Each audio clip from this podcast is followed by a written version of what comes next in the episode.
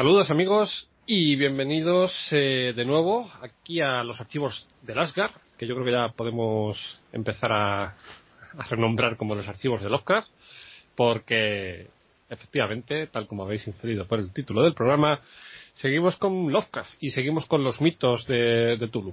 Que, bueno, aquellos que vengan del programa anterior, pues eh, ya sabrán que tocamos pues eh, lo que es la primera parte del, del ciclo de relatos que componen los mitos de Tulu. Y en este programa, pues lo que vamos a hacer es eh, continuar con el resto de los, de los relatos para cerrar lo que sería ese gran ciclo de Lovecraft, que es, eh, por así decirlo, pues eh, la parte la parte sustancial de su de su obra, o sea, lo que sería eh, su principal legado. Entonces eh, vamos a vamos a comenzar eh, con el relato El que susurra en la, en la oscuridad y pues hasta que cerremos los mitos, Javi. Hola, muy buenas. Eh, eh, la verdad es que sí, eh, vamos a seguir ahora en, este programa. hemos decidido meter el resto de, relatos que, van a, que va a haber escrito Lovecraft desde 1930 hasta su fallecimiento.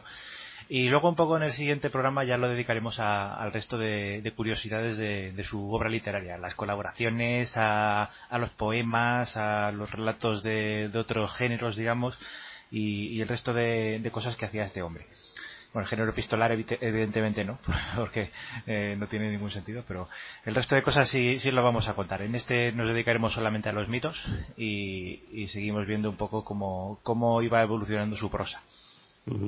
Así que nada, los que los que estén más interesados en las correcciones ortográficas de Lovecraft, pues que corten ese programa y ya pues que se incorporen con nosotros en el próximo programa, que es donde nos vamos a meter con esa con esa faceta literaria de este autor porque aquí nos vamos a, a, meter de lleno a analizar estos, estos relatos en los que se fue creando, porque aquí es realmente donde se va creando el, universo de los, de los mitos. Aquí es donde nos vamos a encontrar a todo ese, ese panteón de, dioses, de criaturas extrañas, de, de seres alienígenas, de, de cosas aberrantes e innombrables que ya habían empezado a a formar parte, como si dijéramos, de una especie de universo compartido entre, entre escritores, porque aquí ya se había se había configurado lo que lo que sería conocido como el ciclo el círculo perdón de Lovecraft.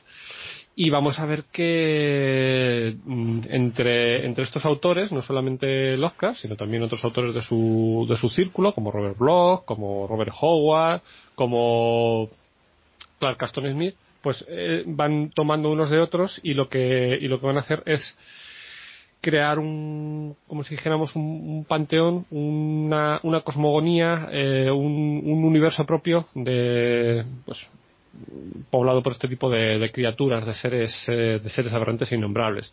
Entonces vamos a ver cuál es la, contribu la contribución de Lovecraft que por así decirlo sería el, el creador de esta de esta escolástica eh, a la hora de, de, crear todo este todo este panteón de, de seres de este, de este universo que podríamos llamar eh, o bien el universo de los mitos o bien el universo lovecraftiano porque realmente esto parte de la cabeza de, de Lovecraft es, bueno, nosotros aquí también eh, lo que quiero decir yo eh, antes de seguir es que en esta parte los relatos que nos quedan eh, también van a ser eh, una etapa de la una etapa literaria que en la que Lovecraft va a sistematizar un poco los mitos. Eh, aquí vamos a, a, dejar de ver unas estas figuras vagas de los primigenios y de los dioses exteriores que van a seguir estando por ahí detrás. De vez en cuando les vamos a, a ver, pero este es el momento ya un poco de las razas, porque aquí en, en los relatos que siguen es cuando vamos a empezar a ver esas esos seres alienígenas eh, agrupados en, ya no como entidades extradimensionales y demás, sino también como civilizaciones. Aquí en este primero vamos a, a conocer a los Migo y luego eh, vamos a, en, en, los siguientes vamos a ir viendo otra serie de especies eh, que están en la Tierra o bien de vez en cuando o pasaron por aquí y, y demás. Vamos a, vamos a conocer su historia, vamos a conocer la, las penurias y calamidades que pasamos, incluso vamos a empatizar con ellos, porque hay incluso momentos, ya veremos, en los que los Lovecraft eh, llega, llega a empatizar con estas estas criaturas. Ahora se me viene a la, a la memoria eh, un fragmento de, de, las montañas de la locura cuando, cuando ya está concluyendo, o sea, cuando ya está el, el personaje protagonista aportando sus conclusiones sobre lo que ha vivido, entonces se da cuenta que realmente esas criaturas con las que se ha encontrado, ya lo comentaremos, eh, en el fondo eran seres humanos, porque eran científicos como él, eran investigadores, pasaron penurias, pero en el fondo, o sea, no podía condenarles porque eran seres humanos, que es una cosa que a mí me, me llama mucho la atención que los describiera con ese, con ese apelativo. Además que lo repito un par de veces. Son seres humanos. Y es que realmente vamos a ver que aquí Lovecraft eh, va a llevar a cabo un trabajo de construcción del, del monstruo hasta, hasta el punto de casi humanizarlos. Porque vamos a ver que, o sea, vamos a ver como criaturas eh, amorfas, informes, eh, muchos de ellos incluso con estructuras fúngicas eh, o semivegetales o, o sea, cosas rarísimas, vamos a ver que les da cualidades, eh, les da una sociabilidad, les da eh, o sea, les crea una serie de relaciones sociales entre ellos, eh, relaciones incluso casi afectivas entre ellos, aunque realmente yo creo que estas, estas razas no, o sea, no, no eran empáticas, no, no, compartían entre ellos lazos de, afinidad afectiva. Las montañas de la locura, por ejemplo, lo dice que no, o sea, que como eran criaturas que se reproducían eh, ellos solos, sin necesidad de, de otros individuos, no eran o sea, no tenían un sistema de reproducción sexual, pues los lazos que creaban más bien eran por afinidad intelectual. O sea, vamos a ver que él traslada también de, de alguna forma su, su propia concepción, su, su propia forma de ver el mundo la propia organización social que a él le hubiera, le hubiera gustado la va a trasladar a, a estas estructuras que va a crear para, su, para sus monstruos. Eh, yo aquí quiero apuntar también una cosa. Eh, aunque nosotros eh, en este relato, por ejemplo, vemos que, que, los antiguos quedan un poco humanizados de alguna manera, eh, Lovecraft, al contrario de, de, lo que hizo Derleth más adelante, eh, no quiso hacer un canon, no quiso hacer unas reglas para, para las criaturas que metía. Y muchas veces hacen referencia en otros relatos a las mismas criaturas, pero con otras características mm. ideológicas y demás. Porque estos mismos antiguos que vemos aquí ser víctimas también, igual que lo son los seres humanos, eh, luego en los sueños de la casa de la bruja se les presenta también como enemigos, como, mm. como, aliados de los de esos exteriores y demás. Entonces, eh, Lovecraft aquí un poco eh, creaba las criaturas, pero no las no las metía en un contexto común en, entre todos los lados, sino que las cogía y las cambiaba cuando le apetecía también. Sí, es lo que es lo que siempre se ha comentado que o sea, realmente en la obra Lovecraftiana no existía ese componente de maniqueísmo de que, mm, de que unos fueran buenos y otros fueran malos, aunque luego vamos a ver, como ya hemos dicho aquí, que realmente, o sea, sí que van cumpliendo esa función en según qué relatos. Eh, también es una forma yo creo que de, de, complej, de complejizar eh, más el universo que va, que va construyendo porque o sea, no todo es negro o, o, blanco. O sea, vamos a ver que, que el, este universo lo de Castiano realmente es un mundo de, grises en el que, pues, eh, una, una, una, determinada criatura en un momento puede cumplir un, un papel eh, casi benefactor o incluso casi neutral. Por ejemplo, en la sombra a través del tiempo ve, veremos que la gran raza, pues, casi en ese, en ese relato, pues, nada, tiene un, papel neutral, como meros, como meros observadores, son, son un conducto para luego lo que va a ser el horror, que no es realmente, o sea, el, el componente gran raza no, no, es el horror dentro de ese, de ese relato. Y, y, vamos a ver que otras veces pues les da una cualidad eh, negativa. Lo que sí que va a existir, y esto ya es una cosa que vamos a ver en todos estos relatos, es un componente de conflicto. O sea, vamos a ver que estas, que estas razas, o sea, muchas veces eh, están en conflicto entre ellas, incluso se nos van a narrar eh, guerras, o sea, eh, guerras entre, este, entre estas eh, criaturas y también a un nivel superior. Es decir, también vamos a ver que lo que sería en, las, eh, los estratos más, eh, más relacionados con, las, con esas deidades primigenias de los que habíamos hablado en el, en el programa anterior, vamos a ver que también ha habido algún tipo de conflicto, algún tipo de guerra, porque también se nos va a contar que ha habido como una especie como de caída. Es decir, que, que vamos a ver que ese componente de conflicto entre estas razas está siempre presente, pero eh, realmente sin en ningún momento especificarnos eh, si un bando es bueno o malo, es decir, no, no va a adoptar esa posición eh, de maniqueísmo que luego sí que sí que otros autores van a van a adoptar y se van a posicionar en esa en esa línea, o sea, que es lo que por ejemplo pues siempre se le ha criticado más a, a Derle. Sí, bueno. En realidad es que estas razas también se comportan en el fondo como los primigenios, que cuando intervienen en, en situaciones donde están los seres humanos, eh, tampoco les prestan mucha atención, porque no son empáticos, no tienen relaciones afectivas con otras razas como la podría tener un ser humano tampoco. O sea, siguen siendo, siguen siendo alienígenas, aunque aquí en vez de estar hablando de seres superpoderosos, hablamos de, de individuos y ya está. Vale.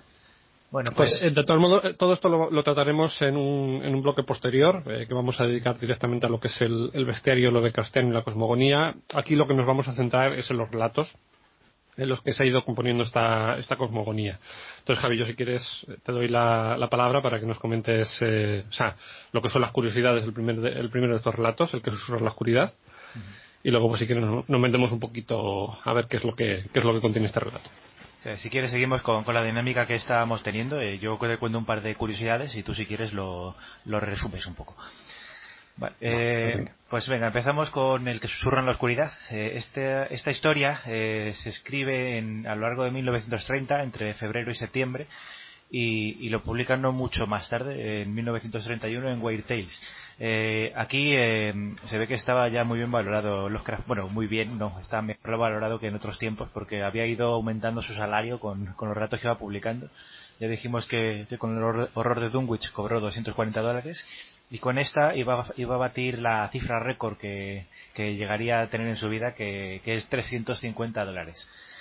Eh, esta historia, pues, eh, la historia, la parte alienígena eh, la sacó un poco de, sus primeros trabajos, sobre todo de, poemas como Funky from Jugot, que tenía de sus años mozos, digamos, como, como escritor, en sus primeros tientos al género literario fantástico eh, pero realmente la ambientación está sacada de, pues, de lo que utilizaba Lovecraft siempre de ambientación, de, los viajes que hacía. En unos años antes, en 1927, había estado alojado en, casa de un amigo suyo, Brett Orton, que vivía en, Vermont, y, y, por una temporada en la que acaban de sucederse una serie de inundaciones y de sucesos dramáticos y demás por allí por la región, y Lovecraft pues eh, tomó buena nota de, esos acontecimientos, de, cómo era el sitio, de, cómo eran las personas y demás, y decidió escribir un relato ambientado en Vermont, y, de aquí surge este, relato del que susurra en la oscuridad. Eh, luego, eh, eso sí, no se atrevería a publicarlo enseguida, de hecho le, dio muchas vueltas, lo revisionó varias veces a fondo y lo leyeron varios amigos suyos, entre ellos Frank Beldak Long, y hasta que se decidieron a, enviarlo a, a Weird Tales en, este año, en el 31. Eh, bueno, se lo aceptaron bastante rápido, no sé si yo sí se lo llegaría a leer, porque a, los editores a veces hacían esas cosas tan raras, que los mejores relatos se, se los rechazaban y, y otra vez los aceptaban sin más. Pero bueno, a lo mejor estaba en un momento de un momento bajo de publicaciones y dicen, vea, este mismo. Ah, ya está. El que, el que se zurra en la oscuridad. Ahí está, por ejemplo. eh, hay muchas referencias en este relato a, otros autores y a otras y a otros eh, inventos de, otros escritores, pero bueno, eso cuando lo vayas comentando ya, ya introduciré alguno. Eh, como curiosidad, eh, la raza que presenta aquí en este relato, que son los, los hongos de Yugo, todos los Migo, en realidad este nombre, lo de Migo, es una de esas cosas raras que, que sacaba Lovecraft que, que cuando tienes un poco de conocimientos del tema no sabes muy bien por qué lo has cogido porque el migo, el migo es el, los migos son los, los abominables hombres de las nieves. Los, yetis, eh, bueno, habitualmente. En, realidad la palabra migo es, es, del lenguaje tibetano, es como se llama los abominables hombres de las nieves en, en tibetano. Eh, la palabra que dices tú de yeti es un dialecto del sánscrito, eh, un lenguaje parvatia o algo así. Que el lenguaje. Sí, cuanto más raro mejor. Pero eh, el caso es que los migos serían equivalentes a los yetis, que a mí no se me parecen en nada los cangrejos salados estos que vienen aquí con, con el cerebro descubierto que, que, vemos en, en, esta historia. Pero bueno. Pero bueno, Ahí me recuerda, tú, tú, ¿Tú te acuerdas de un capítulo de Doctor Who eh, de, la época de David Tennant, de una raza que iba cogiendo tributos de, otras de, otras especies a las que iba conquistando? Eran, que eran como una especie. Sí, los Krillitani o algo así eran, ¿no? Sí, algo así. Pero ahí me recordaba mucho a, esa, a, esas cosas, porque es lo que dices tú, o sea, cangrejos, ni siquiera cangrejos alados, o sea, como criaturas eh, con alas de murciélago pinzas de cangrejos, el cerebro descubierto como con muchos bulbos, luego muchas patas también. con, antenas y con pinzas y con no sé qué más. estos son hongos, además. Son, son criaturas con estructuras fúngicas. Eh, bueno, yo siempre te puedes imaginar que, si estos bichos eh, aparecieron en el Tíbet y, entraron a formar parte de la leyenda de, las tribus y tal, pues empezaron a deformar la historia y empezaron a crear eh, historias de, hombres de hombres con pelo y tal. Aún así es una, una variación muy grande de lo que es la realidad aquí. Pero bueno, cosas que tenía el Oscar de coño, este nombre me gusta. Ah, pues ya está. Pues Así que queda muy raro.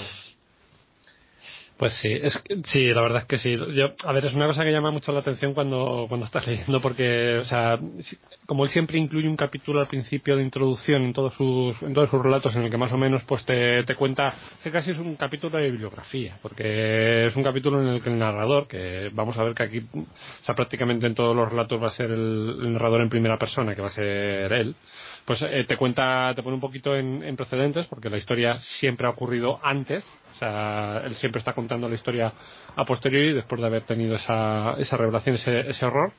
Y siempre, pues, eh, al principio, pues te hace, o sea, te pone un poquito en situación, te pone un poquito lo que son los, los precedentes del, del relato y luego te mete bibliografía. Y aquí, pues, te, igual, te, te hace una serie de referencias eh, bibliográficas eh, en este caso, pues eh, como, el, como el protagonista es un experto en folclore, pues te cita un par de obras así de, de temas de folclore local y tal, y luego te mete un par de referencias eh, de criaturas de, de, tal sitio y tal sitio, como por ejemplo el migo, pero claro, tú no, sabes que en ese momento que, ese migo realmente va a ser el monstruo del, del, relato, porque claro, no tiene, no tiene ninguna lógica, pero luego vemos que sí, que efectivamente, que el abominable hombre de las nieves, aquí vamos a ver que se va a Vermont en forma de cangrejo volador.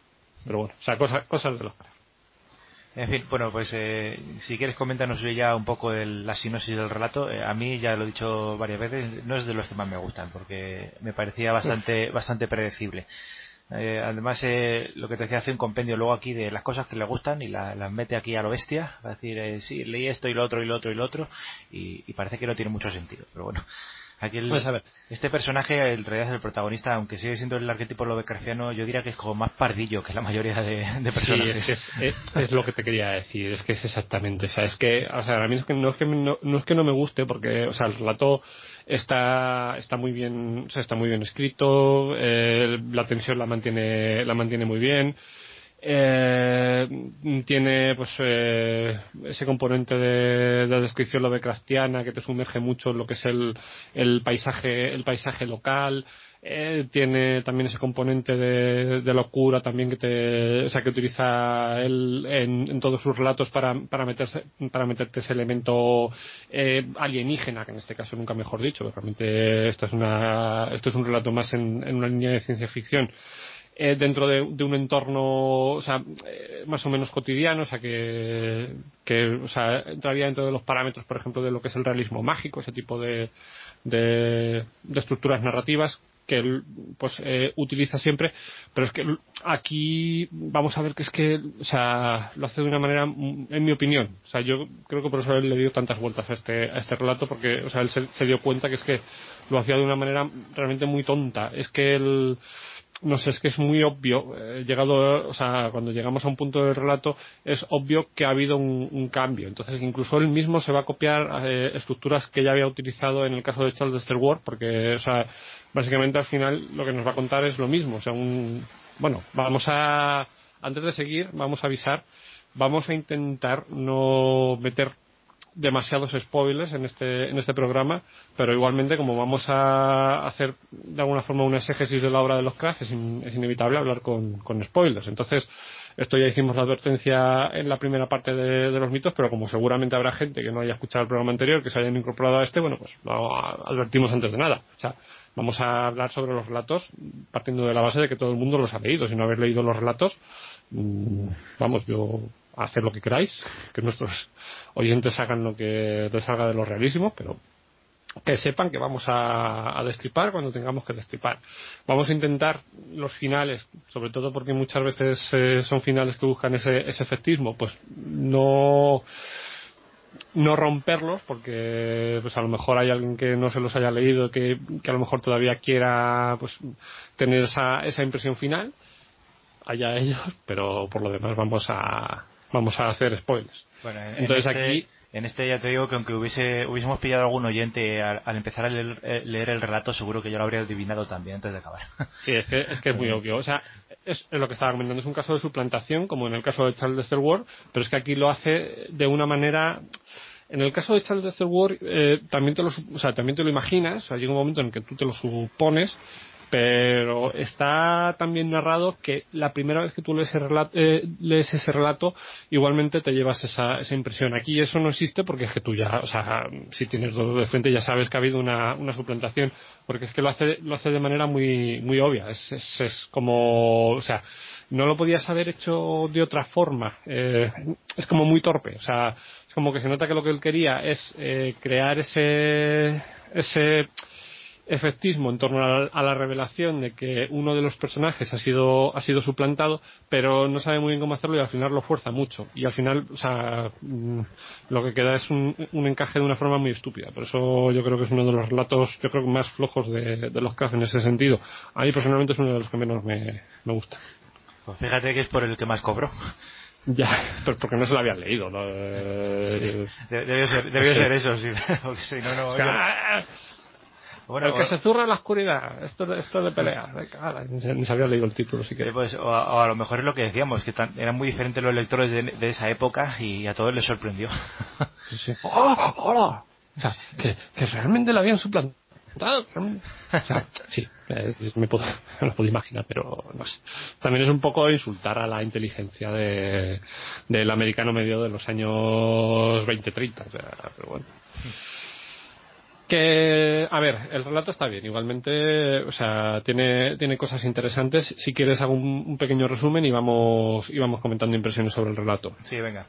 Vamos a ver, bueno, en este caso ya lo hemos, ya lo hemos indicado, el narrador, que normalmente es Lovecraft, porque es un, un relato en primera persona, pues eh, en este caso Lovecraft lo que va a hacer es que se va a travestir, por así decirlo, como, como un profesor de literatura de la, de la Universidad de Miskatonic. En este caso especializado en, en, en folclore. Hay un primer capítulo, creo que son 10 capítulos también lo que tiene este, este relato, es un relato bastante largo y pues eh, va a empezar pues eh, comentando bueno aparte de dar unas, unas pinceladas sobre lo que va a ser el, el escenario en el que se va a desarrollar la, la acción pues eh, también te va a comentar un poquito pues eh, lo que lo que son eh, lo que es el folclore eh, relacionado pues con la zona de de, de, Vermont eh, porque luego vamos a ver que la, que la acción eh, está localizada pues en una especie como de granja también a las afueras de un pueblo que se llama Townsend que está en, en Vermont. Entonces pues mm, o sea, nos va a hacer unas pequeñas referencias sobre leyendas locales eh, de los indios tal y pascual eh, sobre una serie de, de, criaturas que de vez en cuando pues eh, se han encontrado eh, bajando por el río muertas con un aspecto muy muy alienígena y como eso ha dado pie a, a leyendas que vienen de desde, los tiempos ancestrales y, no sé qué, no sé cuánto. El caso es que en torno a, este, a esta serie de, de leyendas, eh, a esta serie de también de revelaciones que se, que se van a desarrollar en la prensa local, porque vamos a ver que, muchas veces los periódicos hacen eco pues, eh, de, estos, de estos descubrimientos, esta serie de criaturas que aparecen por ahí en las orillas de los, de los ríos, etc, etc, pues se va a crear como una especie como de, de debate, de debate pues entre, entre lectores y en este debate pues va a participar este, este Albert Whitman y a través de ese medio pues él va a contactar con Henry Wentworth Ackley que va a ser el otro el otro protagonista de este de este relato entonces eh, vamos a ver que entre los dos eh, pues rápidamente se va se va a crear una, una relación de, afinidad y van a empezar a cartearse. O sea, estos dos personajes pues, van a empezar a, a, a hablar eh, respecto a lo que está ocurriendo a través de cartas y aquí, o sea, en privado, pues este Henry Wentworth le va, le va a contar a, a Wilmar lo que está pasando, o sea, lo que le está pasando a él. O sea, le va, le va a narrar, pues como él está siendo, pues, eh, acosado, por así decirlo, por unas, eh, unas extrañas entidades que viven en el, en el bosque, que pues eh, entre los dos pues identifican o sea lo que pueden ser eh, aquí vamos a ver que que es cuando se les identifica como, lo, como los Migot. Aquí vamos a ver que también que ellos, eh, ambos son lectores del Necronomicon, tanto el, el profesor Albert Whitman como, como este Ackley, que es un granjero que ha leído el Necronomicon. Además creo que lo cuenta que en su juventud eh, le echó un vistacillo al Necronomicon y, gracias a que le echó una ojeada, pues él eh, ha podido reconocer lo que son estas, estas criaturas y tal y pascual. Entonces, bueno. Que por cierto, eh, perdona que te interrumpa, es que eh, otra otra cosa más. Eh, eh aquí el Necronomicon lo lee todo Dios. Todo Dios. tan, o sea, aquí, tan, raro, tan raro que era ese libro y luego todo el mundo lo ha leído. Un, granje, un granjero de Vermont. pues también ha leído el Necronomicon. Todo Necronomicon. Y, otra cosa que yo nunca he entendido de, las historias de Lovecraft, eh, y esto lo digo también para que quede claro que aunque me guste el autor, hay cosas que no le trago. ¿Qué carajo tienen que ver los, estos hongos de Yugoth con el Necronomicon? Esto, esto parece una civilización alienígena formalita y no dice en ningún momento que adoren a nadie, ni que, ni que tengan relación con otros seres. O sea, que ¿por qué salen en el Necronomicon? Que, sí. fueron a saludar al, al, al, árabe loco este, a la altura del Jerez y le pidieron un capítulo. no sé, yo no sé cómo funciona esto, pero aquí cualquier bicho va a aparecer en el Necronomicon. Sí, sí, el, el, Necronomicon, o sea, realmente es un... Es un atlas. Es un tratado de, exo, de exobiología o algo así, porque lo vamos a ver que en el Necronomicon, en el Necronomicon también se, se recoge pues, eh, las estructuras sociales de otras razas, también alienígenas. O sea, que al final vamos a ver que en el Necronomicon, más que un libro de invocaciones y hechizos para para demonios y entidades espirituales eh, prácticamente es un tratado de biología o sea al uso. Yo, creo yo creo que a lo mejor eh, era más un, un estilo de, de, la publicación original del Rey de Amarillo sabes que tenía que tenía eh, fragmentos que eran de cosas sobrenaturales y otros de vida social. Como los hongos de Yugot sí comportamientos comportamientos deportivos de los hongos de Yugot por ejemplo. A los hongos de Yugot les gusta eh, practicar el, el fútbol de Yugot, que se juega con ocho pelotas a la vez. Como tienen ocho patas, pues. Gastronomía de, gastronomía de los seres no euclidianos. Capítulo varios. reproducción, reproducción de las criaturas fúngicas. No sé, que... Bueno, eso sería por esporas, además eso lo dice. Que luego también... Bueno, eso vamos a verlo mejor el rato que, en el rato que sigue. Que vamos a ver que aquí sí que se, se explaya bastante en ese sentido pero bueno, o sea, también te, o sea, también te describe, o sea, el, sistema de reproducción, o sea, es que hay momentos en los que la narración se para para hacerte un, comentario, o sea, pues eh, lo que dices tú, o sea, respecto a costumbres sociales, respecto a sistemas de reproducción, de las criaturas, o sea, es que, y te lo inserta en el relato, y, lo hace muy bien. es que eso es una cosa que es una de, las cosas que a mí siempre me han llamado la, atención de la literatura lovecraftiana, que es que tiene, tiene siempre ese componente erudito científico que muchas veces abandona lo que es la, la, narración, la descripción, la tensión, tal, para meterte una, una referencia, mm, o sea, científica, de una descripción científica de, la, de la criatura o, muy, esto es muy, del entorno. Esto es muy de Julio Verne también, esta, esta afición de, hacer catálogos de cosas. exactamente, esto es totalmente verniano, o sea, y estábamos en la caverna, la oscuridad nos oprimía, cuando nos giramos y vimos un muro de roca, eran roca, era roca calcárea, probablemente datada en el 500.000 antes de Cristo. La composición de la roca estratiforme, pues eh, probablemente una composición de, de, caliza con no sé qué, no sé cuánto. O sea, es que es, es maravilloso porque, o sea, te rompe la descripción del relato para meterte, o sea, lo que es la, la referencia geológica de lo que están viendo y es como, o sea, ¿no? simplemente, pues, o sea, dime que eres una, una roca aterradora, ciclópea y los 20.000 adjetivos que utilice, pero no, es que aparte de eso también te, te da la descripción científica. Es una cosa, una cosa maravillosa. Sí. Eso solamente lo he visto, como dices tú, en, Verne y en, y en Lovecraft. O sea, es una cosa que no, una forma de, de escribir muy, muy curiosa. Pero bueno, bueno, respecto a la primera parte del, del relato, o sea, lo que es eh, este no sé, este, este planteamiento de la, de la historia. Eh, ¿Tú qué nos puedes, qué nos puedes contar, Javier? ¿A ti qué te, qué, te parece? ¿Qué te impresión te da cuando empiezas a leer este relato? O sea, ¿dónde parece que te va a llevar el, relato?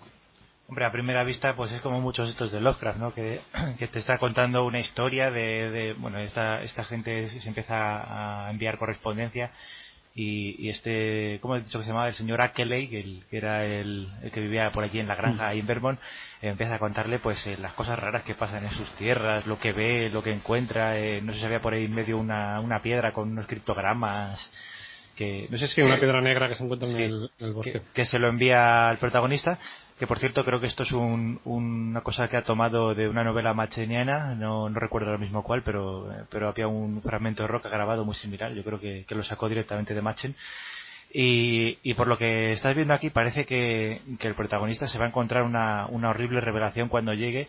Y yo, yo lo que estaba viendo venir cuando leía todo esto, cuando hablaban de quedar, de verse, de, de comparar notas, esas cosas, pues yo digo, ya verás, va, va, a llegar ahí a Vermont y se va a encontrar que el tío lo ha palmado, o ha desaparecido, o ha habido algunos sucesos extraños, se va a poner a investigar y se le va a caer todo encima, como pasaba, yo que sé, en el horror de Dunwich, ¿sabes? Que, que iban con los antecedentes, iban a investigar y se lo encontraban pero luego de repente a la mitad del, del rato te empieza empieza a cambiarte la, la carta las cartas que se envían empiezan a cambiar repentinamente y, y, es que hasta un gilipollas se da cuenta que eso lo ha escrito otra persona pero el protagonista no.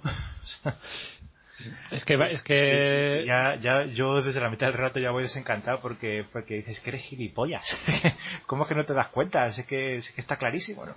Eh, vamos, eso, vamos, a poner, eh, vamos, a mí es que me fastidia mucho eso, es que él empieza ahí, te van metiendo en, en, la tensión y tal, y luego de repente, como es tan evidente ese, ese giro de los acontecimientos, aunque aunque no tengas ni idea de por qué ha sucedido, pero es que es evidente que ha pasado algo muy raro, ¿sabes? Que, que esa persona con la que estás eh, hablando no es la que tú conoces, pero él, él no se da cuenta y, y, ese y eso el hecho de que siga insistiendo y creyéndose todo lo que le dice el otro, pues a mí me, me saca un poco del relato.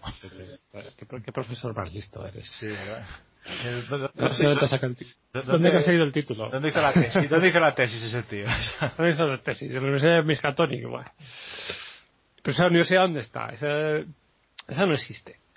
A ver, es que es muy, es que es muy obvio. O sea, o sea hay una, hay una cosa que a mí, o sea, de este relato me, me, gusta mucho, que es que, o sea, a través del intercambio de, de cartas, aparte de que él nos va de alguna forma avanzando lo que es la, trama, la historia, porque, o sea, empieza, pues como te digo, pues con una, con una discusión erudita en, en, un foro de la prensa especializado en este tipo de cosas y tal, en la que participan pues varias personas y entendemos que, esa, que esta discusión pues es una discusión pública, pues yo que sé, lo que podría ser hoy un foro de internet. O sea, imagino que serán cartas abiertas a diarios en los que cada uno va dando su opinión sobre, sobre hechos singulares, no sé qué, no sé cuánto. Hay dos bandos, un bando de escépticos y otro de, de creyentes. Al principio, pues el, el profesor Wilmar eh, vemos que está posicionado en el bando de los escépticos, pues porque él, o sea, eh, no, no termina de, creer la veracidad de estas historias y siempre, pues, eh, o sea, señala que son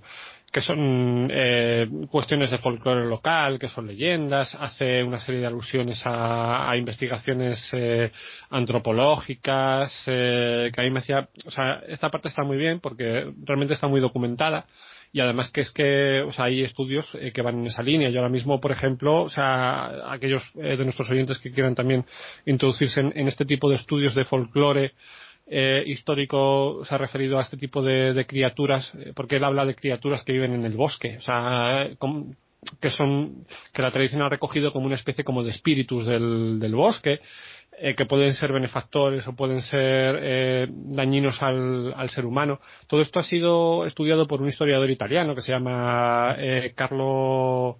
Eh, no, Ginso. Ah, lo diré. Bueno, eh, un estudio en torno a lo que se llaman los, los Venandanti, que es una serie de criaturas en la región del Friuli italiano, que son como espíritus del bosque. Entonces, en, torno a ello, pues, eh, o sea, básicamente, pues, se, se, recoge esta denominación de Venandanti para este tipo de, de seres, de criaturas que surge, se hunden en ese pasado, en ese pasado mítico y que luego pues con la con la edad media y con la modernidad pues eh, de alguna forma la tradición cristiana pues convertiría en otras en otras cosas. Pero que sí que realmente es un elemento que está presente pues en muchas en muchas culturas. O sea es un, un elemento eh, de folclore de muchas de muchas culturas. Entonces todo esto está muy bien contado en este primer capítulo. Luego vemos que la discusión pasa a un plano más íntimo es decir que, que, esto, que estos dos eh, individuos este Wilmar y este y este Ackley empiezan a cartearse en privado. Y vamos a ver cómo pues, de alguna forma entre los dos se empieza a crear una relación casi afectiva porque empieza con una serie de no sé cómo decirlo, de, de cartas así como más distantes en torno a lo que es el tema en sí, pero poco a poco vamos a ver como a lo largo de los años, porque esto transcurre, bueno, no sé si años o meses, más bien, pero desde luego es un periodo de tiempo, o sea, bastante, bastante extenso, vamos a ver cómo se van creando incluso relaciones entre, entre estos dos individuos eh, vemos que este granjero pues es, viudo, que su mujer murió, que su hijo vive en no sé dónde, que él está solo en la granja con sus perros. Vamos a ver cómo, cómo el profesor Wilman se empieza a preocupar por él, eh, porque eh, le empieza a contar cómo, cómo lo pasa mal, cómo es acosado por las noches, cómo tiene miedo, cómo le cortan, cómo estas criaturas que le acosan sin creérselo al principio, porque vamos a ver que mantiene una postura escéptica, poco a poco él a través de la empatía, porque vamos a ver que aquí sí que hay una, una empatía, pero es que es una cosa muy, muy extraña y muy bizarra porque es una empatía a través de la, de la carta, a través de la epístola. O sea, nunca se llegan a conocer en persona, nunca se llegan a ver cara a cara. Y sin embargo vamos a ver que se, se establece una, una relación casi afectiva más fuerte que la que podrían tener dos personas que, que, se ven cara a cara. Yo creo que eso también es un poco, no sé si te parece a ti o te da esa impresión, o sea, un poco lo que le pasa al propio Lovecraft. O sea, que él a través de la, de la relación epistolar establecía unos, unos, unos lazos afectivos que él no era capaz de establecer a través de, de la relación humana.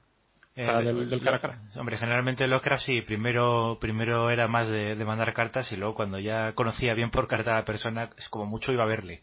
pero, pero siempre empezaba así, en una forma más sencilla de, comparar eh, um, aficiones y gustos y tal. Este Wilmar y este, ¿cómo era? Eh, se, se conocen también y cuando se dan cuenta que tienen inclinaciones culturales similares, pues empiezan a congeniar.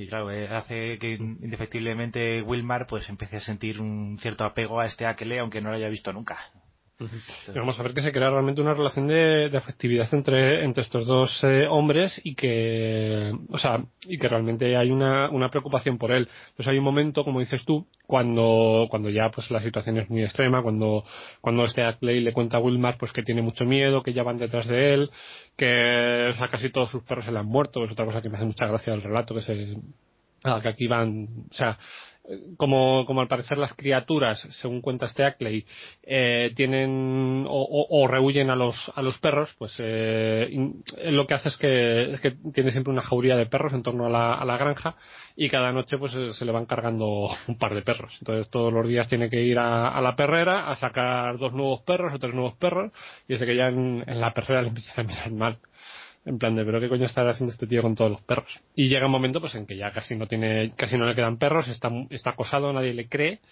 eh, y sabe que esas criaturas van a ir a por él. Y en ese momento, cuando ya pues, eh, la cosa está en la máxima tensión, Wilman toma la decisión de, de, ir en socorro de su amigo y ahí recibe una carta que vamos a ver lo que dices tú, que, que está no escrita a mano, porque o sea, ellos siempre se escriben eh, a mano entre los dos, sino que esta está escrita a máquina, o sea, en la que le cuento además que se ha comprado una máquina nueva muy buena y aquí pues le va a tranquilizar diciéndole que al final pues que todo era una, una, una paranoia que se había montado él que esas criaturas que le estaban acosando realmente no le querían acosar sino que eran amigas suyas lo que querían era hacerse amigo amigas de él que ya se ha puesto en contacto con ellos, que son todos muy amigos, que le van a llevar de viaje al planeta Yugot y que va a ser todo maravilloso y que vaya a visitarles, que, que va a ser una cosa súper buena. Y Wilmar, o sea, no solamente no se huele nada raro. sí que, sí que huele a, esto huele a secta o algo así. Sí, y, además y además esas insistencias. Por cierto, la piedra que he enviado, devuélvamela. Y, sigue hablando y al final dice, recuerden la piedra. se, lo va recordando, como diciendo, es lo que más me interesa. Y el otro, pues como gilipollas, pues se te venga, vale, se la llevo. Es que, es que es, que es muy absurdo. Es como, o sea, la última carta manuscrita termina algo así como, y he conseguido enviarle esta carta en extremis porque sé que no voy a pasar de esta noche. Eh, sé que me están vigilando sus espías, no sé qué, no sé cuánto. Eh, me despido de usted y, y, le agradezco su preocupación, no sé qué, no sé cuánto. cuéntele a mi hijo, no sé qué, no sé cuánto. La siguiente carta. o sea, redactada de máquina. Eh, al final todo ha sido un malentendido. Somos todos amiguitos y estamos todos súper bien. Venga aquí, venga aquí y envíeme y traiga usted todas las transcripciones que le he enviado y la, y la piedra también. y claro, y este, y este profesor Wilmar no solamente no se va a oler nada raro, sino que se va a llevar un alegrón tremendo, se le va a quitar de repente toda la preocupación que tenía por su amigo, va a hacer las maletas rápidamente y se va a ir tan pispireto a... Es que... es que tiene media hostia este Wilmar. Claro, claro. Esa es la parte que, esa es la parte que me, que me cruje del, del relato, porque todo lo demás está muy bien. O sea, todo lo demás de este relato me, me encanta, pero esta es la parte que me, que me cruje porque es como... Si es, que, si es que luego cuando llega allí y empieza a mosquearse él también, ya es que eso también está bien hecho, pero, pero es, ese es el motivo que le ha llevado hasta allí lo que te chirría. Es que una parte que no encaja con la otra. Si hubiese ido al principio cuando estaba todavía la cosa mal y no hubiese recibido ninguna carta entre medias, pues hubiera quedado bien. Pero una vez que has visto esto, dices que te merece lo que te pase.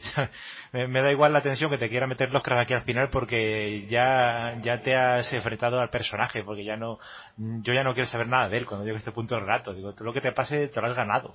Ah, te lo has ganado tú, tío. Es que eres tonto. O sea, es que eres del género tonto. O sea, que no te das cuenta que, que es un ardiz. Que te están engañando, que ya le tienen en su poder y que te están engañando. Ay, espera, yo le spoilers. No, es, o sea, realmente para aquellos de nuestros oyentes que no hayan leído este relato, no vamos a contarles lo que pasa, eh, para que para que vean. Simplemente vamos a dejarlo si quieres en el momento en el que en el que Wilmar se desplaza a esta a esta localidad de Townsend para ver a su amigo que ya está reconciliado con los con los hongos de Yugo. Hmm. Y, ya está. Si quieres lo dejamos aquí no, y no continuamos con el spoiler más allá. Vale. Aunque ya he dicho que es una historia de suplantación, pero bueno. pero bueno, vamos a, pero, poner que... Pero bueno, luego también está bien ver cómo, cómo operan estos, estos, estos seres que tienen, tienen bastante más influencia en, el mundo humano de lo que parece al principio. Es una, es una cosa rara en las historias de Lovecraft porque generalmente eh, nunca se puede, nunca se mezclan los alienígenas con los humanos, pero aquí eh, están en todas partes, se meten en todas partes, eh, mueven los hilos en muchos sitios y demás. Eso no lo hacen muchas razas. Bueno, pues si quieres lo dejamos entonces el, relato aquí en este punto. Eh, o sea, podemos hacer la suposición, al igual que hace Lovecraft, que nuestros oyentes son gilipollas y no se han olido lo que lo que puede pasar y ya está. Y que, y que descubran ellos mismos. Vale. cómo, termina. Eh, a ver, eh, respecto a este, a este relato así a modo de conclusión, o sea, ¿A ti qué te, qué te parece? O sea, lo que es en, el contexto de, esta parte de los mitos y en el contexto de, de, la creación de este universo de los, de los mitos. Oh, eh, si lo analizo en contexto, pues eh, yo le doy un pase. Individualmente lo, lo, descarto, pero, pero en el contexto le doy un pase porque, como decía antes, este es el primer relato en el que va a introducir una raza alienígena eh, que está metida en la Tierra y que, que, tiene sus propios planes aparte de la humanidad y demás. Y como es la primera vez, pues eh, le puedo pasar por alto estas pequeñas digresiones con, con, con la cosa esta de las cartas y demás que, que queda un poco sin sentido. Eh, yo creo que Lovecraft a partir de aquí, no sé si es que no le gustaría luego, no ya no va a repetir este esquema, eh, generalmente va a apartar de nuevo a la, a la alienígena del ser humano, le va a dejar un poco ahí de lado y no le va a meter de nuevo tan, tan de lleno con, con las personas, pero bueno, en contexto eh, lo, lo, paso porque pues porque es el, el, pionero en este género de, seres eh, míticos y tal, pero bueno, ahí, ahí, lo dejo en general. Eh, también, bueno, antes de, terminarlo esto, eh, había lo que te decía antes, los que hacen en este rato muchísimos homenajes y muchas menciones a, otros conocidos suyos porque este profesor de folclore, cuando, cuando empiezan a hablar de, los mitos y tal, empieza a rememorar una serie de, nombres y de conocimientos que, había leído de, de cosas bizarras y demás y, que los que mete aquí sin ton ni son las entremezcla todas y que parece que todo está sacado del mismo saco, que todo es alienígena, que todo está... Pero, pero tiene referencias que no tienen nada que ver. Mm. por ejemplo, yo me he apuntado aquí algunas que, que se reconocen enseguida si son alienígenas o no. Por ejemplo, habla del dios ese Satowa que, que creó Clara Stone Smith que apareció la primera vez en un rato que era la historia de Satán Praceiros, de esto de, del ciclo de Hiperbórea, ¿te acuerdas? Que mencionamos. Eh, mete a Satowa, vale, ese le paso. Mete a Astur, bueno, vale, medio le paso también, ¿no? Porque aunque Oscar le convierte en un dios chungo de estos, eh, Astur estaba, estaba sacado de Beers y de Chambers, vale. Hablan del lago de, de Ali, que es donde vivía Astur, vale. Pero luego de repente eh, te meten el Bezmora, la ciudad, una ciudad que no tenía un trasfondo así alienígena ni, ni de mitos de Tulu ni nada extraño que está sacado de la obra de Dunsani que pinta Bezmora en, en escritos sobre, sobre criaturas alienígenas y, y extradimensionales pues no lo entiende muy bien. Luego te mete de repente a, a Cátulos que era una especie de dios egipcio que se había inventado Robert Howard Luego te mete a un tal Bran, que es el protagonista de, varias novelas de Robert Howard, eh, que pinta a Bran mezclado con Astur, con Erlatotep y, con toda esta gente. que yo no lo entiendo. Eh, este Bran, yo, yo solo he leído un relato de Bran McMorn, que se llama, que es una especie de reiticto. Sí y en una serie de, relatos que tenía Howard de, que se recopiló en, el volumen de los gusanos de la Tierra. Pero cuando lo lees, no tiene absolutamente nada que ver con, con las criaturas de Lovecraft. De, de, vez en cuando lo meten con cosas así sobrenaturales y tal, pero pero eh, la figura de Bran en sí, en qué se relaciona con Nyarlathotep, con Nastur y con no sé cuántos sitios más, ¿no?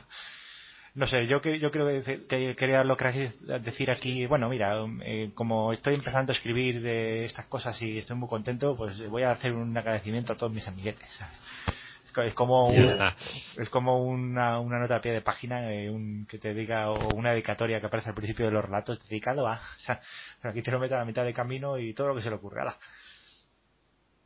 Es que, vamos a ver, es, lo que dices tú, lo que decías tú al principio. Él, él no tiene realmente un afán eh, sistematizador de lo que es eh, de lo que son los mitos por eso son tan caóticos por eso nunca sabes exactamente dónde están posicionados estas criaturas si vienen de los primordiales si vienen de los si, si realmente vienen de los dioses exteriores porque también lo referencia qué tipo de, de entidades son porque vamos a ver que luego él o sea va creando eh, monstruos ad hoc y los va y los va enfrentando entre ellos aunque muchas veces contradicen con hechos que ha, que ha contado antes. Yo creo que es una cosa que es que él realmente eh, era era muy anárquico en este sentido. O sea él igual que era compulsivo y sistematizador con otras eh, con otras áreas del conocimiento luego respecto al, al propio universo que él va creando eh, lo, va lo va haciendo de manera muy anárquica. Entonces va, va metiendo referencias, en este caso pues son referencias lo que dices tú, o sea, son como notas a pie de página, son como,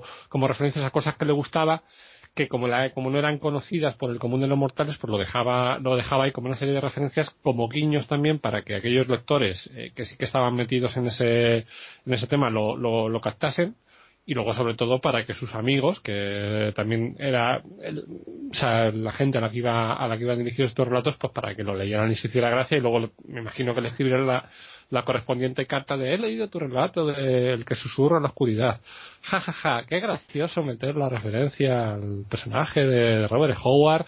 He hablado con él y me ha dicho que le ha hecho mucha gracia que no sé qué no sé cuánto a ver si se pasa un día contigo a tomar el té. Sí. o algo así o sea quiero decir que esto era esto era muy de broma entre colegas también, o sea, muy de broma privada que lo hacían muchísimo esta esta gente y que luego pues eh, o sea esto luego sí que sí que se ha estudiado porque o sea ya te digo como como luego o sea realmente sí que se ha creado una una escolástica pues eh, es una de las eh, o sea de los elementos eh, que están siempre presentes en esta en la literatura de esta de esta, esta escolástica lo que son las referencias eh, constantes y comunes entre, entre unos y otros. Luego vamos a ver que esto, o sea, a partir de aquí lo vamos a ver mucho, o sea, siempre presente en todos sus, en todos sus relatos a modo de coña, de coña privada.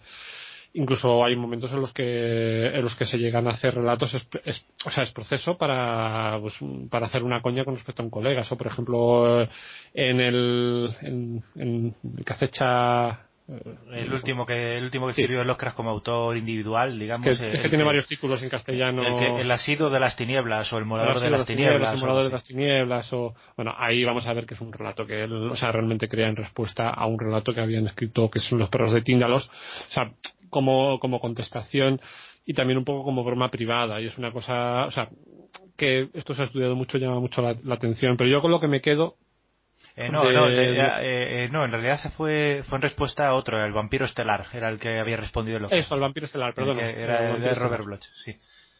De Robert Bloch, el, el de los, el de los perros de la seda del, del Belna, del Belna, del, del Lapius, ya está.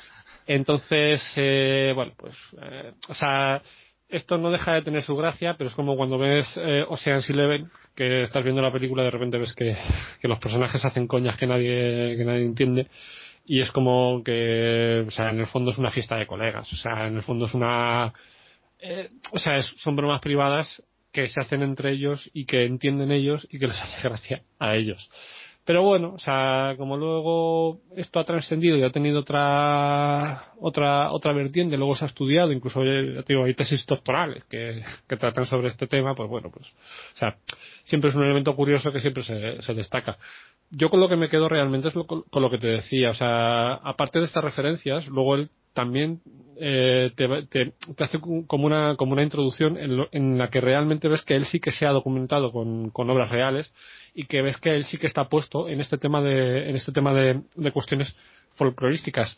Y vamos a ver que él te hace en un capítulo que pueden ser cuatro, cinco, seis páginas, te hace una disertación sobre lo que son este, este tipo de criaturas y, y, la, y, la, significación que tienen y el impacto cultural que han tenido en, en, en diversos entornos geográficos que luego, pues, eh, o sea, autores como por ejemplo Carlo Ginsburg, al que, al que mencionaba, pues luego desarrollarían eh, los años 60, o sea, 40 años eh, después, con el mismo tipo de conclusiones, es decir, y con las mismas características asignadas a este tipo de, criaturas. Entonces, es también un poco lo que lo que destaco, es decir, el aspecto erudito, el aspecto de te voy a construir un relato sobre, sobre una cuestión que realmente es una cuestión que preocupa a la comunidad intelectual, sobre la que se han escrito multitud de, de obras, y luego, pues dentro de eso, pues también te meto, o sea, las coñas a mis colegas. O sea, es como, no sé, es, es también parte de la grandeza de, de Lovecraft. Es como el no tomarse en serio así, a sí mismo.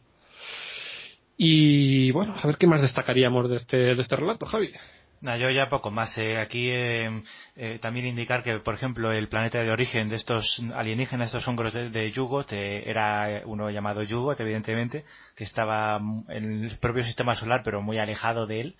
Y no sabemos muy bien cómo, cómo bueno, muy alejado del que estaba más allá de, los planetas conocidos y que no sabemos cómo los hongos llegaban hasta la Tierra, se supone que son medio materiales y de alguna manera flotaban por el espacio o algo así. Volando, volando con sus alas. Por, el éter, sí, como decía. Por el éter que en aquella época todavía se creía que medio existía y tal. Pero bueno, eh, ese no es el asunto. Eh, lo curioso del tema es que Plutón se descubrió poco tiempo después de, escribir este relato, creo recordar, y, y que se emocionó mucho.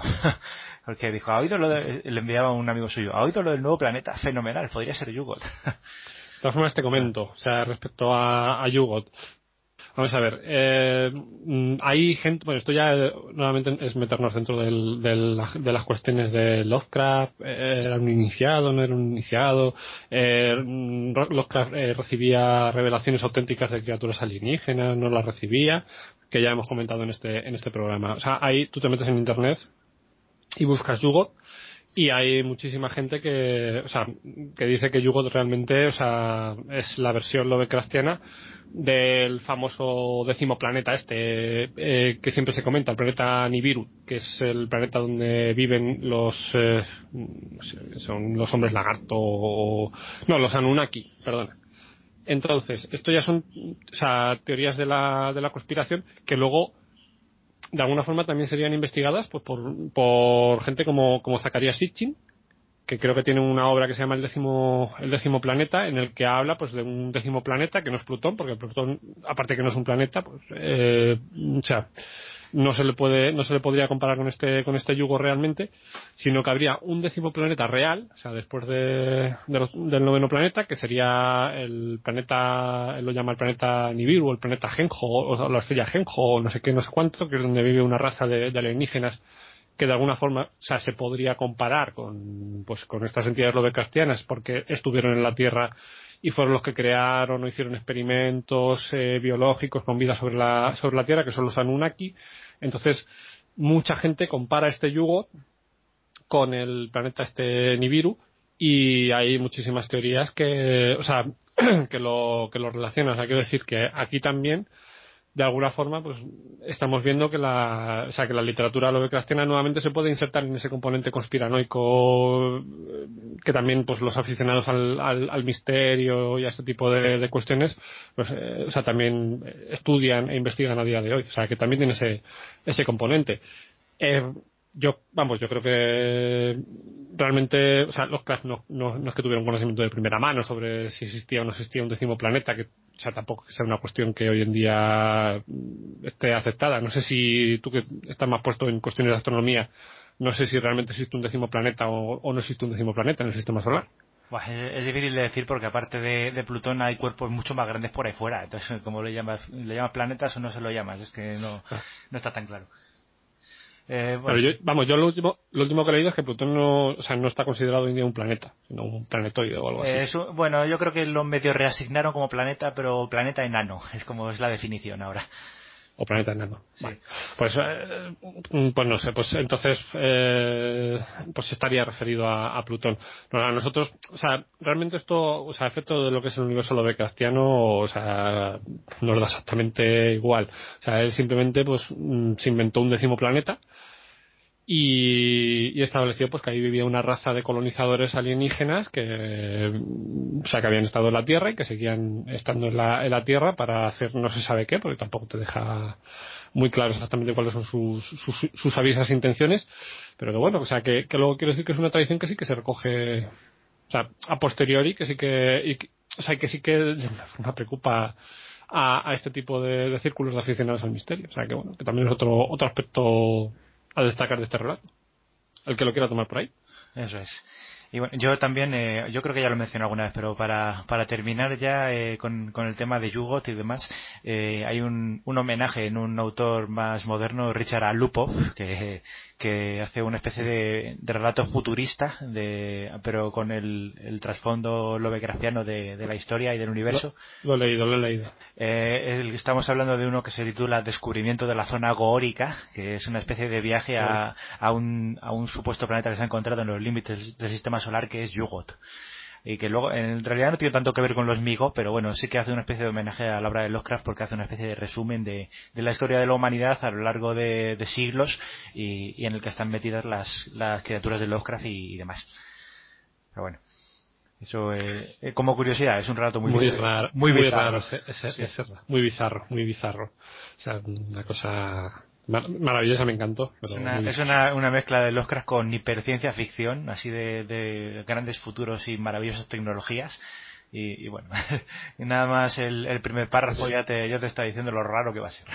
Es una mezcla, sí, sí, pero son como, no sé, como, como androides o, humanos biónicos eh, apareándose en el espacio.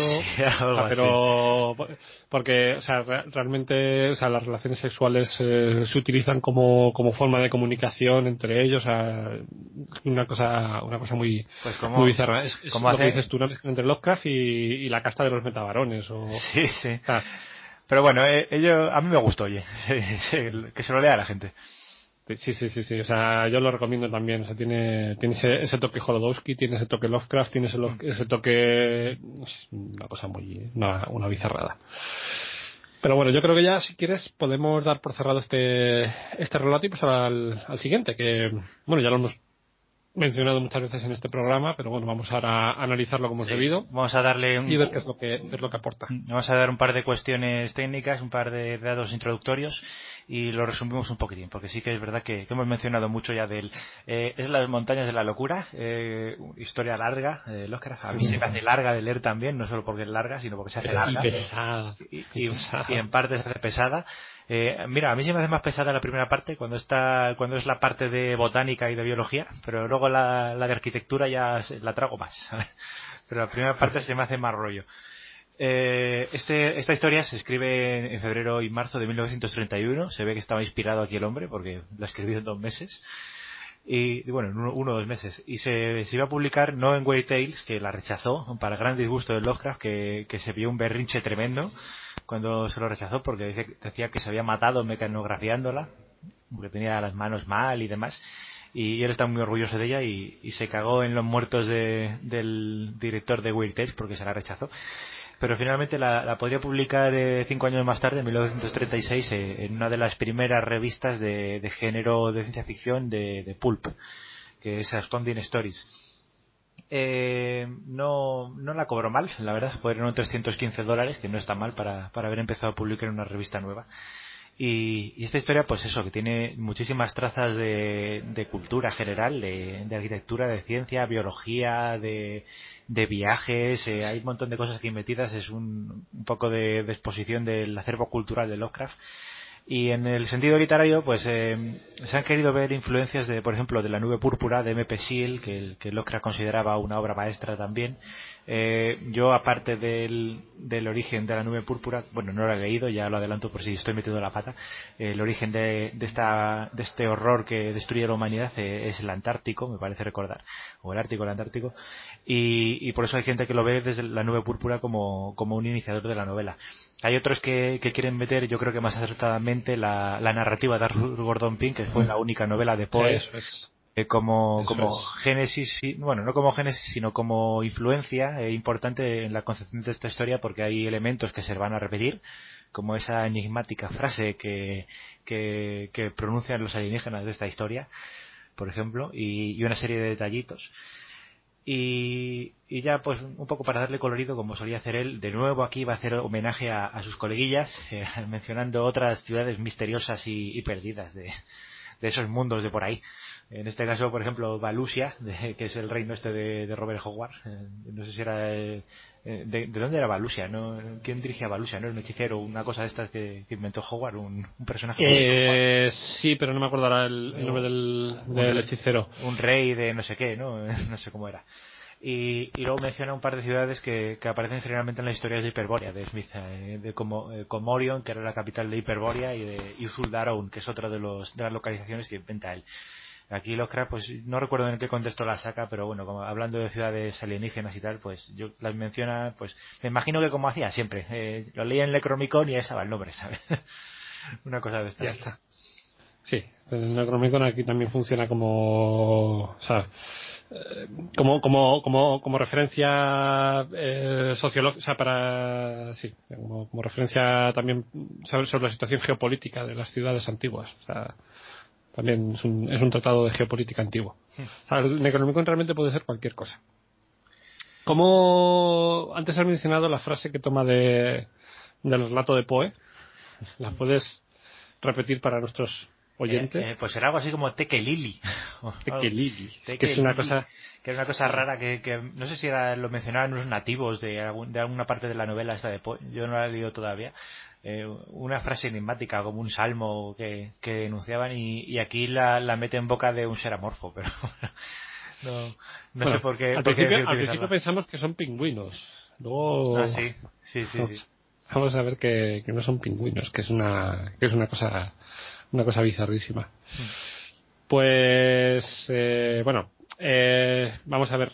Mm, respecto a este relato, antes de que, de que sigas dando, o sea, lo que son los, los datos de, de producción del, del, relato. Bueno, solo, yo tengo que decir. Solo, te iba a contar este, este par de detallitos. Ahora cuéntame tu impresión.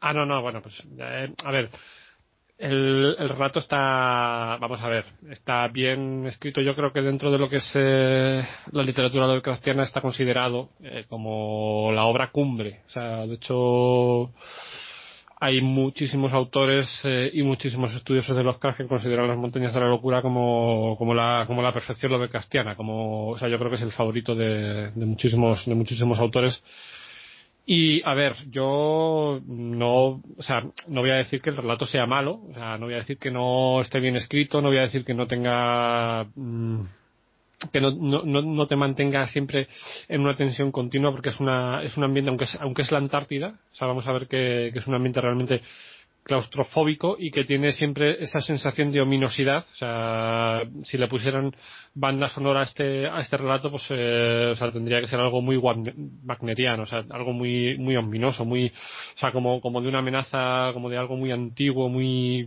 o sea, muy arcano, muy, eh, no sé cómo, cómo, cómo describirlo, eh, que, que, siempre es como una sensación de amenaza que está ahí, que está ahí presente, pero que, o sea, que realmente, mm, nunca se llega nunca se llega a ver eh, esa, esa amenaza. Entonces el relato tiene o sea luego tú lo lees y el pozo que te deja pues es que has leído una gran obra es decir es una es una obra magistral y yo entiendo que la gente lo, lo considere como tal. Lo que pasa a mí personalmente y esto ya es una cuestión personal no tiene nada que ver con o sea con las con las cualidades que tenga el, relato que tiene pues, eh, o sea, cualidades que como digo pues lo, lo, elevan de categoría y, ya digo para muchos pues lo hacen eh, ser el, principal relato lo cristiano pero a mí personalmente me parece pesado. O sea hay hay momentos en los que realmente, o sea, me salgo de la, de la lectura porque eh, me parece muchas veces que es tautológico, me parece que muchas veces da vueltas sobre lo mismo, me parece que muchas veces, o parece que nos está llevando eh, a un sitio, pero realmente nunca terminamos de ir a ese, a ese sitio. hay partes del relato que me parecen eh, magistrales y las que sí que me sumerjo mucho, sobre todo cuando te cuenta pues eh, toda la, la historia de esa, de esa cultura de los antiguos o de los primordiales, porque o sea, he leído varias ediciones de este, de este relato con varias traducciones y pues en cada, cada traductor lo, lo, llama de una, de una forma. No sé, no sé qué traducción eh, manejas tú. Eh, yo no sé si tengo, eh, la de, o sea, si he leído la de Molina Foix o, o la de Torres Oliver, pero vamos, eh, o sea, creo que lo llaman de formas distintas en, en, cada, en cada sitio. Pero bueno, o sea, igualmente, o sea, esta cultura de los antiguos o de los primordiales o de los, como, como lo llamen, pues esa parte en la que te van describiendo pues su historia, su, su pasado, su origen, eh, las sucesivas guerras que tuvieron, o sea, toda esa parte está, está muy bien y esa parte sí que es, o sea, es muy de cosmogonía lo de Castiana, que además, o sea, está muy trabajada y, y, esto, o sea, de aquí sí que se puede extractar y de, y de aquí sí que se puede, sí que se puede, de alguna forma pues eh, crear una especie como de como de mosaico de por lo que dices tú de, de civilizaciones antiguas de ciudades antiguas que tuvieron su esplendor que tal. Y, y esa parte está muy bien pero luego o sea lo que es todo lo demás que rodea el relato, o sea, para mí hay momentos en los que se me hace muy pesado. El principio, o sea, me, me parece que tarda muchísimo en arrancar y luego el final, o sea, también me parece que se alarga en exceso y toda la, la parte de, de, exploración arquitectónica por la ciudad de los antiguos también me parece un poquito, o sea, que se podía haber eh, resumido porque, o sea, también hay un momento en que pierdes la credibilidad por lo que luego comentaremos. Entonces, bueno, esa sería mi impresión. Tu impresión, Javi, así eh, bueno, a mí sí me gusta el, el relato de, de, las montañas de la locura. Se hace largo de leer por eso, porque tiene, tiene mucha descripción, tiene mucha yo diría que, tiene un exceso de, riqueza narrativa, porque el relato no es que esté mal construido, no es que esté mal conducido, sino que está elaborado demasiado concienzudamente. Sabes que cuando te mete una descripción biológica te tiene que contar cada, cada apéndice, cada rama, cada, eh, cada inserción, cada tejido, cómo es, te lo cuenta todo al detalle. Cuando te habla de la expedición antártica, te cuenta todo de pe a pa, eh, cómo sale el viaje, el tiempo que hace, los medios que, que utilizan para viajar, todo está demasiado definido y cuando empieza a llegar lo, lo importante del relato, lo que se considera propio de la obra lovecraftiana, de la génesis de estas criaturas, la historia, eh, el destino que, que, tuvieron y demás, eh, pues eh, el individuo este no, no abandona este sistema. Se sigue contándolos todo con tanto nivel de detalles que se diluye bastante el horror cuando, cuando estás con ello, porque empieza a contarte, sí, se van unos cadáveres al campamento y los empezaron a estudiar y te empieza a describir todo ese rollo, todo, todo eso. Si tenían este apéndice y tienen este otro, yo, yo creo que, que esto servía para esto y para lo otro y para tal y cual y, y tú estás leyéndolo y, y, ya aficionado a leer cosas de Lovecraft dices pero ¿cuándo va a pasar algo? ¿Cuándo va a pasar algo? Eso es, eso es, ¿cuándo va a pasar algo? Y es que el problema es que terminas el relato y te das cuenta de que te ha contado, pues eso, te ha contado la necropsia de una criatura alienígena, te ha contado la exploración de una ciudad, que es otra cosa que me maravilla, o sea, que, que en mitad de la exploración, o sea, van datando todo lo que se van encontrando a ojo de buen cubero, y vimos una, una piedra que tendría entre 500.000 y no sé cuántos mil años, y vimos no sé qué, no sé cuánto que tendría, y aquí pues la datación no sé cuánto, o sea que yo, a mí me tienen que explicar cómo, cómo se puede, o sea, datar geológicamente algo a ojo de buen cubero, o sea, sin, sin realizarlo, eh, o sea, las respectivas eh, pruebas de datación sobre, sobre ese, sobre ese elemento, y luego después o sea, realmente sí pasan cosas, pero eh, pasan cosas siempre fuera de escena, porque realmente vamos a ver que el relato ha terminado sin que realmente haya ocurrido nada. Es que aquí ni siquiera llegas a ver el horror. O sea, aquí realmente el horror es la, es la ciudad, son las montañas de la locura, es el ambiente, es la opresión, pero aquí realmente, o sea, no, no está nunca presente esa, esa amenaza, no, no, no llegas no llegas a ver nunca al monstruo, o sea, al monstruo como, como elemento de horror, o sea, es que te lo esconden en, todo momento, o sea, incluso en la huida final, cuando los, eh, los protagonistas están escapando de, de, ese supuesto horror, o sea, en ningún momento lo llevas a, tisgar, a tisbar, o sea, ves como unos tentáculos, pero ya está, o sea, y, te, y tú a partir de ahí te tienes también que, que, componer un poco el horror, es decir, que nunca llega a pasar nada, o sea, es, es un relato en el que al final del relato estás como al principio del relato, es decir, es como un, como un, no sé, como un quiero y no puedo. O sea, es una historia que está autológica porque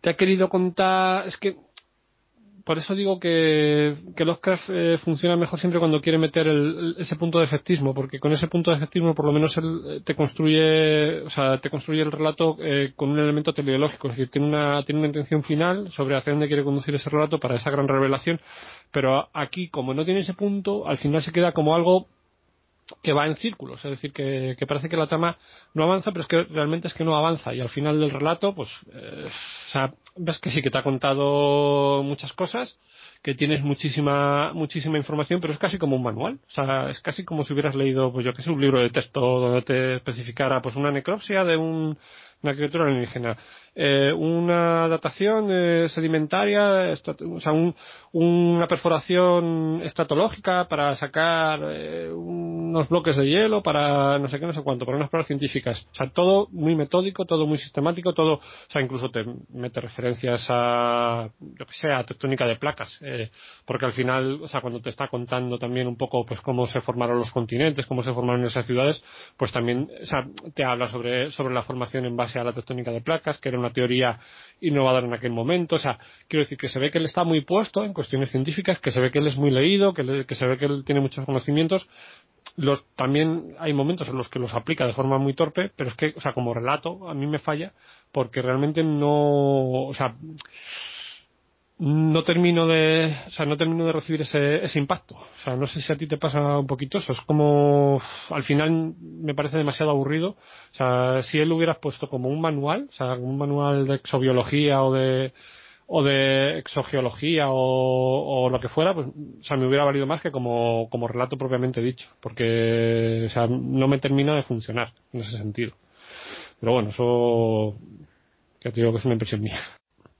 Eh, pues sabes qué, impresión me da a mí este relato de las montañas. Eh, a mí me da la impresión como que Lovecraft eh, tenía claro que quería hacer un relato habitual de los suyos, pero cuando se pone a escribir se, da cuenta que, le molan la, ambientación y los temas que está tratando y, como diletante que es, pues em, empieza, empieza a alargar sobre todas las cosas que le gustan. Me gusta la biología, pues voy a contar todo lo que me sé ahora de biología, todo lo que me sé de, de exploración antártica, y todo lo que me sé tal y cual y, empieza a alargar, alargar, alargar, alargar y cuando llega el momento de la ciudad es como si se diera cuenta de que, hostia, esto es un relato de, horror cósmico. Entonces, mete a los protagonistas de golpe en una catacumba, empieza a hacerles bajar niveles y niveles y niveles y, se encuentran al bicho de repente.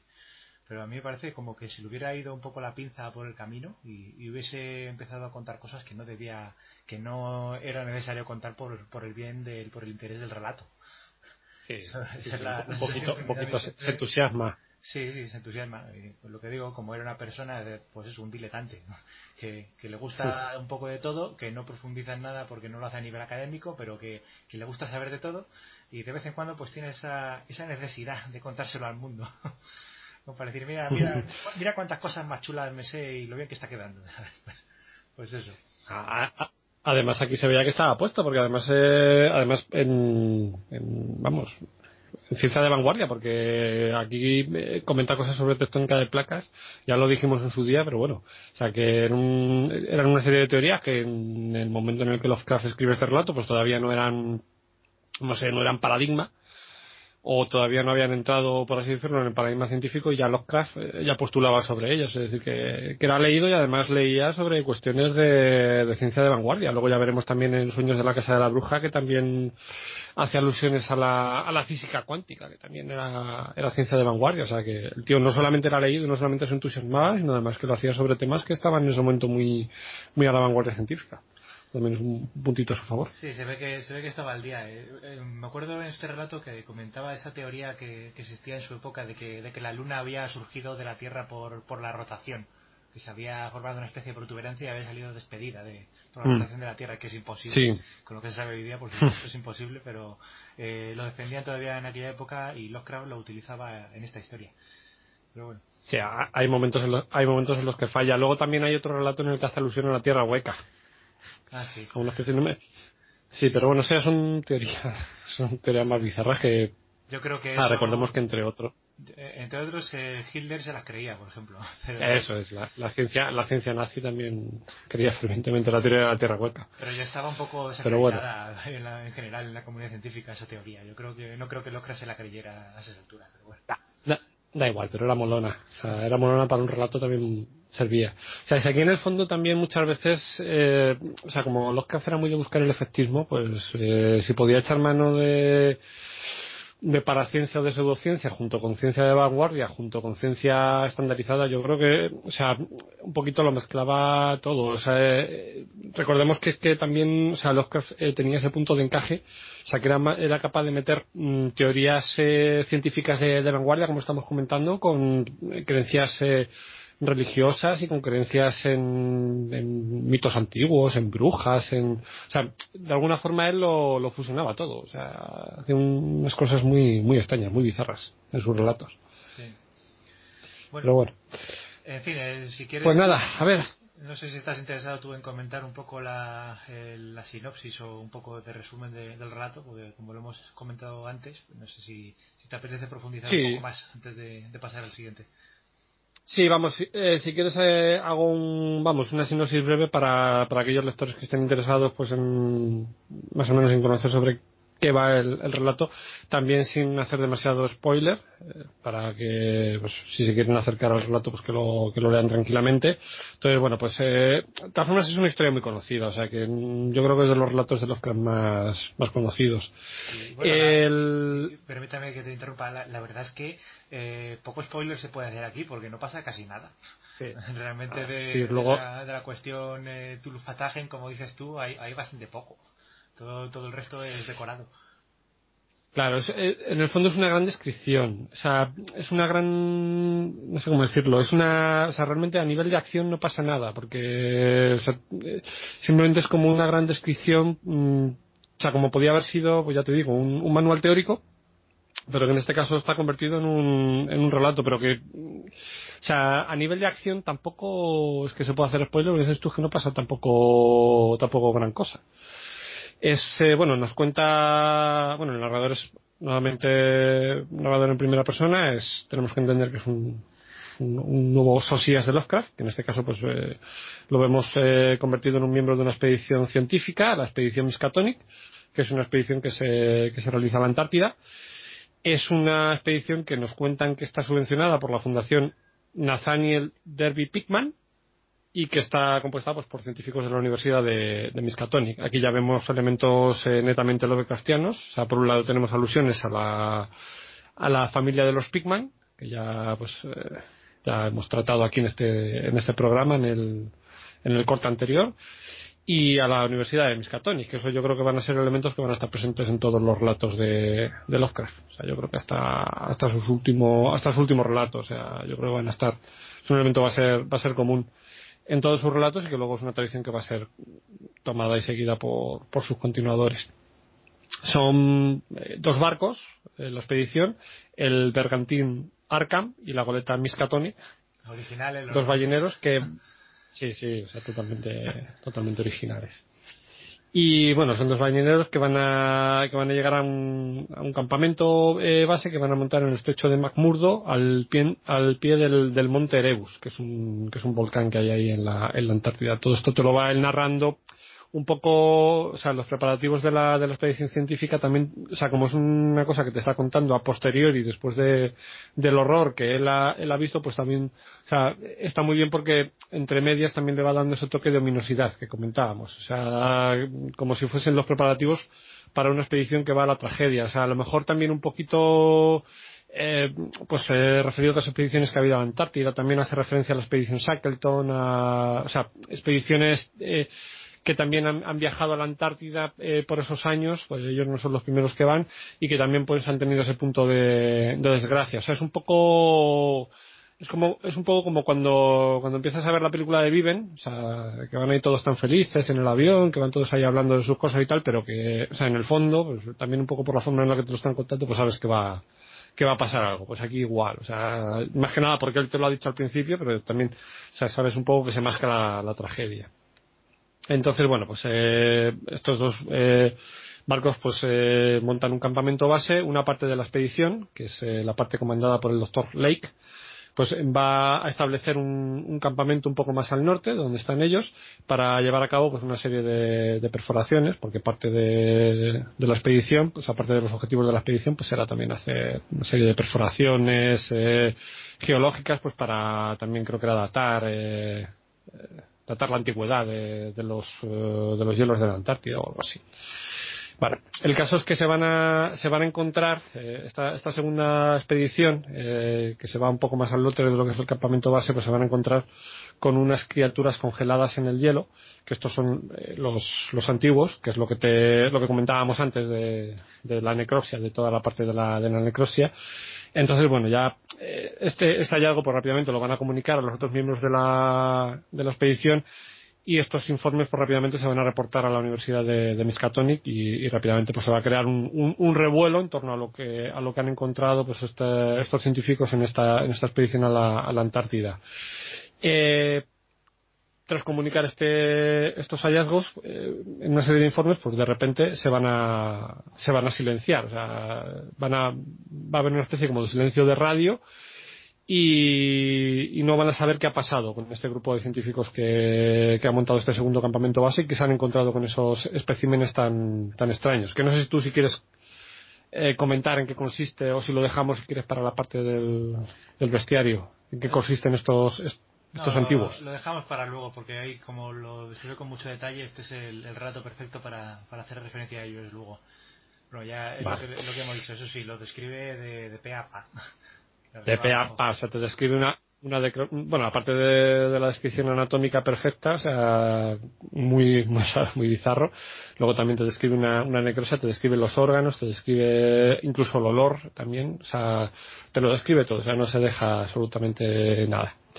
Bueno, pues eh, al, al alertados, alarmados por porque no consiguen eh, contactar con sus compañeros, pues los restantes miembros de la expedición Miskatonic pues van a acudir a este segundo campamento para ver qué ha ocurrido. Y aquí pues eh, se van a encontrar pues con una escena horripilante, o sea, una escena en el que pues todos los miembros de este de este segundo campamento pues están han sido eh, asesinados, o sea, se van a encontrar los cuerpos medio mutilados las criaturas congeladas pues eh, han desaparecido y también eh, todos los perros. Y solamente eh, falta pues un miembro de la expedición que es a quien le van a echar la culpa un tal eh, y uno de los de los perros. Entonces pues rápidamente se van a poner a, especular entre ellos sobre qué ha podido ocurrir porque también pues en ese momento hay una, una gran tormenta. Entonces no saben qué, ha podido pasar, ya empiezan a decir que a lo mejor ha sido un ataque de locura, la locura del, de la Antártida, la locura del frío, de la soledad, porque también es como un ambiente como muy ominoso, con unas montañas, o sea, todo muy montañas de la locura. Y, y bueno, pues al final, pues eh, uno de los miembros del, del, del grupo, un, un, piloto que se llama Danforth y el, y el narrador, pues van a, o sea, van a montarse una avioneta y van a ir en la búsqueda de, de para ver si, pues, si consiguen descubrir qué es lo que, qué es lo, qué es lo que ha ocurrido. Y aquí pues van a, van a hacer un, descubrimiento terrible, es decir, van a encontrar eh, detrás de una, de esa, de esa gran muralla al pie de la cual se había levantado este segundo eh, campamento, pues se van a encontrar una, una ciudad eh, ciclópea, la ciudad de los antiguos, con unos edificios eh, de una de una arquitectura extrañísima, todo muy ominoso, todo muy ciclópeo, todo muy, o sea, con ese pozo de de no sé cómo decirlo de, de, ancestral de, de, bizarro de raro. Entonces eh, pues eh, básicamente el relato lo que te va porque todo esto de alguna forma es la introducción al, a lo que es el, el relato. Pues el relato lo, lo que te va a contar de alguna forma es la exploración de, la, de lo que es la última de las ciudades de los, de los antiguos, o la última gran ciudad de los, de los antiguos, que es la exploración que hacen este narrador con este, con este Danforth y lo que allí se encuentran. En el fondo, eh, si quieres lo dejamos aquí, no, o, quieres que contemos un poco lo que es la exploración de la, de la ciudad, aunque yo creo que hay poquito que contar. bueno, únicamente resalta la arquitectura esta fantabulosa que tenían los antiguos, eh, no solo por, por los tamaños y, las piezas de sillería que como siempre eran gigantescos, igual que, pasaba en aquella, aquel relato de Dunsani de la puerta de marfil de un solo bloque y todo eso, eso lo utilizan los cracks también de vez en cuando no solo por eso, sino por las formas que encuentran. Porque si recuerdas, antes la ciudad, que estaba en una meseta después de unas montañas, Mm, eh, la cara de la montaña estaba tallada en, bloques cuadrados gigantescos. Eh, y claro, se preguntaban que cómo habían podido ninguna civilización hacer ese tipo de, escultura o de, estructura tallada en la pared de, la roca viva y, tal y cual. Y todo, esta, todo este relato está conducido, toda esta parte por lo menos, está, diseñado así para, para que produzca algo de asombro por la inmensidad de, lo que se encuentran los protagonistas.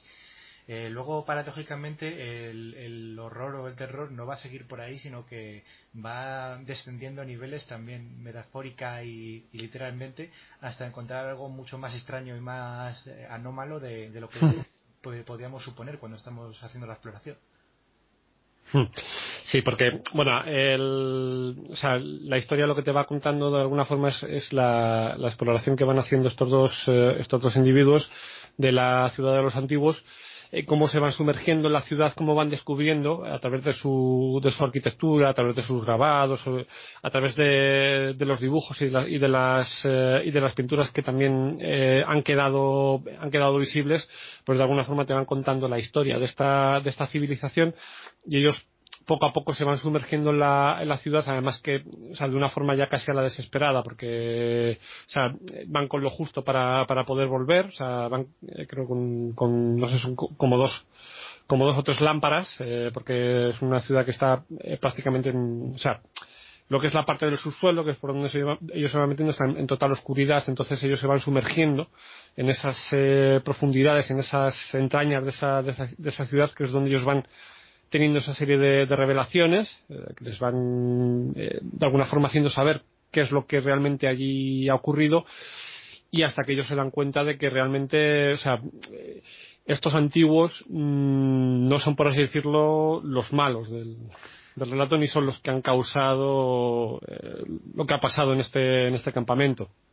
Entonces vamos a ver que hay otra cosa, o sea, otra, otras criaturas más terribles aún, que también están ahí en la, en la ciudad. Vamos a ver que ha habido una guerra también entre, más, más que una guerra, una, una, rebelión, porque, sí, porque, bueno, si queréis, pues ya, o sea, esto luego lo tocaremos en el, en el apartado correspondiente, pero bueno, eh, aquí te cuenta eh, que estos, eh, que estos antiguos también son como una especie como de, como de raza científica han creado unas formas de vida, pues como si dijéramos como esclavos, de alguna forma serían, pues yo qué sé, los, los negros de los, de los antiguos, además te, lo describe así, o sea, como una especie como de animales de carga, que son como una especie de, son los sogots, que es el nombre que él les da, que es un, una especie como de criaturas que van cambiando su masa, o sea, pueden ir creando músculos, son como masas de, son... ya no de carne, sino de, células que se van reproduciendo, que van creando materia, que van creando músculos según lo vayan necesitando. Son una especie de, conglomerados celulares que, que, tienen capacidad de adaptación muy, que son muy plásticos y pueden ir adaptándose creando órganos y,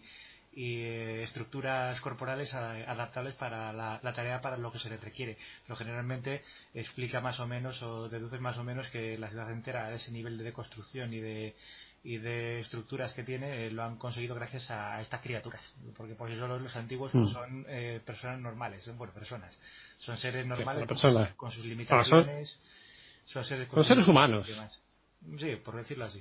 Tienen sus, limitaciones. Son seres humanos y, en lugar de haber diseñado una especie de unos avances técnicos más eh, más encaminados a la tecnología, a la física y demás, eh, parece que estos antiguos dominan más la biología. Entonces, eh, muchas veces cuando ves inventos de ellos y tal, incluso en otros relatos que, mencionan la aparición de antiguos, siempre parece que están más avanzados en biología o en biotecnología. Entonces, estos ojos son una especie de creación diseñada para, para sus propios fines. Y, otra, cosa, esto lo deducen los protagonistas por lo que van viendo en las paredes, que por cierto, eh, los arqueólogos que están aquí en este relato son, son científicos de primer orden, ¿eh? porque, porque hacen unas deducciones y unas componer una historia en dos minutos a partir de cuatro frescos están medio destrozados, que vamos, yo lo paso mal, yo lo paso mal cuando leo este, este relato, lo paso mal porque, o sea, sé que los tíos llevan como tres mierdas de lámparas de, de gasolina, de combustible, que se les va a acabar en nada, o sea, que te dice que llevan para, no sé cuántas horas son, si para, 8 o 9 horas, creo que creo que dice que tienen tienen luz para 8 o 9 horas y, también van con poquitas provisiones, pero cuando empieza el tío a explayarse, a contarte. Primero, o sea, todo lo que van descubriendo, luego todo lo que van leyendo y que, y que descubren un panel de no sé qué, no sé cuánto y se ponen a descifrarlo y de, y de ahí pues infieren que ha pasado esto y aquello y no sé qué, no sé cuánto. Yo echaba cuenta y digo, pues es que ya se les tienen que haber casi acabado las lámparas. Y ya cuando, cuando dice, ya es imposible que les quede nada de combustible, dice, bueno, y ahora, y decidimos seguir bajando. Eh, para, para ver qué podía albergar eh, ¿Qué, más maravillas podían albergar esta, esta ciudad de los antiguos y tal y pasó pero es que es imposible, o sea, es que lo voy pasando mal diciendo, pues es que se van a quedar sin luz, luego no van a poder no van a poder volver, que luego es un elemento que se obvia, o sea, la resolución del, relato, pero bueno. Eh, y luego también... No es que tardara mucho, es que, como te digo, como son dos mentes preclaras, pues se deducen rápidamente. Claro. rápidamente. Yo, creo que están más, preocupados, estaban más preocupados porque les llegasen en los cuadernos para ir a tomando anotaciones que la propia luz.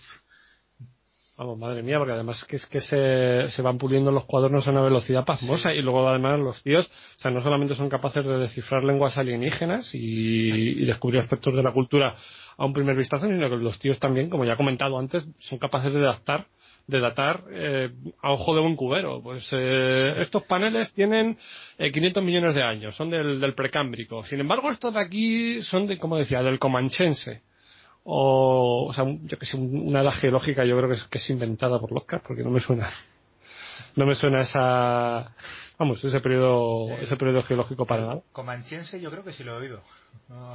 el comanchense. Sí, yo creo que sí lo he oído. A lo mejor me lo estoy inventando, a lo mejor es por, por haber leído el rato tanta vez. Yo, eh, lo que dices tú. Vamos, yo, es que no, no, sí.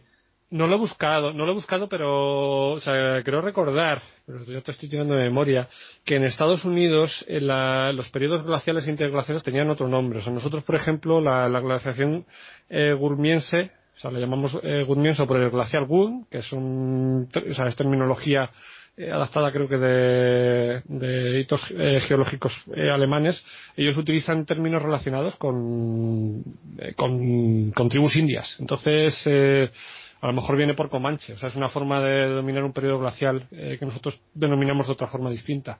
Pero vamos, que yo sepa, no me suena el comanchense para nada. Pero bueno, igual, igual si nuestros oyentes eh, nos pueden corregir o nos pueden mandar la anotación, o sea, igual sí que, sí que existe y es correcto.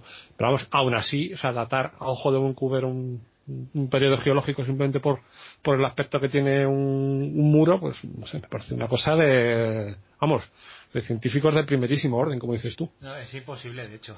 es que, ah, pues. es que ni, ni, siquiera, aunque tuviesen para medir el carbono 14, tampoco le serviría de nada por la antigüedad de, lo que dice que está encontrando. Necesitarían un aparato para, para analizar los compuestos de las rocas y ver si son radiactivos y tal y cual, y no todos les valdrían tampoco. O sea, que, esto es, es imposible. Claro, sería, sería por isótopos y yo creo que ni existían esas técnicas de adaptación en la, en la época, pero bueno. Hombre, se, conocían, yo creo que se conocería ya alguno por la época, pero que ya te digo que aún así eh, no, no te lo puedo llevar en la mochila para hacerlo allí por el camino. No sé. Para, o sea, eso me parece muy flipado y luego, o sea, todo el aspecto teórico, erudito, o sea, también me, hace mucha gracia, ya lo he comentado, o sea, el hecho de que te lo, te lo inserten en mitad de la, de la descripción. Pero aquí el problema que tiene este, este relato que es que como realmente no tiene acción, porque o sea, es un relato que no tiene, o sea, que aparte de los tíos describiéndote todo lo que van viendo y, y una pequeña parte final en la que a lo mejor la narración sí que se acelera un poco, o sea, cuando, sobre todo cuando tienen que volver. Que a lo mejor sí que de alguna forma se introduce un punto un punto de revelación sobre todo cuando cuando se encuentren a ese, a ese que bueno vamos ya también a hacer el spoiler.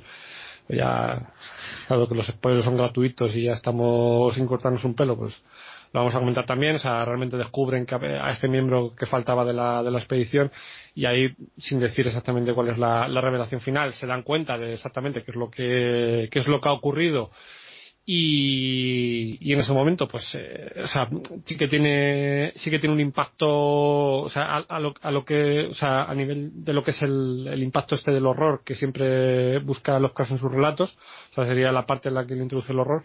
El resto de la narración realmente no o sea no tiene no tiene ese componente. Y aparte de lo que es el, pozo, la sensación de fondo, tampoco, o sea, tampoco te está contando nada realmente terrorífico ni nada realmente, no sé, que entra dentro de los parámetros del, horror cósmico. No sé si a ti te da la, la, impresión. Incluso en algunos momentos puede llegar a aburrir, porque ya digo que puede resultar incluso tautológico y repetitivo. Pues eso, lo, que decía, lo que decía antes, que yo creo que, no sabía muy bien qué tipo de rato quería hacer o, se le, lo perdió de vista mientras iba escribiendo. Hmm. Pues nada, eh, pues básicamente a grandes rasgos esto sería lo que son las montañas de la locura. A ver, eh, yo te vuelvo a repetir, y esto es una impresión mía, a mí personalmente es uno de los relatos que menos me gustan y uno de los, de los relatos de los que me parece más aburrido. Yo sé que, o sea, yo sé que no es la opinión general y yo sé que está considerado como uno de los mejores relatos, por no decir el mejor relato de Lovecraft. Algunos incluso lo consideran la obra cumbre de este escritor. Es complicado, o sea, es complicado pronunciarse a este respecto. O sea, yo no lo considero un mal relato, o sea, ni mucho menos pero yo no lo considero la genialidad que, otros lo, lo, consideran, incluso si no fuese de Lovecraft, o sea, si fuese de cualquier otro escritor, mmm, no sé, o sea, me parecería incluso mmm, no sé, me parecería incluso complicado que este, que este relato sirviese para encumbrar a ese, a ese escritor. Entonces, no sé. También visto en su contexto, Sí, yo creo que yo creo que se le ha dado mucho bombo y tal por el porque es de Lockhart, claro, y una vez que, que has puesto a estudiar su figura, eh, este relato llama la atención, pero y por la por la riqueza narrativa, que también esto es muy se ve mucho en Lockhart, pero aquí es especialmente abundante. Yo creo que por eso ha resaltado un poco más. Pero la verdad es mm. que hay otros, otras historias bastante más cortas y que son incluso más canónicas que esta, que, que se puede decir que, que son de un estilo más puro de, de horror cósmico, de materialismo, de terror, como el horror de Dunwich que acabamos de ver, por ejemplo. Yo lo veo un ejemplo mucho más, más claro. Y el que sigue ahora, el que comentaremos un poco más adelante, pues, o más de lo mismo. Son, son mucho más representativos de lo que es la obra de Lovecraft que este. Ahora, lo que pasa, lo que tiene la montaña de, las locura, de la locura, que no tienen otros relatos, es, es la, la, inmensa cantidad de background que aporta lo que es la, la cosmogonía y el universo de los mitos. Entonces, lo que por un lado no tiene, o sea, lo que como relato en sí, eh, como, como historia en sí, mmm, le falta, luego como, como background, o sea, ya te digo, como, como información que aporta eh, para enriquecer lo que es el universo de los mitos, aquí sí que estaríamos hablando del relato más importante, porque yo creo que es el relato que más eh, trasfondo contiene y en el que más eh, cosas se nos cuentan de ese escenario cósmico que se está, que se está construyendo. Entonces, eso, yo creo que es lo que hace que este relato esté tan, bueno, la redundancia tan mitificado, eh, porque es el, relato en el que se nos cuentan eh, pues más cosas de esas, eh, de esas razas, de esa guerra entre, entre criaturas alienígenas, de ese pasado ancestral, de esa, de esa, de esa caterva de civilizaciones que, habitaron en, la Tierra antes de que llegase el, ser humano. O sea, la cantidad de trasfondo que aporta este relato es, y la cantidad de riqueza que contiene en ese sentido, pues, eh, o sea, le da mil vueltas a cualquier otro relato de, de Lovecraft. Entonces, bueno, eh, recomendarlo, sí, obviamente, aquellos que estén eh, interesados en el, universo de los mitos, sí, por esa parte, no, o sea, no por la parte narrativa, sino por la parte, bueno, descriptiva y sobre todo eh, por la cantidad de background que aporta. Porque, o sea, si tú estás interesado en, en, los mitos, este es un relato que tienes que leer sí o sí. O sea, porque aquí te cuentan cosas que no te van a contar en ningún otro, otro relato. Pero bueno, o sea, eso sería, por eso digo que es un, que es un relato un poco, un poco complicado. No sé si tú estás de acuerdo conmigo o tienes otra impresión. Mm, yo lo recomiendo, lo recomiendo para los seguidores de los mitos, pero casi exclusivamente, porque. exclusivamente. Sí, porque lo, incluso los aficionados a ciencia, ciencia ficción eh, podrían encontrar algún interés en el relato, pero yo creo que se, se va demasiado por lo, por lo explicativo y como, como dices tú, por lo tautológico. Entonces, eh, para un aficionado a los mitos, un incondicional de Lovecraft le puede valer, pero por lo general eh, creo que hay otros que, representan mejor lo que escribía este hombre. Sí, desde luego coincido totalmente contigo. O sea, eh, yo creo que hay relatos que tienen, que son mejor, muchísimo mejor exponente de las cualidades narrativas de, de Lovecraft como escritor.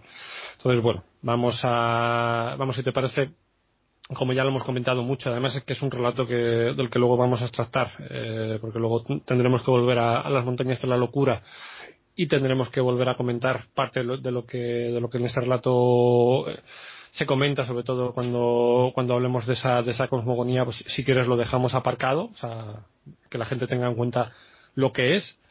Y si quieres, pues eh, avanzamos un poquito y seguimos con el siguiente relato. Javi.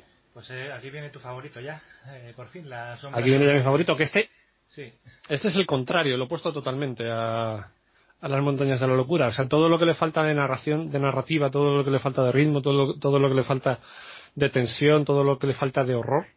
O sea, todo eso lo tiene, pero vamos, de sobra, la sombra sobre Ismouth. Eso es, la sombra sobre Ismouth. Este relato es del 31. En, también de nuevo lo escribió en dos meses, en noviembre y diciembre del 31 y, a este no lo quiso enviar a Weirtales porque andaba todavía cabreado por, el rechazo de las montañas de la locura. Y, pues estaba era una de esas épocas que estaba Lovecraft enrabietado con, consigo mismo y con el mundo diciendo que ya no escribo más que se acabó mi carrera que tal y cual. Y decidió hacer pues este relato como, como una especie de experimento según decía él pero eh, al contrario de lo que piensas tú a él no le gustó él consideraba que Las montañas de la locura era un rato muy bueno, mientras que La sombra sobre Ismo decía que, tenía todos los defectos que deploraba y que, y que no valía casi nada, que valía poca cosa. Eh, de hecho, eh, estuvo, estuvo Derleth eh, dándole la paliza durante dos años para que le enviara una copia mecanografiada, porque Logan se negaba a que lo leyera nadie. y, al final, pues en el 33, pues, le envió una copia mecanografiada y lo primero que hizo Derleth fue enviarla sin su permiso a, a Weird Tales de alguna forma, por esto que decíamos de Derles, que, quería salvar a, a, de sí mismo, como quien dice, ¿no? Hmm. Entonces eh, se lo envió, eso sí, no, no lo iba a aceptar el, director, el famoso este Farnsworth Wright, que, que pensó que el relato estaba bien, pero que era muy largo y que no lo podía, no podía cortar en trozos para, para serializarlo sin, hmm. sin cargarse la estructura del relato. Esa fue la excusa que dio él, pero, pero bueno, se quedó ahí sin publicar. El, Luego, sin embargo, eh, este relato de la sombra sobre Ismo tiene en su haber el haber sido la primera historia de Lovecraft que se publicó en tapadura, en novela. De hecho, fue unos años más tarde, en el 36, eh, en una editorial que se llamaba Visionary Press. ¿Esa te suena a ti? No, no me suena. Bueno, me suena que lo, que, lo, que, has comentado, lo que has comentado tú aquí en este programa anteriormente. Es que pensaba que a lo mejor te, sonaría por, por, el editor, el director que se llamaba William Crawford, que, tenía una serie de revistas eh, famosas en la época. Eh, una de ellas era Unusual Stories y otra que se llamaba Marvel Tales, eh, que no tiene nada que ver con, con la editorial actual de Marvel, mm. pero vamos, que en su, en su época tuvo cierta repercusión. Entonces, lo comento por si hay alguien que le suene, que, que encuentra aquí la relación. Eh, cuando la publicaron, eh, sacaron una edición eh, normal y corriente de, 400 ejemplares, a un dólar cada uno se vendían. pero bueno, como ya sabes cómo eran las ediciones medio amateur de la época, que, se hacían así sin, mucha organización, y de estos 400 ejemplares solo se llegaron a encuadernar la mitad. Y de esa mitad hmm. se vendieron, no sé si fueron 150, o sea, ni la mitad de la tirada se, vendió. de hecho, por lo visto, la, edición era espantosamente mala tenía errores por todas partes y, bueno, tuvieron que, añadirle una fe de ratas para, para poder eh, venderlo porque era, era, una cosa alarmante. Luego además, eh, un tiempo después, el Crawford envió, creó otra edición de la misma historia que la encuadernó en pie, la hizo más cuca y tal y cual y la vendía por dos dólares y medio, que no sé cuánto saldría en la época, pero ya era un libro caro. Y, y lo, hmm. se indignó muchísimo porque dijo que, era un disparate vender vender un, un relato que estaba tan fatalmente impreso por, por ese dineral. y, yo, no pago, yo no pago dos dólares por esta mierda.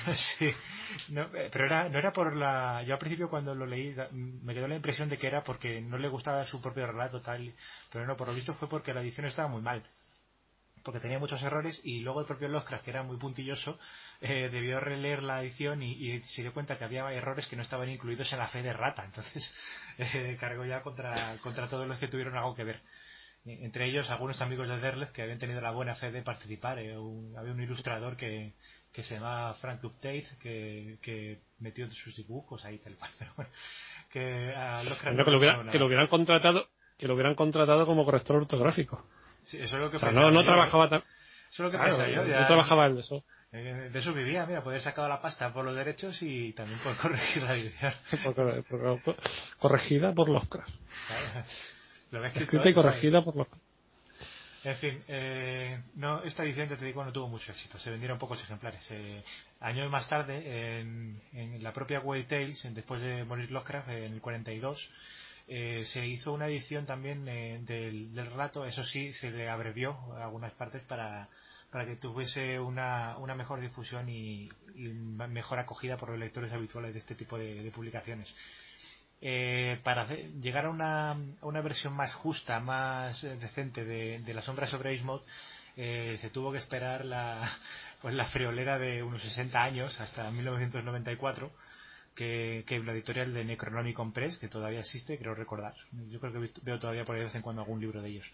De Necronomicon Press sacó una edición que estaba, que estaba ya bien corregida, completa, y tenía anotaciones de, de varios conocedores de Lovecraft, entre ellos Josie, que era el que es el principal el principal eh, autor que bueno autor escritor y crítico que, domina la, historia de Lovecraft eh, pero ya ves estudioso estudioso sí hasta el 94 tuvimos que, esperar para tener una edición decente la que tengo yo es posterior 5 o 6 años me parece esta que tenemos de Valdemar era del 2000 cerca del 2000 en fin eh, después de todo esto, eh, comentar detallitos sobre el relato en sí, antes de hablar de él. Eh, ¿Qué influencias tiene? Pues se pueden sacar varias, no, no muy claras. Eh, entre ellas una que habías comentado ya tú con, con el relato de Dagon, si recuerdas, un relato de Irving Cobb que era Fishhead como aquí hablamos de nuevo de, los profundos esos seres anfibianos que, hay por ahí en el, en el océano, pues eh, probablemente pudiese tener algo de, influencia de esta historia que era, pues no sé si era 30 años anterior, una cosa así. Eh, también hay un rato de, William Chambers, de Robert Chambers, eh, no del Rey de Amarillo ni del Creador de Lunas, que fueron, si recuerdas, sus libros más conocidos, sino del tercero de género de horror que publicó, que era En busca de lo desconocido un relato que se titula The Harbor Master, que probablemente utilizaría los cracks un poco para, para la ambientación eh, no náutica, sino de, de puerto, ¿sabes? De ciudad, de ciudad portuaria y de, y de esta, estos lugares lóbregos, estos muelles olvidados, llenos de barcos hechos polvo y, con, con, esos marinos de mirada aviesa, con el ojo torcido que aparecen en estas historias. Y finalmente, pues también un, granito de arena de, de Algernon Blackwood, generalmente seguramente de la historia Ancient eh, Sorceries, que, que aunque esta es un poco más rara y más tirando fantástica, pues eh, tiene, tiene lugar esta historia en un, en un entorno así como muy de pueblo, en el que por las noches los vecinos eh, tienen la, bueno, esto en el rato de Blackwood, tienen la extraña costumbre de transformarse en gatos, por lo visto. Seguro que, que, a, que a los le hubiera encantado lo de los gatos pero bueno, que, sirvió un poco de inspiración para, para esta, esta trama oscura de Lovecraft de, que dice que en los pueblos que hay perdidos en la costa, los vecinos por la noche hacen cosas raras. sí, Sobre, todo, sobre todo en las costas, en las costas gallegas. Cuando, cuando vienen los barcos de alta mar por las noches y, y aparcan en, en, calas de estas eh, mal iluminadas y bajan fardos de cosas así. Eh, en el pueblo maldito de, de, Invoca, ¿no? Como la película que Invoca. se hizo de, de Bacon. Eh, bueno, ¡Invoca! que eso ya hablaremos más adelante en el, la parte de la misa. Sí, hablaremos más adelante. Que es una película que, que, a mí me gusta, oye. Yo creo que, que es, de las adaptaciones más, es de las adaptaciones más logradas que tiene este autor. pues Sí, no te voy a, no te voy a contradecir. y no es la séptima maravilla, pero, pero vamos, yo, a mí me sorprendió gratamente después de, conocer otras adaptaciones que se habían hecho. Esta me sorprendió bastante. Y... Ah, ya, hablaremos, ya hablaremos. Que, hay mucho sobre lo que hablo. Bueno, y un par de cosillas más. Eh, el manuscrito original, eh, este no lo he dicho otras veces, pero muchas de estas obras de Lovecraft, eh, los manuscritos originales bueno, autografiados por él o mecanografiados por él, se conservan en la Universidad de Brown, que está en Providence, y concretamente en la biblioteca de la universidad, que es la John High Library. Eh, aquí, aparte del relato, se conserva también una especie de plano, de mapa que, fue dibujando Lovecraft según iba escribiendo la historia, iba añadiendo detalles, iba dibujando sobre el papel la estructura de que iba a tener Eastmouth, eh, también un poco pues para guiarse a través de los recovecos, de los callejones y demás. De esta ciudad, que, esto además eh, es uno de los logos que tiene esta historia, esta, esta capacidad expresiva y descriptiva de, las callejuelas y de las, de las casas semiderruidas y demás. Eh, esto va a totalmente de acuerdo. esto va a contribuir bastante a la atmósfera. Luego hay otro detalle que cuando, cuando nos hables un poco de, la historia también, también mencionaré, pero bueno, aquí a grandes rasgos es lo que, lo que se puede destacar de la sombra sobre Ismut. Y ahora ya te, te dejo, te dejo explayarte. Bueno, pues eh, si quieres, eh, vamos a ver, si quieres puedo, bueno, eh, podemos comentar así por encima de qué trata el relato y luego si quieres ya pues damos impresiones o si quieres empezamos dando unas impresiones iniciales sobre el sobre el relato y luego vemos de qué trata. O sea, pues, ¿Cómo quieres que lo hagamos? No, dejamos las impresiones para el final, que tú este le tendrás más fresco que yo y así me, me ayuda a recordar cosas. Bueno, pues es el, a ver, muy muy brevemente porque bueno, este relato sí que sí que lo vamos a comentar un poquito más más a fondo. O sea, básicamente porque me da la gana, porque es mi relato favorito, me, me encanta y por lo tanto pues voy a hacer como una como una una sinopsis ampliada. Entonces, bueno, eh, la historia, como casi todas las historias de Lovecraft, está narrada en primera persona. En este caso, pues el narrador es un estudiante que está realizando un tour por Nueva Inglaterra. Y bueno está interesado pues en, hacer un viaje pues eh, o sea básicamente pues para, para conocer por las antigüedades y, y la arquitectura colonial de la, de la zona. Entonces eh, pues la historia empieza como siempre eh, contándolo, o sea, con, con los hechos eh, a posteriori, es decir, el narrador empieza contándonos eh, la historia una vez que ya ha ocurrido todo. Eh, comienza hablando pues de cómo han entrado las fuerzas del orden en, en tras los sucesos que allí ocurrieron y de los que ellos y de los que él fue fue víctima. Entonces, bueno, pues un poquito te va poniendo en, antecedentes para que tú ya sepas que, algo ha pasado en, en aunque bueno, ya, o sea, te lo tienes que suponer por el propio título del, relato. Entonces, bueno, como decía. Esta por cierto, creo recordar que está ubicada en la desembocadura del Miskatonic, ¿no? O muy cerca de la desembocadura del río. Y, se la menciona, a Ismouth no, la menciona únicamente en esta historia, también aparece, no sé si era en, en la casa de Entre la Niebla o en alguna de estas en las que se menciona la ciudad de Kingsport, que, también supone que era costera, eh, también aparecía Innsmouth por ahí contando, ahí por ahí escondida, pero siempre siempre con ese tono de, de este pueblo está lleno de paletos, no vayas ahí, además. bueno, aquí, sí, es que realmente es lo que es. Aquí descubrimos que, que es como Dunwich, solo que con costa, más o menos. Exacto.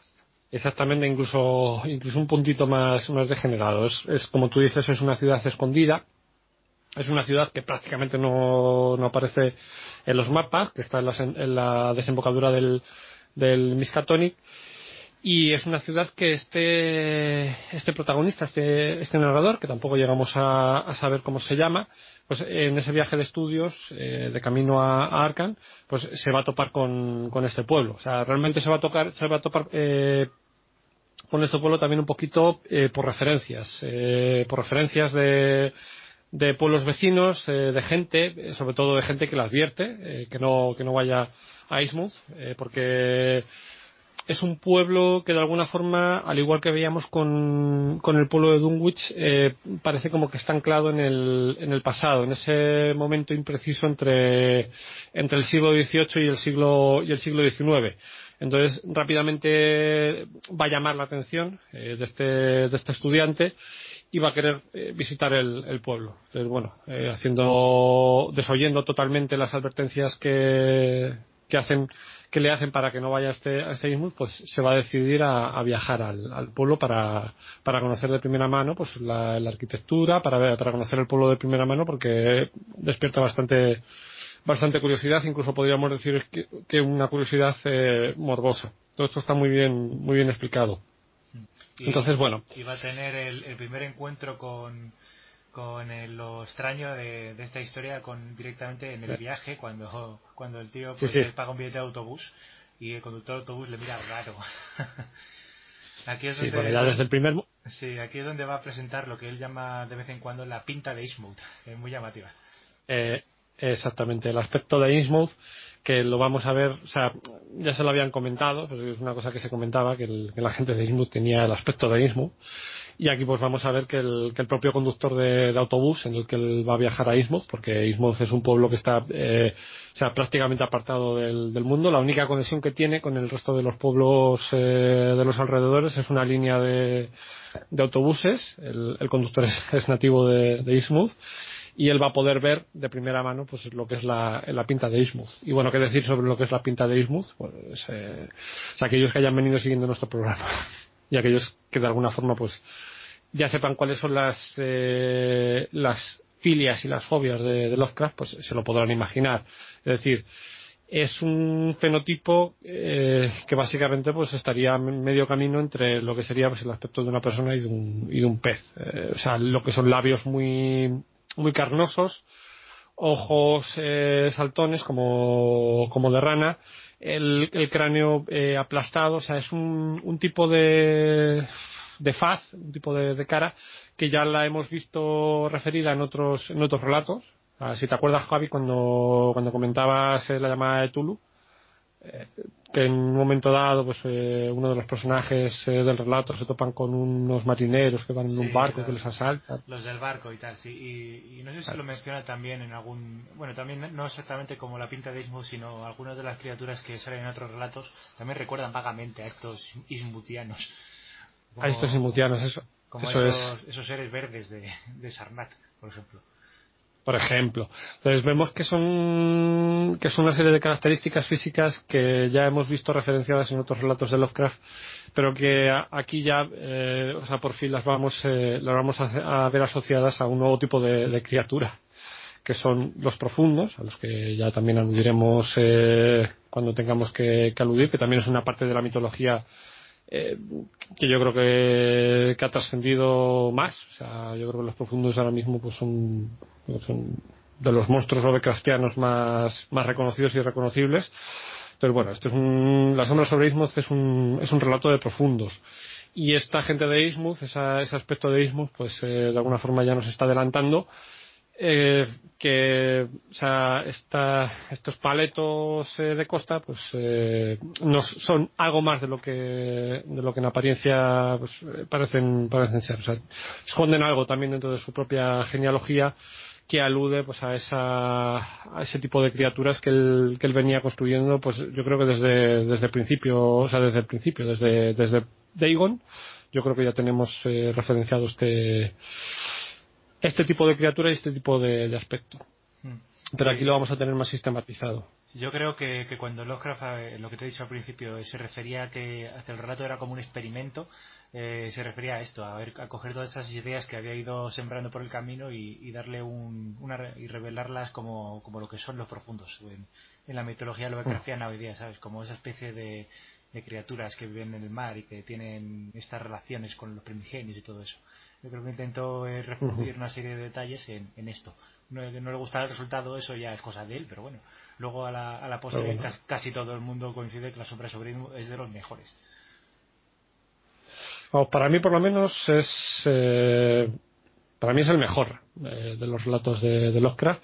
O sea, ya no a nivel de mitología, eh, o sea, que bueno, que ahí se puede. Es más discutible, porque a lo mejor hay, hay relatos que son más ricos en este sentido aunque ya te digo que este es un relato que nos va a dejar, o sea, nos va a legar a los profundos, que es una de estas criaturas que, como comento, pues han, trascendido, pero ya, o sea, a nivel de, narración, yo creo que es el, relato eh, más perfecto en el sentido, sobre todo, en el que te mantiene la tensión, incluso en las partes en las que, como vemos, eh, él se va a dedicar pues a recorrer ese pueblo de, de porque este protagonista, bueno, pues, o sea, se traslada, o sea, llega en autobús a este, a este pueblo, rápidamente te lo empieza a describir como, como un pueblo, pues, eh, casi, pues casi derruido, casi, casi en ruinas, eh, con un fuerte olor a pescado, o sea, el olor a pescado va, va a impregnar todo lo que es el relato, te va, o sea, se va a explayar durante páginas y páginas y páginas y páginas en recorrer las calles de, de. Eh, vamos a tener una, una, descripción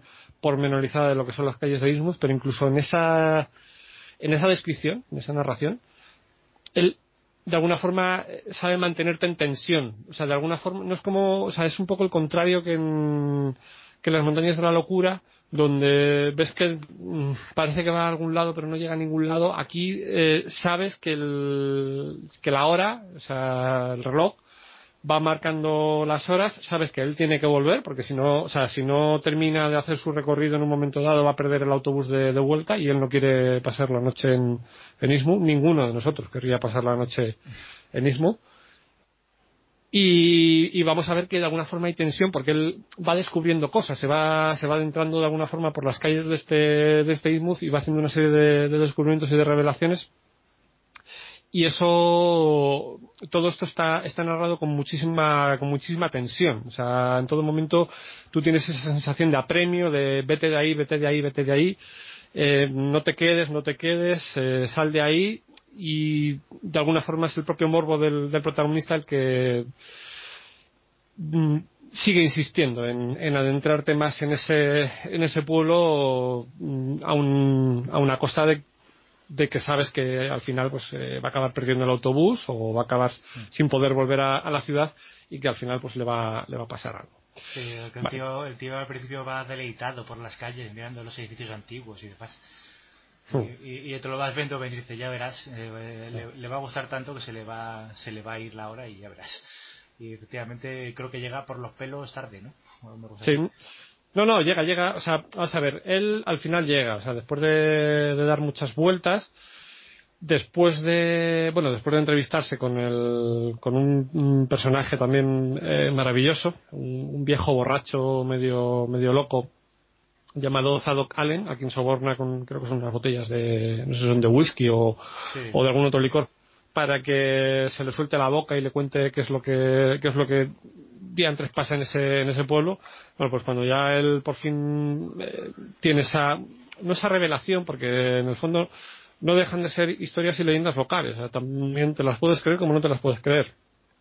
Él después de sumergirse en esas calles de, de como comento, y, encontrarse pues con, edificios tan emblemáticos como el templo de la orden de, de Dagon, o con los muelles, donde pues eh, vemos que un ambiente opresivo pues eh, envuelve toda la zona, y una sensación de, peligro constante. y esa, vuelve y esa roca que se ve desde la costa en medio del mar que tiene un aspecto malsano.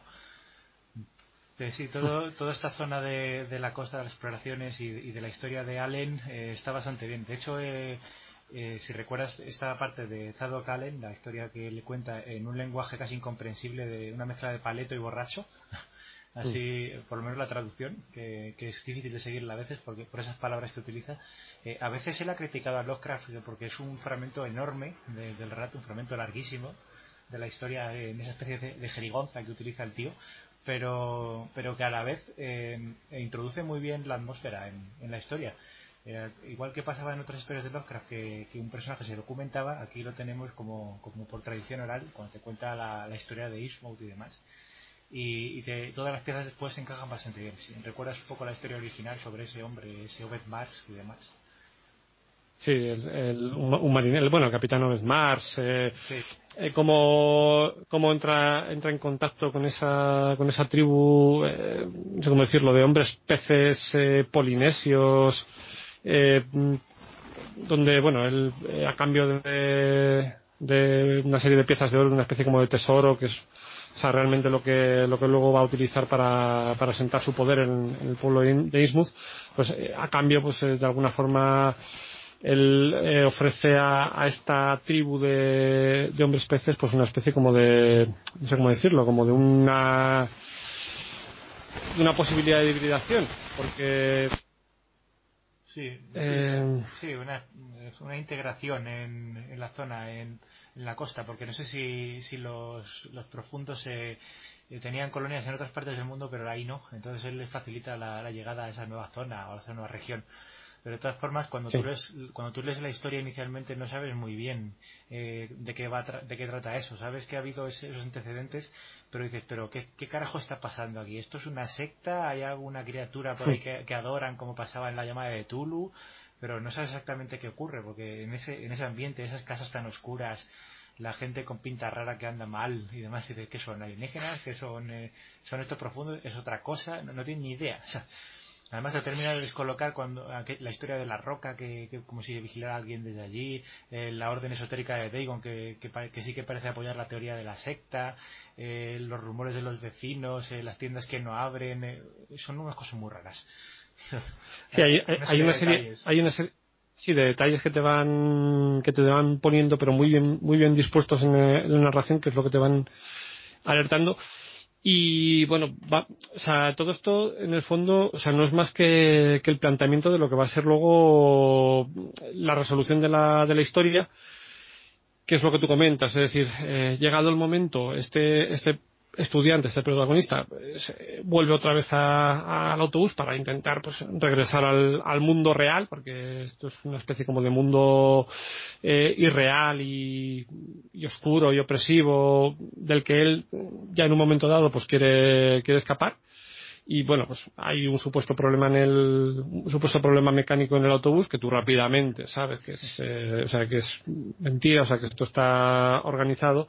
Entonces el protagonista se va a ver obligado a pasar la noche en el único hotel de, de y aquí pues es donde donde va a ocurrir pues esa esa escena que a mí es lo que más eh, lo que más me deja impresionado de este de este relato por lo bien escrito que está y por la y por la tensión que es que se palma se palpa prácticamente en cada en cada párrafo. Vemos que ya pues este este estudiante pues eh, alertado pues eh, en lugar de, dormir pues eh, prefiere esperar en la cama eh, completamente vestido Vemos que ya desde que, desde que entra a la habitación, eh, de alguna forma intenta buscar una posible vía de escape por si, por si ocurriera algo, porque él ya está totalmente eh, alertado. Y vemos que efectivamente, pues eh, a mitad de la noche, pues va, va a, va a, sufrir un asalto en su, en su habitación, va a tener que, escapar, va a tener que escapar por la, por la ventana, de hecho va a tener que escapar eh, de una forma, o sea, casi, casi a la desesperada, eh, pasando a, una habitación contigua y utilizando de alguna forma su ingenio para para burlar o para esquivar a, a, esa porque tampoco te lo describe bien si son personas o si es otra cosa porque de alguna forma los sonidos que hacen al otro lado de la puerta cuando están a punto de entrar en su habitación también te hacen pensar que, no son enteramente no son enteramente humanos. Aunque hasta este momento o sea tú por el relato tampoco o sea puedes afirmar que haya nada sobrenatural. O sea podría ser perfectamente pues un, un relato de, de un grupo de paletos que secuestran a un, a un joven para hacer Dios sabe qué el elemento sobrenatural realmente va a venir un poquito después, que es cuando, cuando se haga la revelación del horror. Es decir, cuando él consiga huir, cuando él pues, consiga escapar por la ventana, internarse por una serie de callejuelas de la, de la ciudad, esquivando siempre a sus perseguidores, él eh, va a llegar a una especie como de, como de vías de, de tren donde él se va a poder esconder y ahí él también eh, gracias a que, a que hay luna llena y el, o sea, y hay una iluminación casi perfecta de lo que son, o sea, de lo que son las zonas despejadas de, de los caminos de la ciudad, él va a ver realmente lo que le está persiguiendo. Entonces, eh, aquí ya vamos a ver que, o sea, lo que son estas criaturas, el aspecto que tienen estas criaturas. Lo que tú comentas, o sea, la parte del arrecife del diablo, la parte de, o sea, de, de cómo surgen estas, estos profundos, eh, eh, cuando, cuando hay luna llena, o sea, casi, casi tú los puedes, eh, casi tú los puedes ver flotando en el, en el agua, casi tú los puedes ver saliendo, o sea, es un, es un elemento muy icónico que se te queda, o sea, cuando lees este relato se te queda siempre, siempre grabado, porque, o sea, a mí esa parte me parece muy terrorífica, o sea, la sensación de unas criaturas que están en el fondo del mar, que tienen tratos con, pues, con esta gente de este, de este pueblo, y que, y que van detrás tuya, porque como, como, es un relato narrado en primera persona, pues que es que en todo momento te están persiguiendo a ti. Entonces, mmm, o sea, llegas incluso, incluso a pasarlo mal. Y bueno, mmm, al final, pues el protagonista va a conseguir, va a conseguir darles eh, esquinazo, o sea, va a conseguir llegar a una zona más o menos eh, segura donde está resguardo. Después de esta revelación va a perder el conocimiento y al día siguiente pues se despertará eh, ya pues eh, con la luz del día conseguirá llegar a una a un pueblo cercano para dar aviso a las autoridades y, y, bueno si quieres dejamos lo que es el final porque o sea es un, un, relato que aparte de todo esto o sea, aparte de esta de esta resolución y aparte de esta de esta persecución tiene una revelación final que pues esto si quieres lo dejamos que, que para mal, mal, Sí, sienta mal, pero bueno, que no deja, no deja de, ser consecuente también porque aquí sí que te das cuenta de que él te ha dejado caer una serie de pistas y es una, una, una revelación, yo, yo, no me lo esperaba la primera vez que leí el, el relato, pero luego volviendo a leer sí que te das cuenta de que o sea realmente sí que te lo ha dejado como, como caer como hay dos o tres elementos más o menos que te, que te llevan en esa dirección aunque claro como tú estás metido en otras cosas o sea tú estás enfrascado en, en, la persecución eso eso es muy Agatha Christie por ejemplo a mí me a mí me recuerda esta este truco a, lo que hace habitualmente Agatha Christie que va, va relato y va siguiendo pues eh, la línea de acontecimientos y luego descubres al final que los detalles ridículos que has dejado caer por el camino son los detalles cruciales realmente. Pues es una cosa muy parecida a lo que, lo que pasa aquí. Con detallitos que, no le dan más importancia, luego descubres que, que la tenían todas. Y te, le sirve a, a este hombre para, para dar ese golpe de efecto. Hmm. Bueno, pero si quieres, mm, si quieres esa revelación ya final la dejamos sí. sin revelar, o sea, vamos a dejar por lo menos algo de misterio para, por si alguien eh, quiere que no haya leído este, este relato y que esté escuchando este programa quiere acercarse al relato, bueno, por lo menos para que tenga esa, esa sorpresa final, ya advirtiendo que hay una sorpresa final y que el relato no termina aquí. Y bueno, si quieres lo, lo cortamos aquí.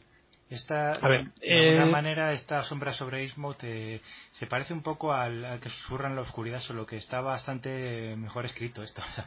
Aquí no, no, tiene esos defectos, esos fallos que, que veíamos de, de, que el protagonista sea tienda a ser bastante crédulo y demás, sino que, que aquí desde el principio ya sospecha algo y, y, el, y, el, pobre hombre pues toma medidas para, para poder sobrevivir y no como el otro que le venía todo de golpe y porrazo y no se lo esperaba pues yo creo que, que aquí lo, este aspecto ya lo domina Oscar, pero tampoco lo vamos a ver mucho más después porque los, ya sabemos que los personajes lovecraftianos suelen ser solitarios y pero las amenazas no van no van a por ellos en masa suele ser una sola criatura o, o una sola cosa que, que, aparece por ahí una amenaza concreta.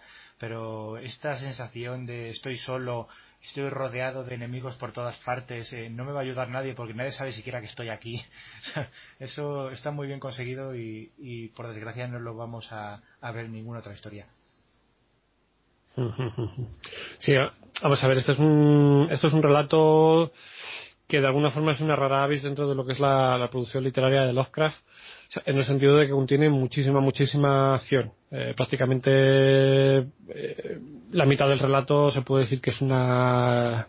Bueno, a lo mejor no tanto, pero sí una gran parte del relato se puede decir que es una que es una persecución casi agónica en la que el protagonista tiene que hacer eh, uso y gala de todo su de todo su ingenio para conseguir esquivar a, a estos eh, perseguidores que en ningún momento te están diciendo que son, aunque tú ya intuyes que es, que es algo que es algo extraño, que es algo que es algo inhumano. Y es un relato en el que hay mm, muchísima muchísima tensión, en el que hay muchísima sensación de, de peligro, en el que hay eh, un ambiente opresivo. Aquí sí que se puede decir que, que Innsmouth es un personaje más, o sea, eso que, sí. que comentábamos en, en el... Este, en este, desde luego. En los otros que hemos dicho, pues todavía lo podemos dejar un poco aparte, pero aquí, desde luego. Esto es, es que es como, o sea, es como las típicas escenas que se, se, hacen en algunas películas de que te pintan el pueblo como si las ventanas fueran ojos que te vigilan y demás. Esto es lo que, lo que visualizas tú cada vez que, que estás en Innsmouth, caminando por las calles. Es como si te estuviese vigilando cada, cada esquina y cada piedra y cada farola. Mm, eso es, esa, esa, sensación de peligro prácticamente desde, el momento en el que en el que llegas. O sea, esto nos ha pasado muchas, o sea, a mí por lo menos me ha pasado, no me imagino que a ti también te habrá pasado, de llegar a ese pueblo perdido, abandonado de la mano de Dios, eh, en mitad del quinto coño, y pasear por las calles, eh, o sea, por, por calles de piedra, eh, con casas antiguas, eh, muchas casi derruidas, en el que tienes esa, esa eh, sensación de estar siendo vigilado, o sea, pues todo eso es... Eh, Hombre, pues... Todo eso es ismo. Pues sí, la verdad es que me pasó concretamente en, en Conbarro, que es donde está rodada la película de Dagon, que, que yo he estado allí y, y, claro, como ya lo sabía, que cuando, cuando estuve allí pues ya lo iba visualizando y la verdad es que, la, eh, bueno, yo lo vi de día, pero de noche no debe ser muy agradable ese sitio. pero vamos, sí, te, te, lo puedo decir muy, muy a las claras que, que sé cómo es eso.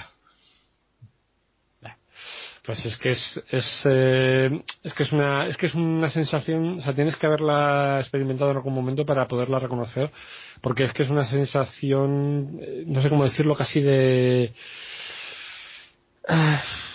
casi casi claustrofóbica porque es como como si las calles se hicieran más angostas como si millones de ojos se clavaran sobre ti pues todo eso es lo que él te va transmitiendo eh, a través de del protagonista de este relato y es que él invierte muchísimo en construirte el pueblo, o sea, porque hay una parte inicial que es, eh, que ya te digo, que es casi como una cuenta atrás, porque, o sea, él llega por la mañana en el autobús, el autobús se marcha, él sabe a qué hora se marcha el autobús, o sea, tiene pues eh, todo un día para recorrer eh, Innsmouth y de alguna forma él se va perdiendo porque es una parte del relato en la que él se va perdiendo dentro de la del, no solamente de las calles sino también de la historia de esta de este pueblo y de alguna forma tú también te vas perdiendo, porque de alguna forma también va perdiendo la, la noción con la realidad, sobre todo cuando, cuando tiene esta conversación con este Zadok Allen, que, o sea, de alguna forma, pues eh, ya nos abandonamos a una, a una narración, a un relato, o sea, lo que tú comentabas de, los tres tiempos, pues en este caso estaríamos en un tiempo pasado, pero en un tiempo muy anterior, en el que él te, pues te cuenta casi la forma de una vieja leyenda, pero que luego vamos a ver que no, o sea, que realmente no es tan vieja y que de alguna forma tiene, o sea, tiene impacto en el, en el presente. Es decir, que, que de alguna forma te conjuga esas, eh, esas antiguas eh, leyendas eh, marinas con lo que está pasando en ese momento en el, en el pueblo y lo hace de una forma magistral. Es que es, que es un relato a mí me parece redondo y dentro de lo que es la producción Lovecraftiana, o sea, yo creo que es mm, de lo más, no sé cómo decirlo, de, lo, de lo más fácilmente adaptable a otros medios, porque siempre se dice que Lovecraft es eh, muy complicado de adaptar, porque prácticamente no tiene diálogos, porque prácticamente, o sea, sus, sus relatos son, son descripciones, pero quizás la, la excepción sea este, esta, esta sombra de Ismuth, es decir, aquí vemos que tiene muchísima acción, tiene muchísima tensión, Hombre, no tiene diálogos porque no tiene, no tiene personajes, más allá de los tres, cuatro personajes que, que nos pinta en la, el, vamos, en el, en el relato, pero sí que tiene elementos como para poder hacer una buena adaptación. Yo creo que por eso, o sea, las adaptaciones de este, de este relato han triunfado más que, que de otros relatos eh, de Lovecraft, porque es más fácilmente adaptable. Pero bueno. La verdad es que es posible, cuando lo estoy pensando ahora, que, probablemente ese disgusto que tenía Lovecraft con esta historia sea porque no, no tira tanto por el horror cósmico, por el miedo a lo desconocido, a lo que hay más allá, sino que es un, miedo más, más natural y, no sé, más instintivo, más directo, que es el miedo por la, propia integridad física. A lo mejor esto no le, no le gusta demasiado a Lovecraft, que siempre le gusta más la amenaza psicológica de los protagonistas que están mm. traumatizados con un descubrimiento generalmente, pero que no siempre lo ven ellos mismos y que, y que tiene una repercusión más allá de, más allá de su vida cotidiana. Bueno, en este caso eh, vamos a ver que el protagonista está siendo asediado por una serie de, criaturas extrañas o, medio extrañas, pero realmente aquí el peligro que corre es más físico, más individual, pero no, no tiene tantos datos como para, como para entender lo que le está ocurriendo como, y meterlo dentro de, esta gama de, de seres lovecraftianos cósmicos. Entonces a lo mejor yo creo que a Lovecraft no le gustó eso como experimento porque le parecía un relato más, pues no sé, a lo mejor más vendible para, para cosas como Wild Tales y demás que siempre le pedían una cosa más ligerita, más de, de mm. capa y espada, más de lucha, más de cosas así. En ese sentido, este, este relato con, con esas escenas de acción y de tensión podrían ser un, salvando las distancias, un relato guardiano de, de los que tenía más, más de estilo de, mitos de Tulu. Sí, o sea, sí, puede ser, puede ser lo que tú comentas. Es decir, aquí la, la amenaza que se cierne sobre el protagonista es una amenaza física. O sea, es, eh, y, y de alguna forma él tiene que responder a, esa amenaza también de una forma física. O sea, tiene que emprender una huida. Además que vemos que el, que el protagonista, pues, eh, salta, cae, se hace daño, eh, suda, eh, se le acelera el pulso, o sea, casi casi es fisiológico, o sea, casi, casi es una reacción fisiológica lo que él experimenta ante el, ante el horror, cuando realmente el rato lo de Cristiano, o sea, se caracteriza precisamente por un, por una reacción psicológica al, horror, más que fisiológica. O sea, muchas veces la revelación, o sea, viene simplemente por leer un documento. eh, aquí vamos a ver que la revelación viene en mitad de una huida a la desesperada y, vamos a ver que está, o sea, que es una huida que está llena pues de barro, de, polvo, de, sudor, de, dolor, de, adrenalina, o sea, es, eh, es algo, no sé, que, que por eso digo que es una rara avis dentro de la producción Lovecraftiana, porque o sea, yo no, no, recuerdo otro relato semejante a, a la sombra sobre Sí, y a mí me sorprende, a mí me sorprende también que, a la mitad de la huida no empezara a, reflexionar el tío y a pensar en cosas del Necronomicon o alguna cosa así. ya recordé de repente que había leído el Necronomicon y tal. me sorprendió que no hiciera referencia, pero bueno, eh, a, mí me gusta como está. Si hubiera metido eso, a lo mejor habría cortado el ritmo y no sería tan raro eso tampoco en Lovecraft que, que se pone a divagar cuando está hablando otra cosa, pero bueno. Aquí, aquí está bien Totalmente. ha quedado. Totalmente. Entonces, bueno, a mí personalmente ya te digo, ya como conclusión final sobre este relato, ya de sobra conocido por parte de nuestros oyentes, porque ya me he pronunciado en varias ocasiones, este es mi relato favorito y yo creo que es, eh, o sea, yo creo por la forma en la que está, en la que, la, que está escrito. Puede que no tengamos eh, tantos elementos eh, de mitología lovecraftiana, aunque vuelvo a repetir, o sea, aquí tenemos la presentación en Sociedad de los Profundos y además, o sea, los tenemos ya conformados como tal, unos profundos hechos y derechos, con su mitología, con su explicación, con su, con su ciudad de los, de los profundos, eh, que no me acuerdo ahora cómo se llamaba, tiene un nombre también no sé, muy Lovecraftiano. ¿Tenía nombre? yo pensaba que vivía en, la de Tulu o alguna cosa de esas, ¿no? ¿En la de Raylier? o por lo menos la mencionaban, yo creo que la mencionaban. Sí, la mencionan, pero yo creo que tienen otra ciudad. Eh, o sea, me refiero a los profundos que conoce el, el Obed Mars, el, capitán este. Sería, la, sería la Atlántida o alguna cosa de estas. Eh, no, no, no tiene otra, tiene otro nombre, pero vamos, no me, no me acuerdo ahora. Pero bueno, o sea, luego si quieres lo comentamos eh, más adelante cuando, cuando tratemos el apartado bestiario pero o sea que quiero decir que también o sea tiene sus referencias ahí a, ese apartado de los de los mitos incluso o sea en relación con, con otros relatos también de esta de esta de esta etapa de esta de estos mitos de Tulu. Pero aparte de eso o sea tiene un algo más. Tiene tiene un aspecto más que no tienen otros relatos entonces yo creo que eso es lo que lo, lo que lo engrandecen lo que le faltaba, por ejemplo, a las montañas de la locura lo vamos a encontrar aquí, en, las sombras sobre Ismuth, aunque carezca un poco de ese, elemento mitos, pero sin estar eh, falta completamente. Entonces, eh, para mí es una especie como de, balanza de equilibrio que al final pues acaban eh, convirtiendo a este relato pues en una, vamos, en una obra mm, seminal y en, o sea, no solamente en un elemento sustancial de los mitos, sino también en una, en una narración trepidante y sobre todo muy muy recomendante, muy recomendable porque, o sea, esta no aburre, pero no aburre en ningún momento. En absoluto, esta en absoluto. Es, inmersiva y es, trepidante y bueno, o sea, y la resolución también es, eh, es de las que te deja un poco con el culo torcido. Entonces, está recomendada al 110%. Efectivamente. Eh, yo particularmente sí que es una de las que más me gustan, pero bueno, por, por mi carácter eh, intrínseco, eh, a mí me gustan más los relatos que, que, tienen una vena más fantástica sin pasarse de las rayas. como el que había mencionado el color del espacio exterior y, el que comentaremos ahora, que, también es uno de los que más me gustan. Pero bueno, como, como relato de, de los mitos de Tulu, de civilizaciones, de un poco para englobar todos esos conceptos que había ido diseñando Lovecraft cuando empezó a, hacer historias de terror, eh, este relato la verdad es que es perfecto, tiene, tiene casi todos los detalles que, que merecen la pena leer de Lovecraft, aunque él dijera que eran todos los detalles que deploraba. Pero como, como, él se odiaba a sí mismo, eh, podemos estar hablando de las dos cosas perfectamente. Vale. Pues nada, pues eh, si quieres ya cerramos la sombra sobre Ismuth, Javi, y si quieres ya pasamos al, al siguiente relato.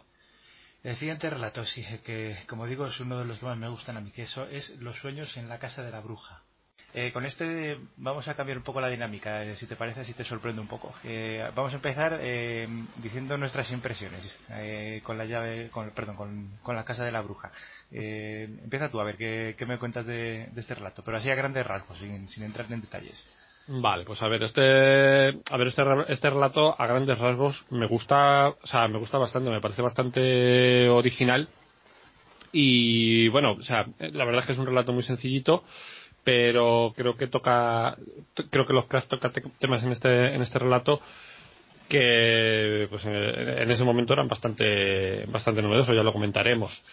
Eh, también me parece original porque, o sea, me parece que tiene, tiene un, carácter, bueno, ya lo dice el propio título de Sueños de la Casa de la Bruja, tiene un carácter onírico, también un carácter en el que se nos va narrando pues una serie de ensoñaciones del, protagonista, entonces eh, también cuando, cuando da esas, eh, esas descripciones, eso, cuando nos, cuando nos narra esos, esos sueños, esas pesadillas más bien, pues, eh, o sea, también la forma que tiene de describirlas pues me gusta, me gusta mucho. En, en, o sea, en resumen, me parece que es un, un relato bastante curioso dentro de la producción de, Lovecraft y me parece que también es un soplo de, aire fresco, o sea, dentro de lo que venía él eh, contándonos en esta, en esta etapa de los, de los mitos. Vuelve otra vez a tocar eh, sus temas clásicos de la brujería, de Sal, etc, etc, pero aquí le da una, una vuelta de tuerca, un punto de original que yo creo que lo, o sea, que le da ese, ese, aspecto fresquito de relato novedoso.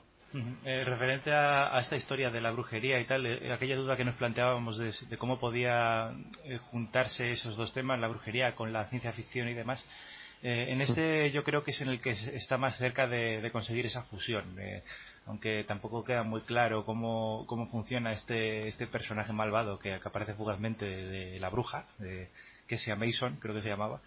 Eh, no te lo explica muy claramente cómo sale, pero este, en este estamos más cerca de, entender una, esta unión entre, entre la ciencia ficción y, la brujería. Ahora lo, lo detallamos un poquitín. Eh, a mí este, este me gustó, eh, porque ya sabes que a mí los, los de estilo fantástico me, me, llaman más que los que son así muy descriptivos, en plan ciencia ficción.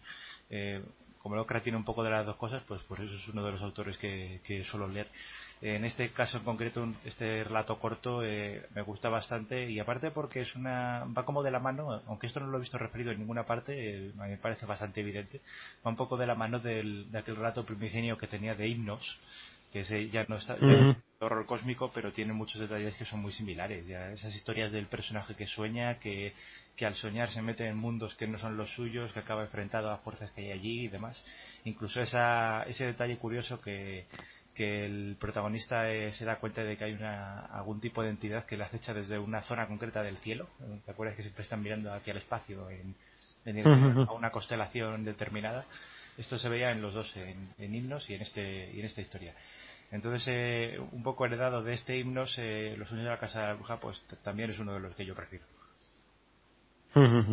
Sí, además es lo que tú, o sea, yo destaco también lo que tú comentas, eh, que en este, que en este relato se ve muy, muy bien y muy a la perfección ese, ese encaje eh, que tiene Lovecraft eh, que mezcla pues eh, esos dos mundos, el mundo ancestral de la, de la brujería, de la magia negra, con el mundo de la, de la física, de la física avanzada, en este caso de la física cuántica. O sea, si nosotros, por ejemplo, tuviéramos que, que trazar una línea divisoria, o sea, por ejemplo, si nosotros nos trasladáramos a la, a la biblioteca de, Aristóteles, donde pues, eh, se ordenaban eh, los volúmenes de sus obras por, por materias.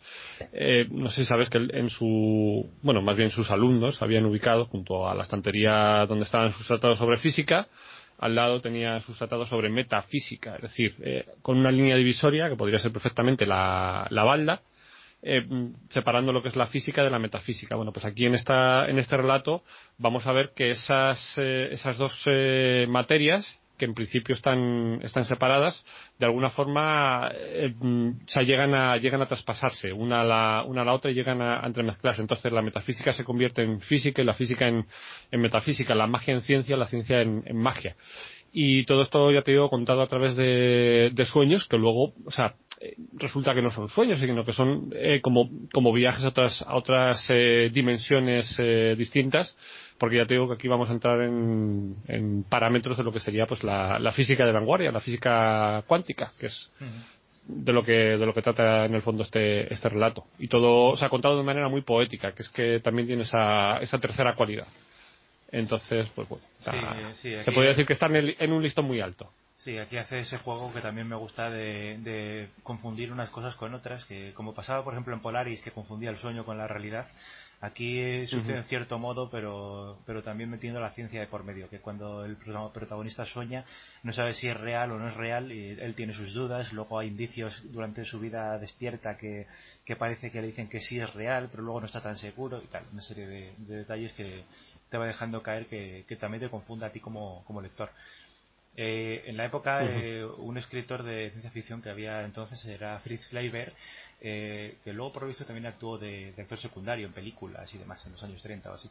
este era bastante fan de este relato porque decía que Lovecraft se había convertido con él en, uno de los primeros escritores de, en tratar las, aquellas historias del hiperespacio y de los viajes hiperespaciales, pero desde un punto de vista más, más matemático, usando conceptos matemáticos mezclado aquí con el horror cósmico, claro que eso va por otro lado. Pero, pero a mí me gusta mucho esa idea de que, de que Lovecraft eh, mezclara conceptos de ciencia y magia pues a través de geometría, de matemáticas, de, física cuántica que estaba empezando a desarrollarse. Recordemos que aquí Einstein ya había formulado sus teorías de la relatividad, si mal no recuerdo, eh, fue unos años antes. Entonces eh, a Lovecraft le gustaba mucho este trabajo de Einstein y, se ve que, este tema le, le interesaba, pero sin, sin ser un, un científico como, como lo eran otros, este Lovecraft lo quiso abordar de, de, esta forma a su estilo, digamos, hablando de estas dimensiones alternativas, pero tal como las veía él. Sí, sí, además introduciendo, introduciéndolos eh, perfectamente en su, en su elemento, el, elemento mitos, el elemento chulufatagen, que aquí va a estar presente pues con, con alusiones, por ejemplo, bueno, con alusiones y, con la aparición del, del personaje de Nyarlathotep, que este es uno de los poquitos relatos en los que, en los que tiene una presencia bueno, activa tampoco llega a tener una presencia realmente activa, pero sí que por lo menos, pues, eh, o sea, le vemos presente en el, en el relato. Sí, eh, aquí caracterizado como, si mal no recuerdo, como el hombre de negro, ese que El hombre de negro de, de los de los aquelarres, eh, sí, o sea, recordemos que Nyarlathotep es el, es, ese ser de, de, las mil máscaras, de, de, las mil caras, y aquí pues toma esa, esa apariencia. Y luego pues también hay otros elementos en este relato, como por ejemplo esa, esa rata, esa rata ah, Con el apodo ese de Brown, Jenkins. Brown Jenkins, sí, sí, Un, ser totalmente, o sea, totalmente Lovecraftiano. O sea, no deja de ser una rata, pero o sea, una rata con rasgos humanos, con cara, con cara de, persona y con, y con manos en lugar de, patas. Este Brown Jenkins es, como el anclaje, el punto de unión entre esas, esas dos realidades, porque te da a entender que, es una criatura que ha venido desde el otro lado, ¿sabes? Que es como el familiar de la bruja, como si dijéramos, pero pero no, no, lo ha, no lo ha fabricado ella ni lo ha hecho con magia y tal, sino que, de alguna forma es una manifestación de, de los seres que hay en, en las dimensiones paralelas y demás. Bueno, Javi, pues mm, no sé si, si quieres que nos metamos ya con el, con el relato, si nos puedes contar así cositas sobre su elaboración. Bueno, es poca cosa lo, lo que tengo de este, también un relato corto. Eh, este relato lo escribió Lovecraft a lápiz, eh, no, no lo mecanografió hasta un tiempo después. Bueno, yo creo, no, yo me parece que no lo llegó a, no lo llegó a pasar a máquina. Lo hizo dar lápiz a toda prisa en, en febrero de 1932 eh, decir que el título original no, no, era este, sino Los sueños de Walter Gilman, que es el protagonista. Y, y este, eh, este relato se, se escribió, eh, perdón, se, se, envió a Weird Tales, como tantos otros, pero de nuevo eh, fue Derleth el encargado de enviarlo sin el permiso de Lovecraft, porque él todavía no lo quería enviar. Recordemos aquel, aquel desengaño que había tenido con las montañas de la locura con el anterior también, también sufrió esta circunstancia, con este todavía no quería enviarlo porque el verano anterior le había rechazado las montañas y demás. Entonces eh, Derleth hizo lo mismo que con, con el anterior que comentamos, lo, cogió, lo mecanografió y lo envió sin su permiso a la, a la revista. Y la revista, por lo visto, lo aceptó enseguida. Le, le abonó 140 dólares, que, bueno, es poquito, pero como es un relato corto, tampoco estaría tan mal, me parece. Mm y eh, se publicaría en 1933. Luego, años más tarde, cuando, cuando Lovecraft muriera y se fundara Arkham House, eh, este sería uno de los que pasaría a formar parte del volumen este que publicó Derleth y Wandrey de, de, de Outsider and Others, El extraño y otros, aquel famoso de, primer libro que de la, de la obra de Lovecraft. Eh, si quieres, eh, resúmenos un poco el argumento y, comentamos alguna cosilla más. Sí, bueno, es muy, tiene que ser algo muy somero porque no tiene tanto tampoco. Es. Muy, muy brevemente, si quieres, ahora, nos metemos en algunos detalles del, del relato porque ya te digo, es un, como dices tú, es un, es un relato muy cortito, entonces tampoco. Y, y el argumento va muy, muy al grano. que también es una cosa que se, que se agradece porque o sea, venimos de, relatos en los que en los que los personajes dan muchos rodeos eh, tanto eh, literal como metafóricamente y ahora pues nos vamos a encontrar con un relato que, que está, yo creo que en este sentido, eh, mejor estructurado y va, yo creo que más al, más al grano, lo cual es de agradecer. O sea, tiene, en ese sentido tiene mucho, mucho ritmo. Entonces, bueno, aquí este relato también pues tiene la característica de que, de que está contado mediante un narrador omnisciente. Aquí no tenemos una narración en, en primera persona que no suele ser habitual en la producción de, de Lovecraft, son muy poquitos los relatos donde utiliza esta, este sistema de narración. El protagonista, como tú has dicho, es eh, Walter eh, Gilman, que es un estudiante de matemáticas de la Universidad de, de, Miskatonic. Nuevamente, o sea, entramos eh, ya de lleno con, con, elementos de la mitología Lovecraftiana. Eh, que está interesado en este caso, pues no solamente en las matemáticas, sino también en el, en el, folclore, en el folclore local. O sea, nuevamente vemos pues que se conjuntan estos dos, eh, estos dos elementos dentro de la figura del, del sabio. O sea, el sabio que está interesado por la, por la ciencia, pero también eh, por la paraciencia, por, en este caso pues por la, por las leyendas eh, locales. Entonces decide alquilar pues un, un inmueble, una habitación, en la llamada eh, Casa de la Bruja, que es una, una, casa en la que se cuenta que residió la bruja Kecia, Kecia Mason. Eh, la primera parte de este relato pues nos cuenta la historia de esta bruja eh, que fue acusada y bueno fue acusada y encerrada en, en, prisión durante los juicios de Salem en 1692 y, y lo que pasa es que se escapó misteriosamente de su, de su celda sin que nadie eh, sepa exactamente cómo, cómo, ocurrió esa fuga. Entonces, desde entonces, muchos eh, ocupantes del ático donde, donde este Walter Gilman eh, reside, pues eh, han muerto en extrañas circunstancias y han contado, pues, eh, pues historias extrañas acerca de lo que, de lo que allí ocurre.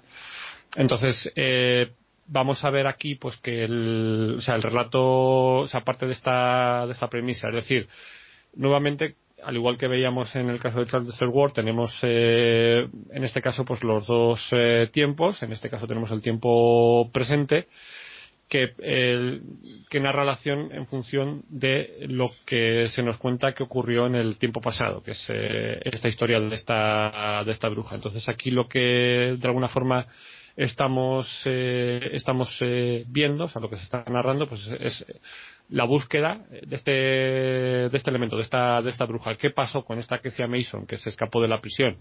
Eh, son ciertas las leyendas que dicen que todavía reside en alguna parte de, del ático de esta, de esta casa. Pues esto es un poquito lo que, lo que va a tratar, el, el gran tema del, del relato. Gilman cree que el ático puede ser una especie como de puerta a otra, otra dimensión, lo que has comentado tú, y pronto va a empezar a experimentar una, una serie de vívidos sueños en los que pues, entra en contacto con, pues, con estructuras no, no euclidianas. Y, y bueno, y los extraños seres que, que ahí existen. O sea, entre ellos, pues este Brown Jenkins al, que hemos aludido. Que esto también, por ejemplo, lo veíamos en el relato From Beyond. No sé si te acuerdas. Sí. Y por cierto, decir eh, también que la descripción del, ático, de la, de la, habitación de la bruja y tal, eh, también es curioso porque eh, habla sobre, no directamente como hacía la llamada de Toulouse, de estas extrañezas de la geometría, sino que aquí el, las paredes y el techo del ático son irregulares tienen ángulos extraños y hay uno en concreto que siempre le llama la atención al protagonista y tal, pero no sabe identificar qué, es lo extraño de, esta disposición. Y, de alguna manera, pues esto es, va, va, a alimentar su curiosidad porque al fin y al cabo él estudia matemáticas y, esas cosas de los ángulos en, posiciones poco comunes le llaman la atención y demás. Y un poco esto también le convierte en la, en la víctima perfecta, ¿no? Porque de alguna forma se siente atraída al personaje de la bruja o su acompañante por, por este chaval que aunque tampoco sabemos realmente muy bien para qué necesitan o si lo necesitan para algo, eh, se acaban metiendo en, relaciones con ellos por, por historias de estas de, invocaciones raras, de, reuniones con Nerlatotep y, y viajes así así extraños como los que hacían ahí en sueños los de los de himnos, los protagonistas de himnos y, bueno, aquí tampoco lo que dices tú, las formas de la bruja y de Brown Jenkins, que contacta con ellos eh, en ese otro mundo, tampoco las percibe, las percibe como una especie de, masa o de, o de sustancia irregular, como una especie de, de, abstracción que él no sabe muy bien explicar, pero luego en la vida real tiene su, su forma real. Pero no te, no te llega a explicar muy bien en ningún momento cómo les percibe en un sitio o en otro y ni cómo se desplazan ni nada. Al principio te dan la, la impresión de que ellos le están arrastrando y que le quieren llevar hacia un objetivo, pero él no, él no sabe qué, qué, objetivo es ese.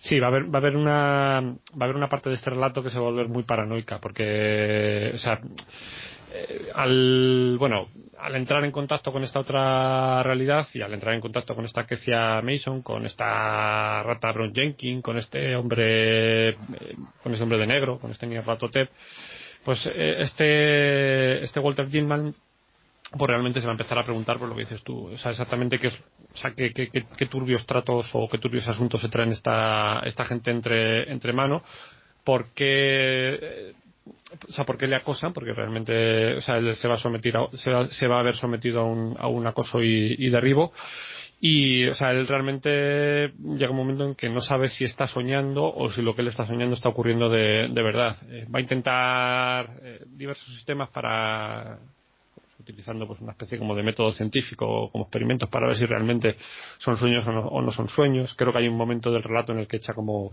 como harina en el suelo para ver si se levanta y o si alguien eh, entra dentro de la, de la habitación. Es decir hay un momento en el que se plantea realmente si se está volviendo loco o si esto está ocurriendo en, en realidad.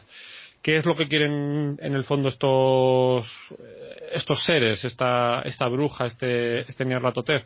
Pues parece ser que lo que quieren es realizar una especie como de aquelarre, sacrificando un, bebé en la noche de, de, Walpurgis, lo que dices tú. O sea, por algún motivo que nosotros desconocemos, pues eh, la participación de, de, Walter Gilman en este, en este aquelarre, pues es un, vamos, es un, es un elemento eh, necesario. Entonces, bueno, cuando ya toma conocimiento de, de qué es lo que están tramando estas, eh, estos, estos personajes, pues va a pedir ayuda a un, a un amigo suyo, a Frank Elwood, para intentar eh, detenerlos. Y bueno, ya pues el, final del relato, si quieres, lo dejamos también en suspenso para o sea, dejar la sorpresa final al, al, lector que lo quiera que lo quiera leer pero bueno a, a, grandes rasgos serían las líneas maestras de este de este relato o sea una historia eh, sencillita turbadora con todos los elementos eh, lovecraftianos con ese punto de encaje que ya hemos comentado, eh, que mezcla pues ese, ese elemento brujeril con, con ese elemento de, de, física, en este caso de física, de física cuántica. Y, y la verdad es que todo ello narrado de forma muy, o sea, pues, me parece de forma soberbia, porque me parece que este relato está, está muy bien escrito. Eh, yo me atrevería a decir que, que además, eh, sin decir cómo es exactamente, que el final es bastante brutal. Sí. A, a, mí, a mí me pareció bastante impactante eh, cómo, cómo termina esta historia. Eh, es, ya, ya te lo hueles normalmente cuando lees Lovecraft, pero aquí esta me sobrecogió un poco más de la cuenta, digamos. Eh, aparte, sí, sí, sí. aparte de lo que has contado, también eh, mencionar el cameo de, digamos, de, de, los antiguos que veíamos en la montaña de la locura, que en uno de esos viajes psicotrópicos eh, viajan a una ciudad suya, así que te da a entender que no solo viajan en el espacio, sino también en el tiempo. Porque les ves ahí eh, haciendo sus cosas y con, en sus ciudades y demás. Pero bueno.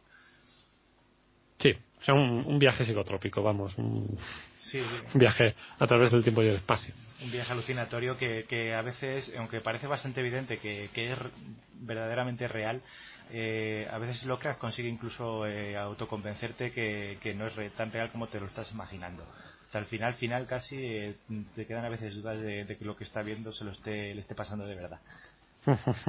Hasta el final. Sí claro. Que no que no vamos a desvelar el, el final pero como dices tú es bastante bastante brutal. Bueno, Javi, pues eh, no sé si tienes algo más que añadir sobre los sueños en la casa de la, de la bruja o si, o si quieres que pasemos al siguiente relato. El siguiente relato, sí. El, bueno, este no le quiero mencionar demasiado porque forma parte de la saga de Randall Carter y, y es un poco, bueno, lo podemos resumir un poco, es un poco compleja la historia, eh, a veces se va un poco por las ramas. Pero bueno, mm. como conclusión a los aficionados, a los fans de, de Randall Carter y de su historia, pues eh, está bien que lo, que lo digamos. Es eh, a través de las puertas de la llave de plata. Es una conclusión que le da a la historia, no por voluntad propia, porque él no tenía intención de, de hacerlo, sino que la génesis de este relato eh, se debe a, su conocido a e. Hoffman Price, Edgar Hoffman Price, que era escritor también de ciencia ficción y, fantasía, también publicaba este de vez en cuando en Wild Tales, si mal no recuerdo. Y a este hombre, pues Lovecraft le conoció en, 1932 en uno de esos viajes que hizo por Estados Unidos, eh, a Nueva Orleans concretamente, que era donde vivía este hombre. Y, y Hoffman Price pues eh, le gustaba la obra de Lovecraft y, era muy fan de, las peripecias de Randall Carter entonces le dijo que la llave de plata le había dejado como un poco en suspenso hmm. y que por qué no escribía al final, y por qué no seguía escribiendo historias de Randall Carter y tal. Al principio Lovecraft se iba a negar porque él le gustaba como estaba, no se atrevía a tirar la historia más allá, pero por lo visto le, insistió muchas veces eh, Price eh, y en cartas también se ve esto y tal. Y finalmente Lovecraft accedió eh, y lo que esto hizo que, que Hoffman Price escribiera un borrador de la historia, se lo enviara a Lovecraft y Lovecraft pues lo revisaría a fondo, como solía hacer cada vez que colabora con alguien. Le daría muchas vueltas y quitaría cosas, añadiría cosas y, y acabarían eh, publicándolo en, en Weird Tales. Eh, en realidad el relato, por lo visto, si comparamos el, borrador original con el que acabó publicado, eh, no difiere tanto como pudiera parecer, aunque Hoffman Price dijo que, que se lo había cambiado casi entero, que solo había dejado como 50 palabras de la historia original, una cosa así. Y, bueno, decir que, que este momento, eh, cuando Lovecraft lo, lo, publicó, seguía sin estar convencido de, de que tuviera que hacerlo. Eh, si finalmente lo hizo fue porque le pareció que, era descortés eh, no, no, hacerlo después de todo el interés que tenía en, esta historia. Lo hizo como, como un favor. No sé en qué carta uno de sus amigos se lo dijo, que le parecía mal después de toda la ilusión que le ponía el otro, pues el negarse y tal. Venga, vale, venga, lo publicamos, venga. Aceptamos barco, sí. Y, y al final, pues eso, se lo compraron en Waytail por 140 dólares, como, como pasó con el anterior, eh, y se publicó a los dos como, como coautores de la historia. Este, ¿Y cómo se repartieron la pasta? Ah, eso ya no tengo ni idea. Si no tan formal los craft, igual se lo dio todo. No creo, no creo porque no, no, no, estaba para tirar el dinero, pero bueno. andaba un poquito pelado, ¿eh? yo creo, para, para andar regalando dinero. Sí, sí. Y en fin, eh, hablando un poco del relato, eh, eh, no contamos el final de la llave de plata, así que tampoco podemos explayarnos mucho sobre cómo continúa este. Eh, simplemente es una historia que ya, ya dije en su momento que, que, se va un poco por los cerros de Úbeda, que empieza a contarte una especie de viajes psicotrópicos de Carter ahí por, por mundo. Está muy bien, está muy bien, por cierto. O sea, eh, a mí me. Yo, ah, ¿Sabes a, qué me recuerda a mí a esas historias de Prometea, de la cábala, de, de multipersonalidades, de locaciones en varias dimensiones, de cosas así? Eso me recuerda mucho. Tota-, totalmente. Y a mí me, recuerda también al relato ese de, de, Hobson, el de la casa en el confín de la, de la, tierra. sí. sí, hay una parte también que, que me recuerda mucho. Está muy bien. Yo tengo que disentir contigo. O sea, bueno, bueno, yo, a mí no es que no me guste, yo digo que, que el final que es, es, un bastante más distinto de las otras historias de Carter, eh, como mm. cada uno se escribe una etapa de su vida y va cambiando un poco la personalidad de Lovecraft también. Y en esta, pues al principio empieza así con una cosa muy metafísica, muy tal, pero luego se convierte en su relato tradicional, ¿sabes? De, de alienígenas, de entidades extrañas que, mm, que, vuelven loco a la gente que la ve, de una mezcla así rara de, de soñadores que se reúnen para buscar a Carter, de que cuenta cada uno su versión de la historia. Está todo eso así entremezclado. Eh, a mí me parece que, está bastante bien la, historia eh, tramada así alrededor de, esa reunión de soñadores que le conocían y demás. Y, un final que, si bien no es perfectamente claro, que puede llegar a ser ambiguo, a mí me parece que, pinta mal para Carter. Bueno, yo no estoy de acuerdo. Yo creo que el, que el final se queda abierto totalmente para, para escribir más continuaciones, porque, o sea, realmente no te llegan a decir eh, exactamente qué es lo que qué es lo que ocurre. O sea, es como bueno es que tampoco podemos meternos demasiado con lo que es la historia. Pero bueno o sea quiero decir que o sea te lo dejan totalmente abierto. O sea tampoco o sea yo creo que el, que la búsqueda de Carter eh, sigue perfectamente a partir de este de este punto.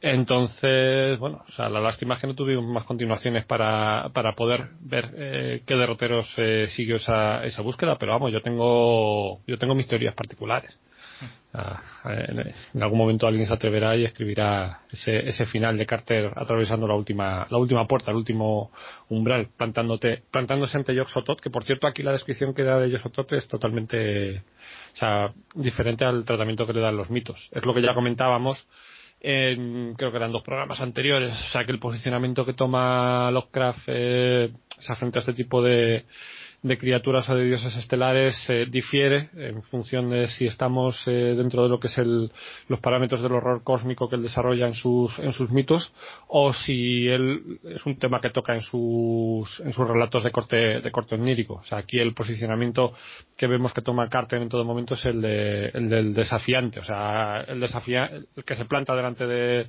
de todos estos dioses, de todas estas criaturas y el que coge su miedo se lo guarda en el bolsillo y sigue adelante y se enfrenta a ellos y urde planes y, y hace todas las triquiñuelas que tenga que hacer para vencer. Y yo creo que, o sea, el relato se para en un momento en el que en el que esa lucha sigue. O sea Carter ha perdido por así decirlo una batalla pero o sea su lucha sigue. Y o sea tiene muchísimas más argucias y muchísimas armas para, para llevar a cabo su, su lucha. O sea, a mí es lo que me, me parece más interesante de este relato. También tenemos que, que advertir que no es un relato de los mitos. Lo estamos tratando en este bloque porque cronológicamente toca hablar de él y porque es un relato muy relevante en este sentido y porque también tangencialmente toma, toma elementos de los mitos, pero que la gente tenga en cuenta que esto pertenece, o sea, tanto por el tono, por el estilo, por todo, a otro ciclo narrativo totalmente distinto. O sea, que la gente no espere ver en este relato el horror cósmico. O sea, hay un componente, de alguna forma, en ese viaje psicotrópico de Carter, eh, que sí que se podría denominar de, de horror o de terror, sobre todo, o sea, eh, por la forma en la que se en la que se narra crea en algunos momentos mucha angustia pero no es realmente un, relato de horror cósmico es un, cruce entre el cósmico y, las historias oníricas, porque estas características de Carter que dices tú, esta, esta determinación y esos trucos que, siempre tiene preparados y tal, eh, son muy de Carter, de, la, época de Kadaz y todo eso. Pero aquí está teñido ya de, un poco más de, esta amargura que tenía Lovecraft en esta época, entonces eh, todo es más negro, todo tiene menos solución y, parece abocado al fracaso y tal. Pero como dices tú, tampoco te lo va a cerrar al 100%, entonces no lo deja un poco a la interpretación de cada gurú. Bueno, pues no sé si quieres que hablemos un poquito más de este relato o... Eh, no, esto eh, luego cuando, cuando hablemos un poco del panteón y demás, hay un par de detalles que, que se pueden sacar este relato para la figura de Yoxotot que, que quiero decir porque me resultan curiosos. Pero bueno, más allá de este relato, eh, no quiero decir nada más porque también te, te destriparía bastante de la trama.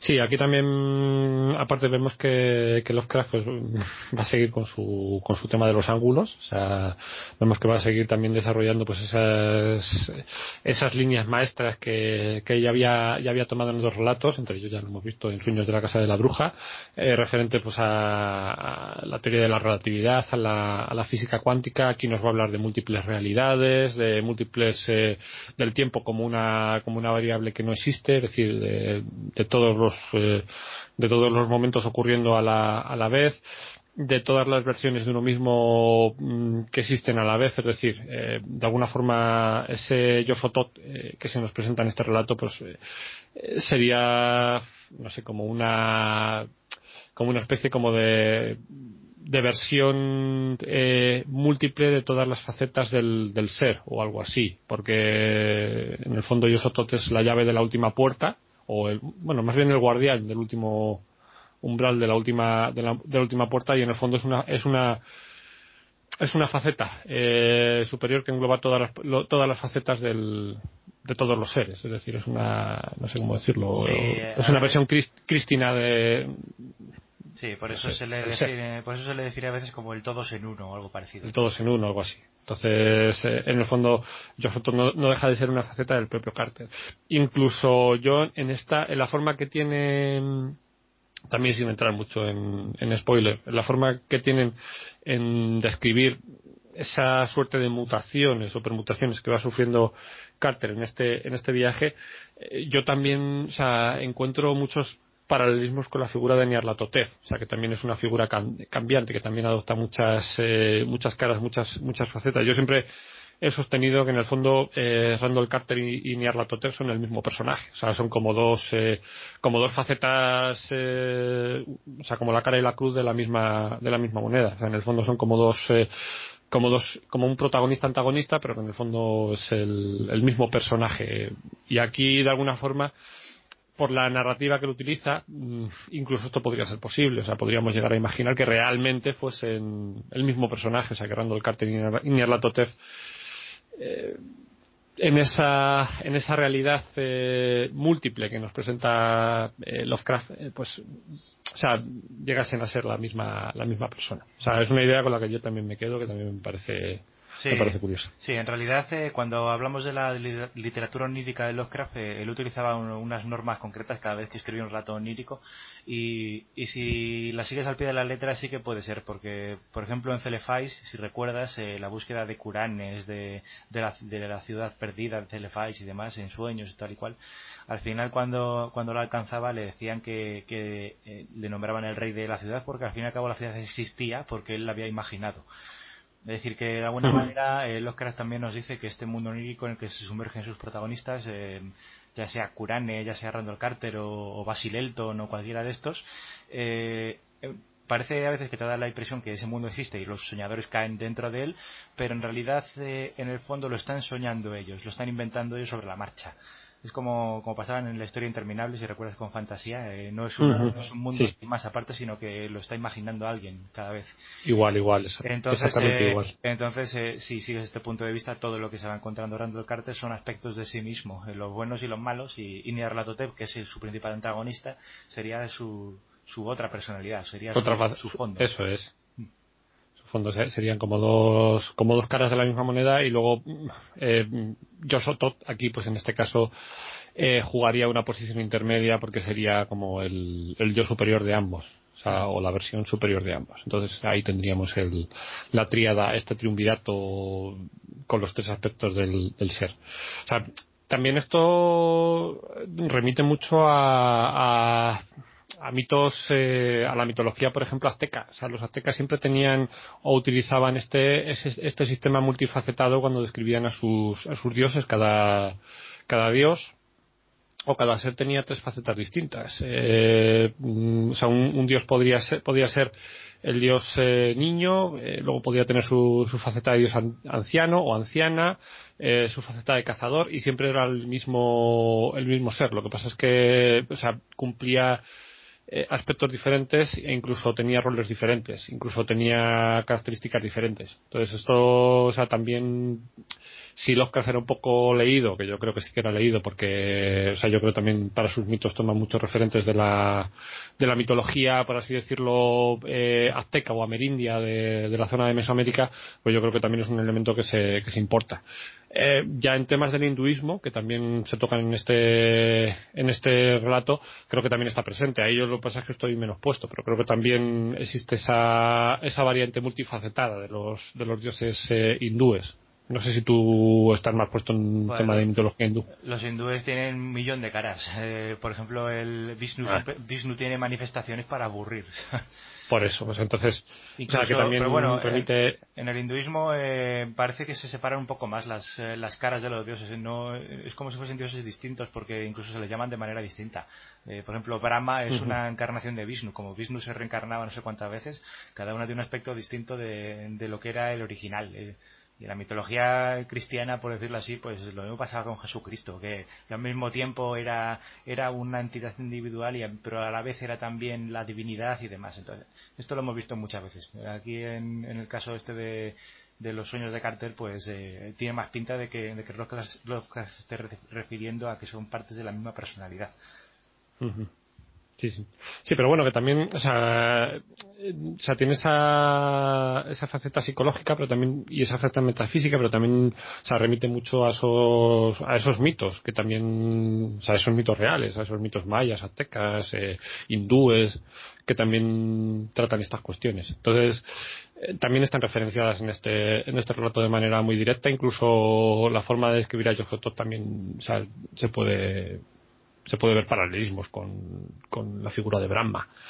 que tú comentas. Es que es una, no sé, es que es un, es que es un popurrí de, referencias y todo, todo esto mezclado con ese estilo psicotrópico de viaje que, a mí este relato personalmente me, me parece, o sea, bastante reseñable y bastante destacable. Yo creo que, o sea, que debemos tocarlo en este, en este punto de la, de la obra de Lovecraft, aunque no pertenezca a este apartado de los mitos, porque desarrolla cosas que viene desarrollando los mitos y luego también, pues, eh, vamos a ver qué cosas que se desarrollan en este relato pues van a tener también eh, su importancia en el, en el, universo de los mitos que está construyendo por otro por otro lado. No sé si Lovecraft hacía esta separación realmente. O sea yo creo que, que Lovecraft era mucho más caótico. O sea él cuando escribía un relato no lo no lo diferenciaba de esta manera. Estoy escribiendo un relato de los mitos estoy escribiendo un relato de mi ciclo nírico pero en el tratamiento y en el estilo que se que se hace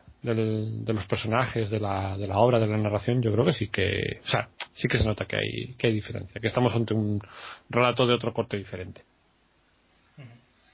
Muy bien, pues eh, con este tenemos ya, ya tenemos casi todos los de, los de esta etapa. Nos queda un, un par de, de, relatos así más desarrollados.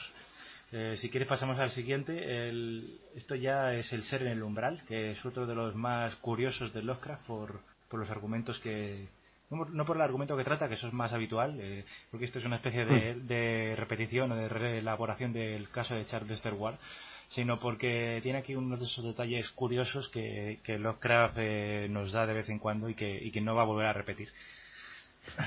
Eh, este del ser en el umbral eh, lo escribió rápidamente también, en tres días, entre el 21 y el 24 de agosto del 33 eh, tampoco quedó contento con él, como le pasó con tantos relatos de esta época. Eh, hasta, yo te digo que lo escribió en agosto, hasta finales de año no le pasó a máquina porque no le apetecía. y, tardó aún más en enviarlo para su publicación porque no le gustaba la idea de, de publicarlo. No estaba contento con él y ya está durante el año 34, el año siguiente a su, a su escritura, pues eh, lo fue dejando que lo leyeran sus amiguetes y tal, que le empezaron a insistir, públicalo, que no está tan mal, que tal y cual. Y hasta el 34 eh, no, no se dejó convencer por uno de sus amigos, que no me acuerdo cómo se llamaba, para, para que lo enviara a Weird Tales, tal, como, tal como le había quedado. Y, y, tuvo que esperar hasta enero del 37, fíjate que dos, dos meses antes de que muriera Lovecraft, hasta enero del 37 no se lo publicaron en Weird Tales que tampoco te creas que le pusieron muchas pegas. Si es que Weird parece que tenía unos criterios contrarios a Lovecraft, porque lo que a él le gustaba a ellos no y viceversa. Todos los que Lovecraft echaba pestes, eso se lo, se lo aceptaban inmediatamente. Y a lo que él le encantaba, pues no se lo publicaban.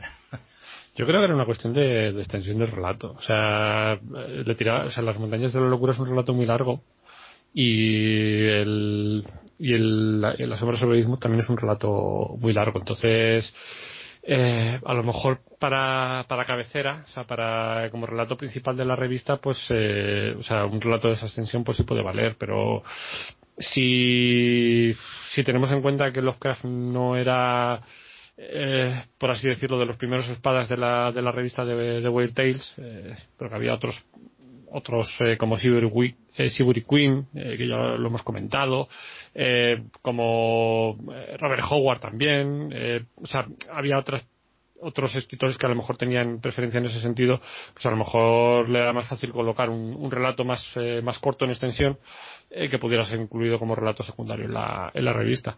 Entonces, yo creo que es, o sea, si ya lo hemos dicho, si yo creo que muchas veces ni se, ni se leería los relatos, o sea, directamente, pues, eh, o sea, en función de la extensión y en función de, de, la trama, viendo que más o menos encaja en la, en la revista, pues se lo aceptarían o no se lo, o no se lo aceptarían. O sea, eso ya, pero el asunto es que Lovecraft tampoco, tampoco admitía sugerencias, ¿eh? porque muchas veces le decían que, que sí, los relatos eh, tenían buenas ideas, pero que, que sería conveniente escribirlos de manera que se pudiera realizar. Y a claro. no le gustaba eso. Él escribía con su, con su bloque narrativo que ya tenía montado en su cabeza y ya está. Y si le venía bien a la revista, pues bien, y si no, pues no. Le meten más páginas en la revista y otra está por culo. Ahí está. En fin, este, este relato, eh, ya digo, lo publicaron en enero del 37, aunque lo compraron un poco antes, fue a mediados del 36, y lo comprarían junto a, al asiduo de las tinieblas, que, que escribió un poco más tarde. Eh, y que, bueno, ya lo he dicho alguna vez, El asiduo de las tinieblas sería el último relato que escribiría Lovecraft como, como autor independiente. Luego sí que hizo alguna colaboración, pero como autor independiente sería el último. Aquí estos dos se los compraron en, en Weird Tales. Eh, la génesis del relato, pues ya digo, es una reelaboración del caso de Charles Dexter Ward y hay un par de, influencias de, escritores que, que conocía, que tenía libros suyos en casa y demás, se, encontraron en su biblioteca. Entre ellos eh, una novela que se tituló The Remedy del escritor Henry Burgess Drake y, la idea original del, caso raro de la traslación de las almas que, menciona este relato y demás eh, está sacado de otra historia de Barry Payne, de otro escritor que se llama Barry Payne, que un título que era eh, An Exchange of Souls. Muy original no era, pero bueno. Eh, habla, habla especialmente, bueno, se cree que especialmente esta es la, influencia más notoria, pues no solo porque la historia de cambiar las almas, sino porque en esta novela de Payne eh, también suceden entre personas de distinto sexo, que es lo que estamos viendo en el ser en el umbral.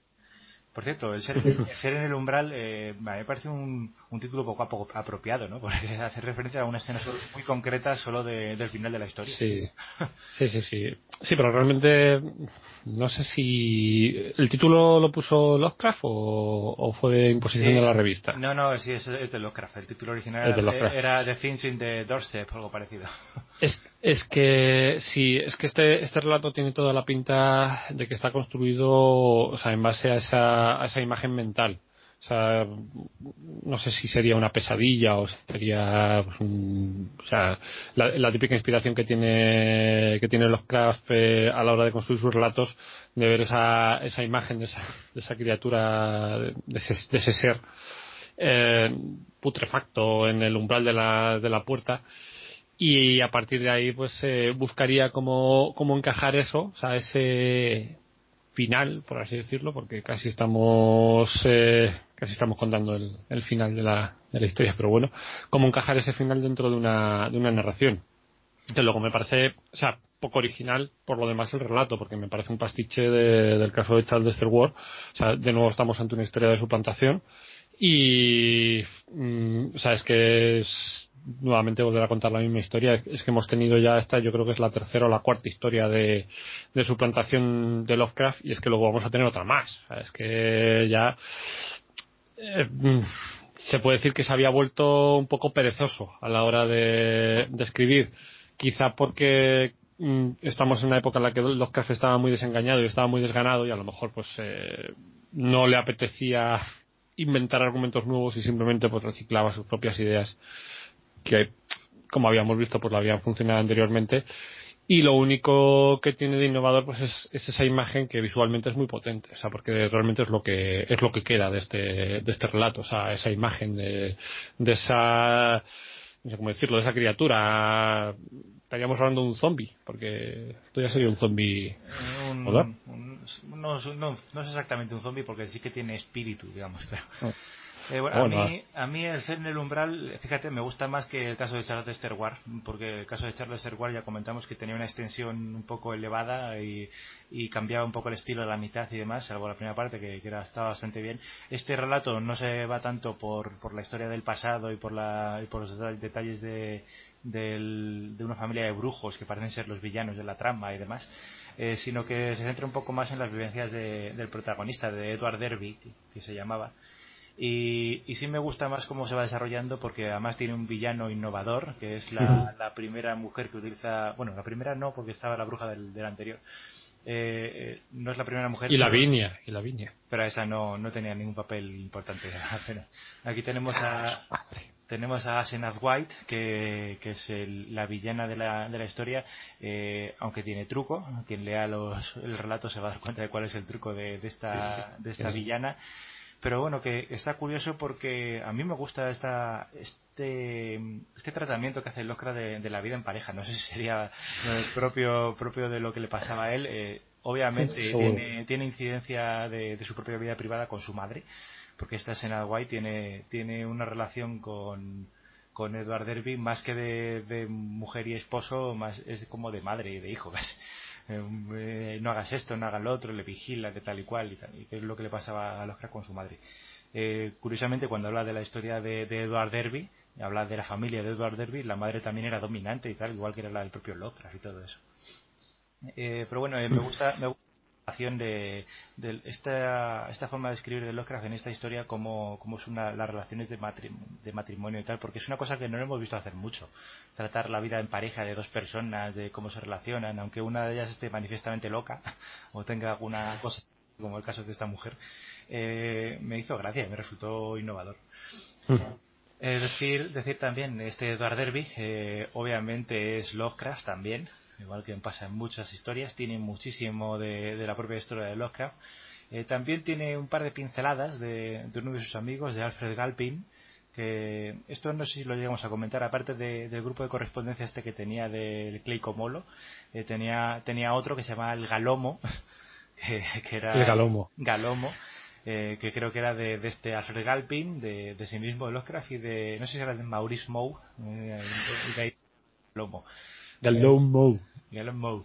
Y este Alfred, Galpin, que era uno de los amigos que tenía más cercanos Lovecraft, pues eh, también eh, aparecería aquí retratado en, Edward Derby, que, por lo visto tenía un pasado similar. Hablaba de una especie de, precocidad en este Alfred Galpin en el aprendizaje, en una serie de detalles de su carácter, se le parecía bastante. Eh, bueno, aparte de esto, de, estas relaciones matrimoniales que te digo de Lovecraft, eh, aunque estamos hablando de, esposos y esposas y tal, eh, Lovecraft va a evitar eh, subrepticiamente cualquier referencia a, las relaciones carnales y a la reproducción sexual y todo esto lo, va a ignorar, no lo menciona, pero se nota que está por ahí en algún momento, pero lo va a dejar, va a pasar por encima como, como si dijéramos, no vamos a hablar de esto, que no merece la pena. Sí, además, además es que luego por la, por lo que veremos al final del, relato, o sea, esas, eh, esas relaciones eh, toman otro, otro cariz totalmente distinto. Eh, en la imaginación de los Oscar serían relaciones incluso desviadas. Sí, sí, sería, sería un, acto casi de generación. Es muy raro por eso. O sea, no sé si en ese momento se estaba dando cuenta de hacia dónde iba a conducir la, la historia que estaba contando, pero, o sea, al final o sea, una de las cosas con la que te quedas es precisamente con, con eso. Es como cuando, bueno, es que si lo cuento ahora, pues paso. Eh, bueno, es, eh, hay un momento al final cuando, cuando te hacen la revelación, porque hay varias revelaciones. Eh, una de ellas es la, la revelación de quién es el villano que está realmente detrás de, de toda la, la trama que tú con lo que te quedas eh, en esa parte es precisamente con ese, con el aspecto de la, de la relación carnal. Entonces, bueno, ah, no, no creo que lo tuviera el calculado. O sea, creo que en este sentido, o sea, fue un, fallo de cálculo para, para los cracks.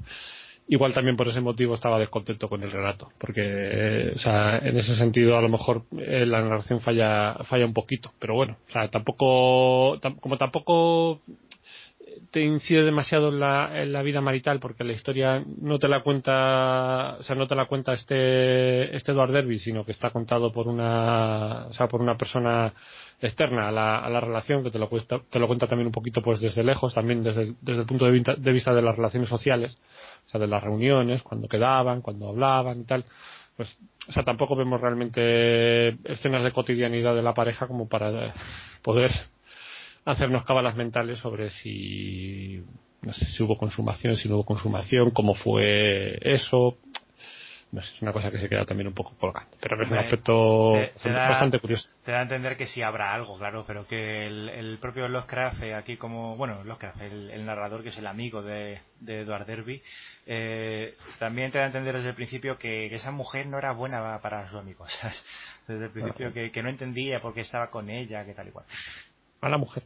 Yo creo que harían un, un acuerdo como, como Sheldon Cooper y su novia en, en Big Bang Theory, un polvo al año y, ya está, por acuerdo matrimonial. firmado y matasellado. Sí. Por ambas partes. Pero bueno, eh, no sé si quieres que haga una sinopsis, aunque ya casi ya casi has hecho tú la sinopsis. No sé si quieres que, que cuente un poquito por encima eh, lo que es el resumen de lo que es el, relato o lo dejamos ya así con la sinopsis que tú hagas. Pues depende, si te ves capaz de, hacer un resumen corto, pues. Pues, bueno, así a, grandes rasgos, bueno, o sea, tenemos que señalar que este es otro relato que de nuevo está, está contado en primera persona. En este caso está contado por un tal eh, Daniel Upton, que es quien nos cuenta la historia de su mejor amigo, que es este Edward Derby, y empieza diciéndonos eh, cuáles son los motivos que le condujeron a acabar con la, con la vida de su amigo, en concreto de un tiro en la, en la cabeza. de un tiro, de un tiro no, de un tiro no, de seis tiros en la cabeza. O sea que era una, cosa, una, cosa más radical, vacío el cargador del revólver. Sí, o sea, sí, justo, seis balas. Y luego se quedaría apretando el, el botón. sí, sí, sí. Eso, sí, eso está bien porque te da, te da a entender que, que, era algo, algo um, que era importante ese detalle, ¿sabes? De mencionar que eran seis balas, que, que tenía que estar bien seguro que se lo había cargado. Y que no era su amigo. O sea, eso también te lo, te lo te lo introduce desde el principio del, relato. Eh, ya sabemos desde el primer momento. que, por cierto, oye, eh, nosotros somos fans del Lovecraft más o menos y, se lo pasamos, pero esto jode un montón también. que empiece diciéndote estas cosas. Sí, hombre, luego, o sea, realmente esto lo hace mucho. O sea, muchas veces, como ya hemos comentado, te mete la esquela al principio del, relato. O sea, antes de empezar nada ya te pone la, esquelita para que sepas que... Sí, vale, la esquela está bien. Oye, se ha muerto este, ya sabemos que se va a morir, pero ya directamente, eh, sí, se ha muerto mi amigo, pero no era mi amigo. No, era mi amigo y le, y le eh, vale, ya, ya, te, ya te ha contado el, el desarrollo de la trama y el, y el final de la trama. Ahora, ¿cómo va a seguir? Resulta que Bruce Willis era un fantasma. Os voy a contar cómo, cómo me di cuenta. El muerto era él, ¿no? el muerto era él. Pues sí, es algo parecido. O sea, yo creo que, que o sea, los Crash es que tampoco se cortaba un pelo con los spoilers. O sea, yo creo que tampoco no, es una cosa que yo nunca he entendido del, de la de la forma de escribir de Lovecraft porque si él en gran parte de sus relatos eh, te intenta eh, crear ese, ese horror mediante el, el, efectismo al final del relato, o sea, la gran revelación final, que te das cuenta de, de que mm, un detalle que se te había pasado por alto, pues realmente es eh, lo que ha trascendido y es lo que ha hecho que todo cobre sentido y no sé qué, no sé cuánto, y que además siempre es un elemento sobrenatural que te crea esa, esa sensación de horror y ese pozo y, y, tal y pascual.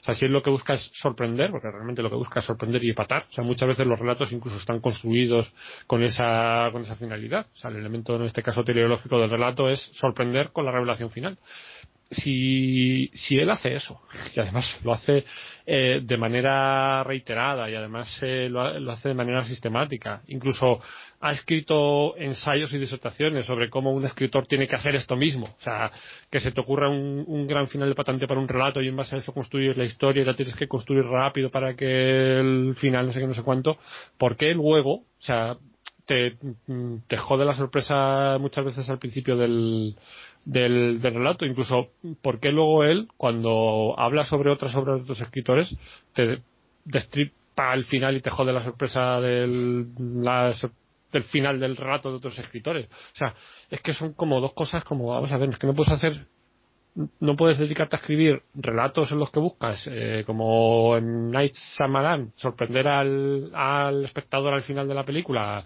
eh, contándoles que realmente el asesino es el amigo del, del héroe que ha estado acompañando durante toda la película, pero que por detrás ha estado haciendo tal y pascual, y luego al mismo tiempo dedicarte a ir contando eh, a todo el mundo al principio siquiera de empezar la, la, película oye mira que resulta que es que el asesino es el amigo del héroe. Ya verás ya verás cuando te enteres ya verás cuando lo veas. O sea no es que le quitas al final le quitas toda la toda la sorpresa. Entonces eso yo creo que le resta muchas veces fuerza a los a los relatos. Pero como dices tú jode mucho. Hombre, yo, yo con los demás escritores eh, puede que le diera igual contar las historias de otros escritores. Eh, quien lo quiera que se las compre. Pero con las suyas propias a lo mejor es que tenía, como él tenía su, su esquema y su forma de, escribir y tal, a lo mejor estaba tan convencido de, la perfección de su estilo, de conducir el horror poco a poco y tal, que no le importaba hacer revelaciones de, la trama sustanciales al principio, porque pensaba que el valor verdadero del relato estaba en el, en el desarrollo. A lo mejor él, se pensaba que, esto es lo que iba produciendo el horror y tal, y cuando llegas al final ya entendías por qué había llegado ese final, pero estás tan sobrecogido por la evolución de la historia que te daba igual haberlo sabido de antemano pero es que, es que igualmente me resulta paradójico porque entonces no hagas historias de final de patente. O sea, si, si tú lo que, lo que quieres es conducir el horror, pues eh, lo puedes hacer sin necesidad de hacer una historia de final patante. O sea, si tú quieres hacer el ser en el umbral y estás contando al principio del relato que el protagonista va a morir y que además se lo va a cargar su mejor amigo de seis tiros en la cabeza y que además se lo va a cargar porque realmente no es el protagonista, porque es otra cosa distinta que le ha, que le ha suplantado, pues me puedes construir otro relato distinto que no sea precisamente la historia de cómo al final te revelan que, oh, ha sido suplantado. O sea, si ya me lo has dicho al principio. O sea, no me puedes eh, construir el relato con esta revelación que luego realmente hay un retrócano, porque luego realmente hay un, hay un giro al final que eso sí que la verdad es que no bueno se ve venir un poquito pero tampoco tampoco demasiado. Pero o sea realmente puedes construir otro tipo de, historia que se centre más en los elementos de cómo esa persona ha sido suplantada de qué es lo que le ha llevado a su amigo a tomar esa decisión de cómo ha sido el, el proceso de otra forma distinta sin necesidad de centrarte en lo que es el, el efectismo final que es que eso es un elemento poeano que nunca va a abandonar y yo creo que en este caso pues incluso le puede restar fuerza al relato. A mí este personalmente es uno de, los relatos de los que me parecen más, más pobres. No, o sea, no lo tengo entre mis preferidos. O sea, de hecho, estaría yo creo que es un, un listón o dos por debajo de las montañas de la locura de lo que es esta etapa de, los, de los mitos. No, hombre, es, de los menos originales, desde luego. Eh, a mí me gusta más, por ejemplo, que este otro por, por los detallitos nuevos que tiene y tal, pero eh, también coincido en que es de los de nivel medio, medio bajo. bueno, pues si, quieres, termino de resumir lo que es el, el relato. Eh, bueno, eh, vamos a ver, es que en el fondo se trata de una historia de, suplantación, ya lo hemos dicho. Es la historia de la caída en desgracia de este, de este joven eh, Edward Derby, que se nos describe pues, eh, como un ser cándido, inocente, de temperamento melancólico, que se cruza pues en este camino de esta, de esta Asenaz eh, White, que nos la describe pues como una, como una vampiresa de la que se va a enamorar perdidamente y bueno pues este enamoramiento pues le va le va a conducir a la, locura. Pero oye pero eh, es una vampiresa también lovecraftiana porque es una vampiresa intelectual. No, no, es una mujer fatal eh, tipo Hilda sabes esto es, una erudita. Es una vampiresa que ha leído el Necronomicon. Eso es. el, el Necronomicon los manuscritos narcóticos quiero recordar hmm. y no sé y no sé qué otro otro libro más por ahí había había leído y bueno pues eh, se van a se van a casar y este matrimonio pues se va a conducir a este a este Daredevil pues a una espiral de locura de magia negra. También o sea eh, nos va a contar que se que se mueven en círculos eh, ocultistas que hacen ciertos rituales que tampoco nos especifican demasiado. Todo eso está narrado y como ya digo muy desde la distancia también porque como nos está contando su amigo y su amigo realmente no está moviéndose con él en estas lides, pues, eh, o sea, al final es un poco como, como el caso de Charles Dexter Ward, es decir, al final eh, no sabemos realmente qué es lo que está tramando este, este Charles Dexter Ward o este Edward Derby, o sea, qué es lo que está haciendo, por qué se está interesando tanto en la magia negra, por qué está haciendo estas cosas, cuál es su, su finalidad, solo vamos a ver que llega un momento de ruptura en el que pues eh, le cuenta a su amigo pues eh, o sea que es horrible, que no puede seguir más y es cuando ya pues eh, le hace toda esa revelación que bueno, no vamos a no vamos a desvelarla porque también, o sea, si alguien se quiere acercar a este relato, pues que tenga, o sea, que tenga presente pues que también hay un elemento de, sorpresa. Y, bueno, pues es un poquito pues la historia de la caída en desgracia de este de este Derby, o sea, un relato totalmente pesimista que acaba mal y que además pues está está contado también un poco muy de aquella de, aquella manera. A ver tiene elementos o sea hay cosas eh, hay cosas positivas con las que me con las que me quedo. Eh, aparte del elemento mitos que bueno en este relato yo creo que está un poco desaparecido o aparte de referencias así un poco tangenciales eh, se mencionan también pues eh, elementos de otro que hemos visto en otros relatos como por ejemplo Innsmouth o sea, hay, hay unos criados de, este matrimonio que son de, de Innsmouth que también me hacen mucha gracia. Es una de las cosas que me parecen así más un, hermanamiento extraño entre, entre ambas culturas de... Sí, sí, de los que luego se intenta deshacer pero que no puede porque le chantajean bueno tampoco vamos a Y, bueno, eh, también elementos que. Es que. Eh, elementos que referencian mucho al caso de Charles Star Wars. también tenemos la figura de ese gran brujo, eh, en este caso, pues el padre de, de Asenath, que es un. O sea, que realmente es un brujo terrible, que se llama Ephraim White, que también vamos a ver que cobra un elemento, o sea, cobra una importancia sustancial en la, en la trama y que también pues lo podemos comparar con, con ese, con ese brujo que veíamos en el caso de Charles eh, de Esther Ward. Que no me acuerdo cómo se llamaba. Eh, Joseph Curben. Joseph Curben. Pues eh, también, o sea, un poco es un, es un pastiche de Joseph Curben. O sea, es que hay muchos elementos que son copia-pega del caso de Charles de Esther Ward. Y bueno, tiene elementos de originalidad, ya he dicho, como, como por ejemplo la introducción de ese ser en el umbral, que no vamos a, a desvelar en qué consiste el, el, ser, porque también es una de las sorpresas que nos depara este, este relato. Pero en general yo creo que es un relato bastante, bastante pobre. Hmm. Sí, regulero, digamos, ¿no? Regulero, sí, en mi opinión. O sea, de, de esta etapa de los mitos yo creo que de lo más de lo más de lo más bajito que nos vamos a, encontrar. Además que se veía que estaba que estaba desganado se notaba. Porque es un poquito ya a tirar de ideas recicladas y bueno. Bueno como relato no está mal ¿eh? se puede leer.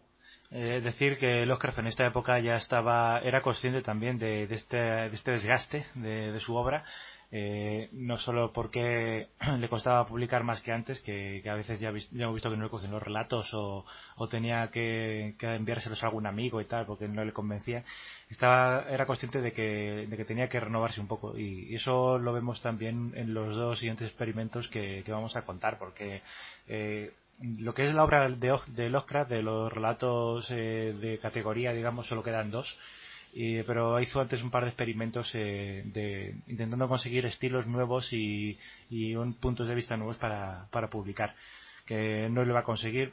Yo creo que tampoco le iba a dedicar mucho tiempo porque eh, su propio su propia personalidad eh, no era demasiado cómo decirlo era demasiado pusilánime Lovecraft como para como para volcarse en esta actividad. Entonces iba a jugar un poco en su, en su propia contra los siguientes que vamos a comentar son, eh, bueno, no comentarles, vamos a resumir un poco porque no tienen mayor importancia, son el clérigo malvado y el libro. Que, los dos pues son intentos de, pasar a, la literatura pues, esquemas que, se le fueron ocurriendo y que, realmente pues no son relatos formales que han llegado hasta nuestros días porque se han conservado las copias manuscritas de Lovecraft y poco más. Algunas se han publicado pero no, pero que realmente no se llegaron a configurar como relatos que él quiso publicar. Se han quedado ahí, pues, a, medio gas, digamos.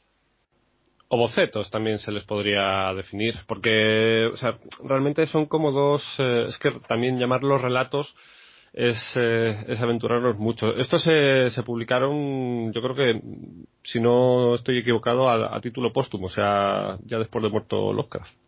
El primero, concretamente, sí, ese sí, pero el segundo, que es el libro, eh, esto fue unos sonetos que, que, hizo Lovecraft y se publicó, aunque malamente, en otro sitio. Eso lo comento ahora cuando, cuando detalle un poco de qué va.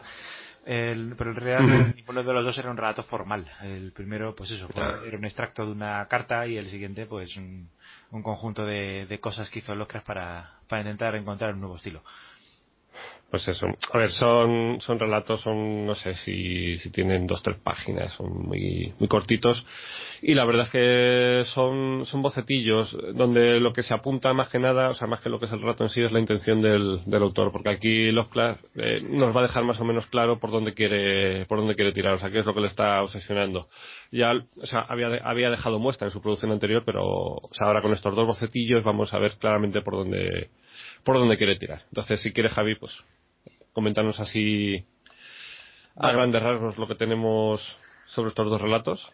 Bueno, del clérigo malvado, de Evil Clergyman, eh, eso no, no hay mucho que contar. En realidad eh, esto es un sueño que tuvo, que se lo, se lo envió por carta a un amigo suyo que se llamaba Bernard Austin Dwyer, que, que era, era escritor, poeta y demás. Luego también eh, hacía trabajos de campo. Era, era muy como Clara Stone Smith, ¿sabes? Una persona más o menos rural, y se lo envió por carta a este, a este hombre. Eh, cuando lo publicaron iba a ser ya a título, a título póstumo, como decías tú antes, este, este sí, en 1939, en, en Weird Tales precisamente y le cambiaron ligeramente el título solo le llamaron The Wicked Clergyman eh, y más tarde, eso sí, en 1943 lo, lo, iba a recoger de nuevo Arkham House en, en, otra de esas compilaciones que hacía de que era Beyond the Wall of Sleep, eh, basado en el que tenía también el relato homónimo de Más allá de la barrera del sueño. Uh -huh. eh, es poco que contar. Eh, el sueño que tenía Lovecraft pues simplemente era de un hombre oscuro y malvado, eh, supuesto Nerlatotep, así como esos que solía que solía meter cuando lo representaba, pues, de un hombre sombrío que vivía en una especie de desván eh, lleno de libros prohibidos y todo eso que, que contaba Lovecraft. Pero no, no va mucho más allá.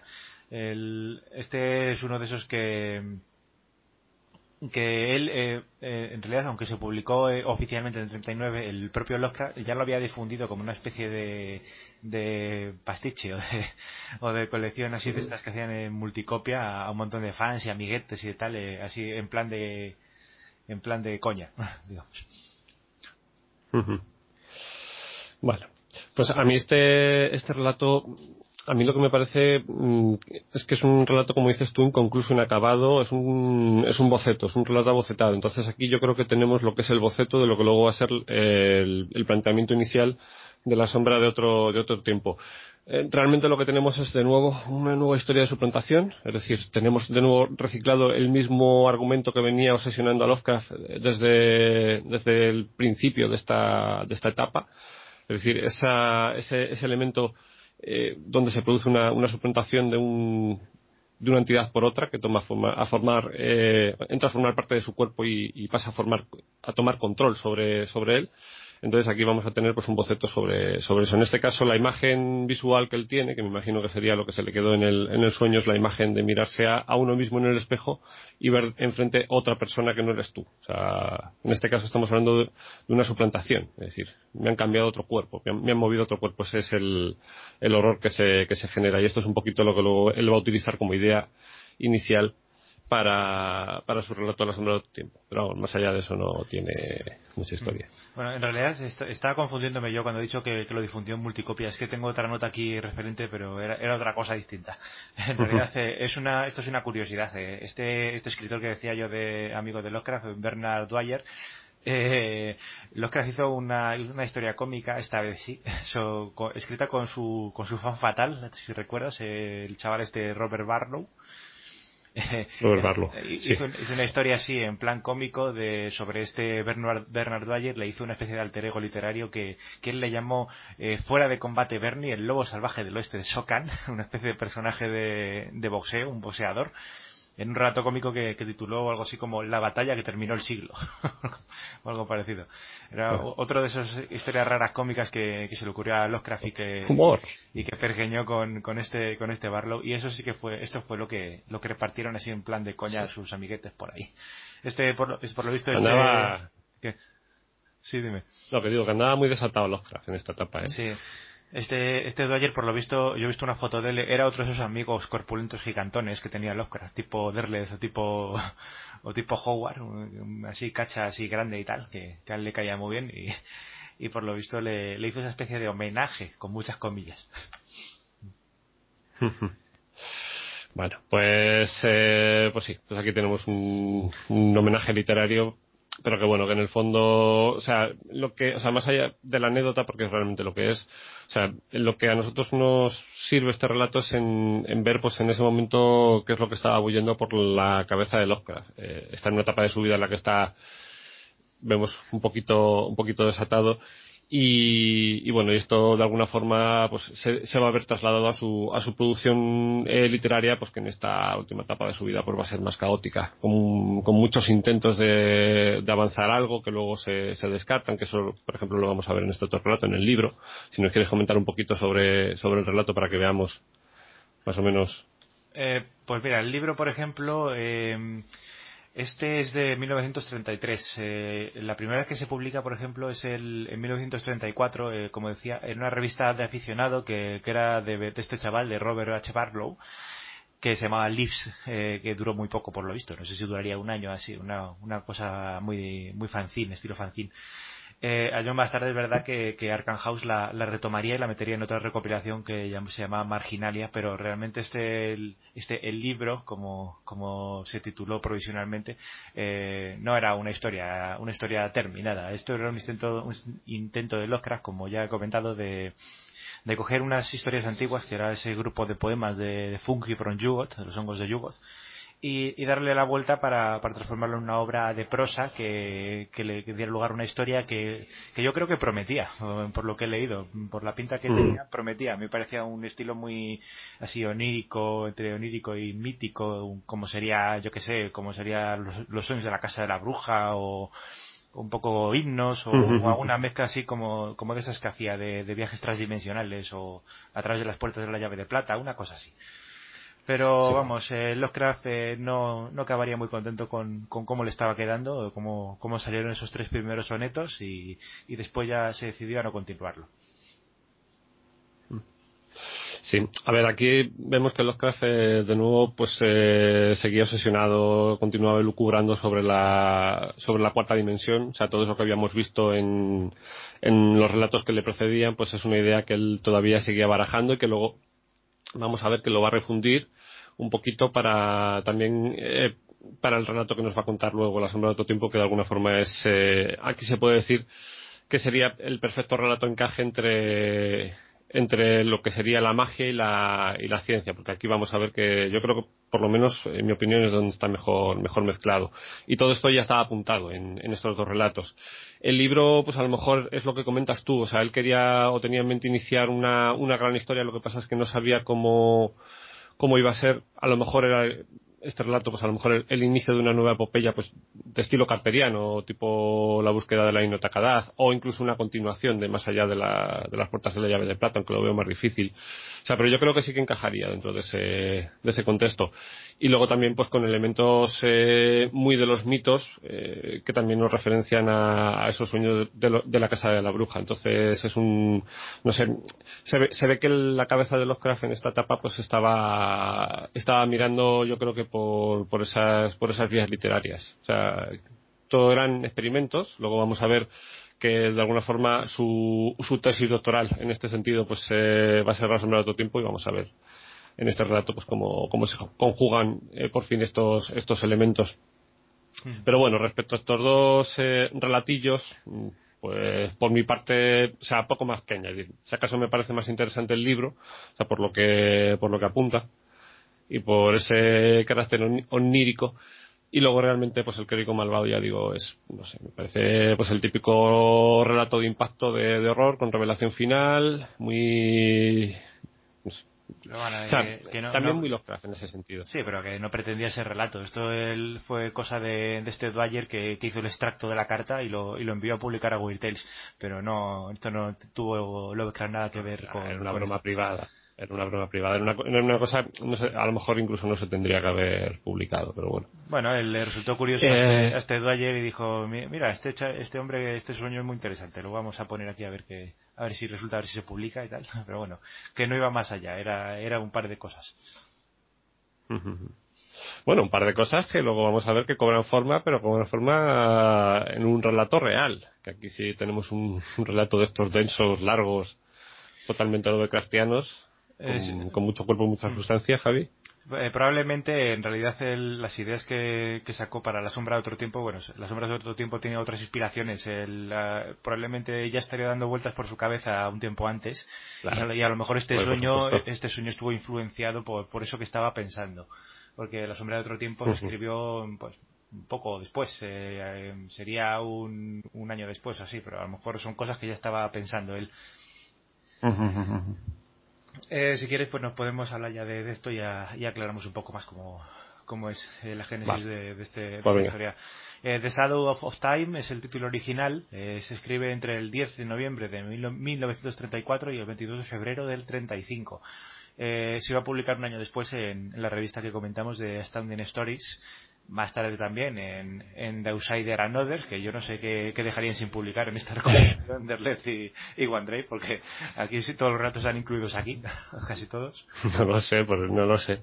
sea, si publicaban hasta hasta los sueños de Lovecraft. Sí, eh, luego también, eh, de nuevo, volvería a salir en, otro, en otra recopilación de Arkham House, que era The Dunwich Horror and Others, pero bueno, eh, era un relato que, gustó mucho. Eh, en realidad esta obra eh, tiene una curiosidad, es que la traducción que tenemos hoy día, traducción moderna, proviene del, pues, del manuscrito autógrafo del propio Lovecraft, pero no se descubrió hasta el año 2001. En realidad todo lo que se publicó antes con, de, esta, de esta obra era era de un de una triquiñuela que había que había hecho este Robert Barlow, este fan de Lovecraft, eh, porque resulta que en verano en el verano del 35, que, que fue uno de esos que Lovecraft fue a visitarle a su casa de Florida, eh, debió llevarlo consigo para que lo leyera y el otro eh, o, lo llevaba consigo él para tomar notas o lo que fuera y, y se cree que este Robert Barlow lo leyó a escondidas y lo y lo mecanografió. Y lo mecanografió fatal la de paso con, un montón de ratas, de errores de separación de párrafos, de, un montón de cosas así. Y, este Barlow pues lo, llevaría a publicar, eh, curiosamente, a través de, Donald Wandrey, que también le conocía, que no sé yo muy bien si, esto tendría que ver luego con la ruptura de Wandrey con, con Arkham no sé si, si le perdonaría que, que se hubiese puesto de parte del chaval este. Y, que por cierto además recaudaría bastante con el rato, 280 dólares, y sería portada en la revista, en Astounding Stories, con, no sé si has visto tú la, portada de esta obra. Eh, yo tengo por sí, sí, sí, la he visto. Está, por aquí la imagen. muy famosa. Sí, eh, además rara vez, rara vez los Craft ha tenido portadas. Esta es una de ellas, en la que aparece un, un integrante de la gran raza, eh, demasiado grande, pero bueno, porque aparece en comparación con, un humano y, y, es demasiado grande. Pero bueno, el, eh, esto eh, se publicó de esta manera así regulera, digamos, y, y finalmente pues eh, el relato original, que debía estar en posesión de Barlow, no sé cómo, acabó viajando a varios países, pasó por México, luego volvió a Estados Unidos, no sé cómo llegó a Hawái, luego de Hawái al final retornó a Providence y se encontró en Providence de nuevo. Entonces el, el relato original ya se, se releyó, se corrigió y demás y se, y se publicó eh, correctamente sin, sin, tener en cuenta la, versión anterior. Yo la verdad es que no conocía este relato hasta hace poco. Este probablemente fuera, fuera uno de esos que, que no leí en, en, su tiempo o que no, o no tenía una edición muy cuidada. O a lo mejor le estoy confundiendo también con, con uno muy similar que hizo Derleth, que era, que era muy parecido. Eh, sí, cuéntame. No, te iba a decir que yo sé que lo tenía, yo sé que lo tenía ubicado, lo que pasa es que ya no sé qué, qué versión he leído. Porque yo, o sea, este relato recuerdo que está, que estaba incluido, bueno, está incluido todavía, porque todavía se sigue publicando en esa edición de los, de los mitos de, de Tulu, de, Rafael Llopis, de Alianza, que, es que, claro, yo, que lo leí de chaval. O sea, era un libro que tenía mi padre por ahí, que yo que sé cómo, porque a mi padre no le gustaban esas cosas, pero tenía, yo no sé por qué, libros de los craft. Y este estaba incluido, o sea, luego lo tenía, pasa que lo tenía súper olvidado, pero sí que lo recordaba, luego lo he vuelto a, releer un par de veces.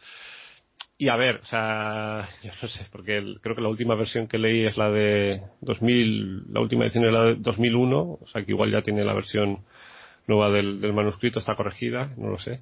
Pero a mí igualmente es un relato que me encanta. O sea, se, este tenga ratas o no tenga ratas. O sea, yo creo que la, traducción, que en este caso, al ser la de Alianza, yo no sé si es la de Torres Oliver, o, o sea, yo creo que tenemos una traducción eh, magnífica en español. Y este relato, o sea, me parece que, o sea, es dentro, o sea, es, me parece un relato soberbio. O sea, yo creo que para mí es uno de mis relatos favoritos de, de Lovecraft. Sí, y de esta última etapa de su vida me parece lo mejor dentro de, esta última de esta última gama de, historias eh, orientadas a la ciencia ficción esta probablemente sea la que está más conseguida. Aunque a mí se me hace larga también un poco como pasa con las montañas de la locura. Se me hace larga y como le pasa en otras historias parece que tiene dos secciones muy muy muy diferenciadas que son la, esa primera parte con los sueños con las pesadillas esa sensación extraña que tiene el protagonista y esta segunda parte con la exploración que es más tipo montaña de la locura pero bueno más resumida también eh, Totalmente. Volviendo, eh, volviendo de nuevo eh, con, la génesis del rato, ahora, ahora comentaremos el, argumento. en realidad esta historia surgió a partir de una discusión, una charla que tuvo con Clara Aston Smith sobre la posibilidad de hacer un relato de viajes en el tiempo que fuera verosímil, digamos. Y eh, porque la moda está que, que había en estas épocas de máquinas del tiempo y demás eh, igual no le gustaba Lovecraft y decidió hacer una cosa así más, más intimista eh, utilizando el juego ese de la suplantación que, tanto has comentado tú y que, y que parecía estar muy, muy presente en sus últimos tiempos que recurría mucho a él. En realidad este, esta obra, eh, el relato que se llegó a publicar no fue el primer intento que hizo, fue el tercer intento de, de, escribir esta historia, que los dos primeros los destruyó por lo visto porque no le gustaron. El primero solo tenía 16 páginas, porque Lovecraft eh, era consciente también de que a veces alargaba mucho y hizo un intento de, de, hacer una historia corta. Luego se ve que, que, lo pasó por el forro y escribió este mamotreto que, que tenemos hoy día. Que tampoco es de los más largos, pero, pero vamos, que sí es, sí es bastante extenso. Y, y, bueno, y la, la, inspiración pues se ha atribuido a varias novelas, eh, a una de ellas de Remedy, que creo que la habíamos comentado ya, pero curiosamente eh, la inspiración principal eh, parece ser que la extrajo Lovecraft de una película que en él, porque tampoco era demasiado cinéfilo en sus últimos tiempos, una película de, de Frank Joyce que se llamaba Berkeley Square de 1933, que, que Lovecraft vio por lo visto al poco de estrenar y que está basada en una obra de teatro que del mismo nombre, que, que, trata de una especie de viaje en el tiempo de, de un hombre que vive pues en el principio del siglo XX y acaba, acaba eh, atrapado a finales del siglo XVIII y se encuentra con pues con una serie de situaciones eh, se le confunde con un antepasado suyo eh, se enamora de una de una mujer que anda por allí un, una historia rara de bucles temporales me imagino o alguna cosa de esas esto le hizo gracia sí. y decidió enviar a un protagonista al pasado eh, pero bueno de una manera más exótica digamos Esta, esta es la típica, la típica historia, tal la hemos visto mil veces, del el caballero que, que, vuelve atrás en el tiempo y le toca salvar la situación en una, en una época inhóspita y desconocida. Esto lo hemos visto en el ejército de las tinieblas de San Raimi, con, o sea, muy claramente, o sea, es un, es un argumento clásico, pero aquí los Craft, eh, o sea, aparte de ese, de ese argumento básico, o sea, porque realmente lo que se, o sea, la historia realmente se puede decir que es eso, es un, es un viaje a otro, a otro mundo, a otro tiempo, a otro lugar, a otro espacio, a otra dimensión, pero vamos a ver que, que al mismo tiempo, o sea, dentro de este relato inserta sus propias eh, obsesiones. Entonces, o sea, aparte de esta influencia literaria, eh, yo creo que este relato tiene también otras otras influencias que entran dentro ya más de lo, de lo extraliterario. Entonces está todo conjugado a las obsesiones de Lovecraft, el, el elemento mitos eh, que también está está integrado aquí un poco a lo mejor un poco forzado en este en este relato, pero yo creo que eso también le da le da mucho encanto, aunque puede provocar que la parte final se, se rompa un poquito el, el ritmo. A mí no me lo parece, o sea, yo creo que efectivamente hay yo señalo tres segmentos diferenciados en el en el relato más que dos, y sí que es verdad que el último rompe un poco la estructura que va teniendo el, el relato, entonces puede llegar un momento en que se te haga un poquito cuesta arriba. Cosas que, bueno, ya cuando entremos a analizar el relato, yo creo que está muy bien, muy bien resuelto. eh, eh, bueno, nada, bueno, en realidad, ¿puedes contar alguna cosilla más? En realidad, estas influencias extraliterarias que dices tú también tiene las, las clásicas referencias científicas que, que, le gustaban tanto a él. Aquí vuelve a mencionar a Einstein, por ejemplo eh, que eso ya lo no sé no sé en qué historia era no sé si es en himnos o en alguna de esas de, de por ahí de aquella época eh, ya empezaba a hablar de cosas de Einstein y tal porque a él le fascinaba la idea aquella que decía Einstein de que el tiempo es relativo eso eso le fascinaba.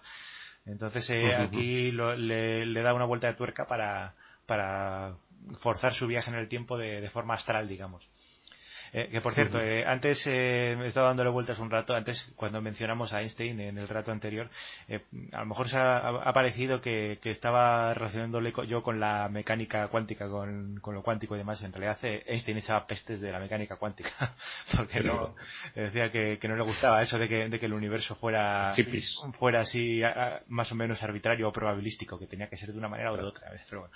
Y, y, la verdad, Javier, eran, eran unos hippies fumaporros, los, los físicos cuánticos. De hecho, muy, muchos se hicieron budistas.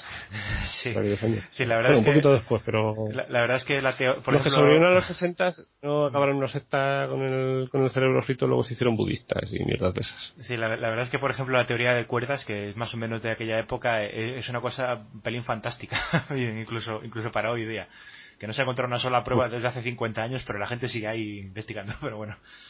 Eso, eso se lo dejamos a los físicos teóricos, que, que yo no tengo ni idea, no, no quiero meter la pata. Sí. Bueno, pues nada, que se ocupen los físicos. Nosotros nos, nos, encargamos de la, de la poiesis, de la, de la parte poética, que es más lo que entra más dentro de nuestro. Somos de, ¿cómo, cómo, cómo se definiría? Nosotros somos eh, ciencias del espíritu. Ah, sí. Bueno, distinción. metafísica. Nos dedicamos a las ciencias del espíritu. ¿Mm?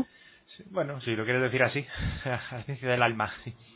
La ciencia del alma. Nosotros eh, nos, nos dedicamos a, edificar y a construir el, el, alma de nuestros jóvenes por un brillante futuro.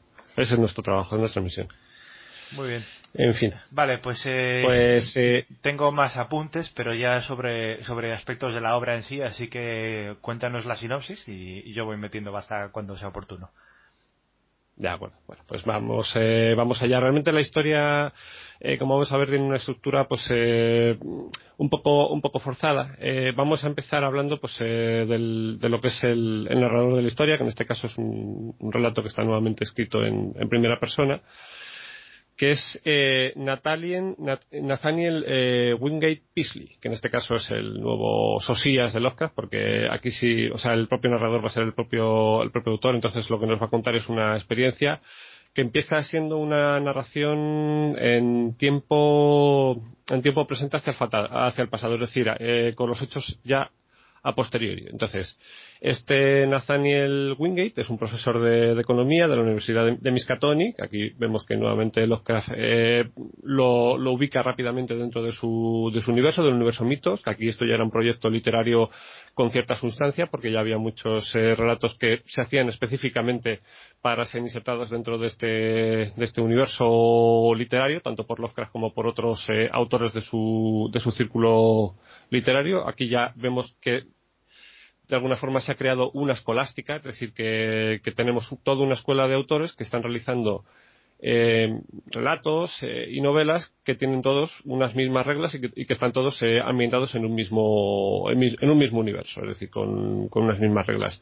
Eh, Lovecraft esto, o sea, realmente lo hace de manera muy caótica porque es, es, un, es un director de orquesta, o sea, haciendo, haciendo paráfrasis con con términos musicales es un director de orquesta nefasto. O sea, porque me parece que él mm, no, no coordina también a sus autores. Como luego, por ejemplo, sí que va a hacer Derleth, que es quien va a ser el que, el que recoja la batuta y el que se encargue de, de alguna forma de sistematizar los, los mitos. Que, por cierto, o sea, le van a criticar mucho por ello. Pero bueno, a mí siempre me ha caído, bueno, o sea, nunca me ha caído mal Derleth. Pero bueno, y entonces, bueno, aquí vemos que este relato, pues eh, ya que lo inserta dentro de lo que es el, el universo de la categoría de los mitos. Y aquí, ¿qué nos va a contar? Pues nos va a contar la historia de este, de este profesor eh, Nathaniel, Wingate, que ha sido víctima de una suplantación. En este caso, el tipo de suplantación que vamos a, tener va a ser una suplantación de mente. Aquí estaríamos hablando, o podríamos, no sé si tú estás de acuerdo, Javi, eh, podríamos hablar de una posesión. O sea, este Nathaniel ha sido víctima de una, de una posesión. Entonces nos va a contar, pues, eh, básicamente cuál ha sido la historia de esa, de esa posesión. No sé si tú lo ves así o tienes otra.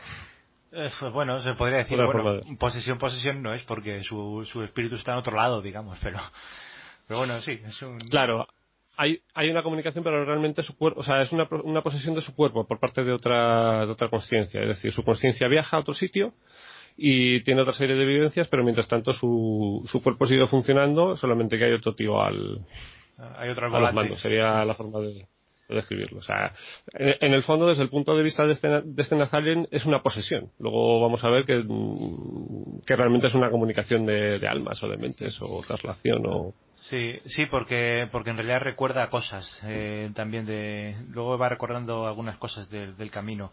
Eh, a mí esta parte, esta, este fragmento de la historia a mí me gusta mucho, la verdad, de cómo, cómo va haciendo el descubrimiento poco a poco este protagonista, porque porque lo va dejando va dejando caer las pistas poco a poco y al contrario que pasa en otras historias de Lovecraft eh, al principio no tienen ni idea de lo que ha pasado si, si no has leído previamente nada de, esto eh, no sabes de qué va porque empieza con una especie de amnesia repentina no sé si era a mitad de una clase o algo así ¿no? Este hombre. Sí, está a mitad de una clase y, de, repente le viene un, le viene un flu, se queda... ¿Una clase de matemáticas puede ser? O... o alguna cosa de esas?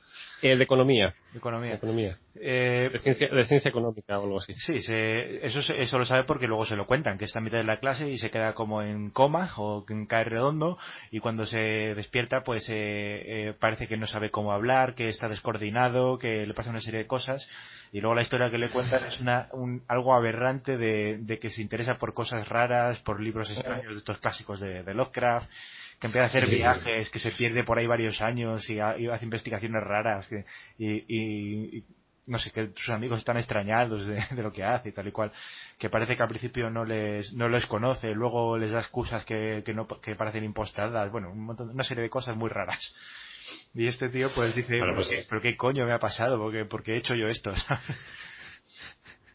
Claro, se queda un poco flipado, es que se, o sea, se levanta un día, han pasado cinco años, o sea, no sabes, eso nos lo cuenta al principio, que desde que ha tenido este, este episodio hasta que le vuelve en un flush la memoria y se acuerda de, o sea, se acuerda de que estaba dando clase y, Sí, de, de hecho, de hecho, otros cinco años borrados como si no hubiera pasado nada. De hecho, al, recu al, recuperarse sigue hablando como si estuviese dando la clase. Es como si hubiese, le hubiesen dado la pausa durante esos cinco años y luego vuelve a funcionar. y luego vuelve a funcionar, no sé qué, no sé cuánto. Entonces, claro, la, la gente nuevamente se vuelve a quedar flipada. Bueno, como dices tú, se da cuenta de, lo, de la cantidad de, de cosas rarísimas que ha hecho durante esos cinco años, que pasan pues, por, le, pues, por volverse un obsesivo del Necronomicon. Se saca otro doctorado. O, sea, sí. o le convalidan el doctorado por el de Ciencias Ocultas de la Universidad de Miskatonic o algo así. O sea, le hacen ocultólogo de Miskatonic. Eh, yo, yo, quiero. Y, hace, y, empiezan. Yo quiero sacarme esa carrera, tío. Eso es, debe ser interesante. ¿Cómo, ¿Cómo, sería la tesis doctoral de una carrera de esas, tío? No lo sé. No lo sé. ¿Cómo sería una discusión bibliográfica sobre el Necronomicon? es que, es que es, Sí, bueno, el caso bueno. es que, bueno, pues eh, tenemos que hacernos con un, con un plan de estudios de la Universidad de Miskatonic. A ver sí. que, a ver si nos interesa hacer algún posgrado o algo así. Eh, creo que aquí hay un par de detalles, eh, yo creo que estaba, eran en esta parte de la obra. Hace un par de, de homenajes a, en, referentes a la bibliografía a Robert Bloch, porque aquí menciona eh, varios mm. libros que, que eran invención de Robert Bloch, de sus obras entre ellos eh, The Verbis Mysteries, de, de, este autor mítico, el Ludwig, Ludwig Pring, que era una especie de, de, clérigo o algo así, que había vivido varios siglos y tal. Este lo inventó Bloch en un, en un relato que se llama El secreto de la tumba. Y, y aparte de este, especialmente mencionar el, relato de Cultes des Gules, de, del conde de Derleth, que era ese apodo que se inventó Lovecraft para, para August Derleth. Eh, eh, en realidad, la primera vez que se publicó esto era un relato de Robert, Bloch también, que era de Grinding Ghoul, y, el apodo, eh, eso sí, que era Lovecraft, eh, lo sacó de una carta que, que, le escribió él en el 33 y le hizo gracia, entonces lo decidió poner en una obra suya este, este Robert Bloch. Y aquí, pues a Lovecraft también le hizo gracia, entonces menciona estos dos, sí, había leído de, de Mystery, se había leído los cultos de los julos y tal. Y luego he mencionado varios otros que, que ya, ya hemos comentado alguna vez, los manuscritos narcóticos, el libro de Yvonne y, y alguno de esos. Sí, vamos, que aquí vemos que Lovecraft empieza a tontear con, con blog. Aquí mete, mete, su pop, si mete sí, aquí mete ya un popurrí de, de los homenajes que le habían hecho otros autores y tal.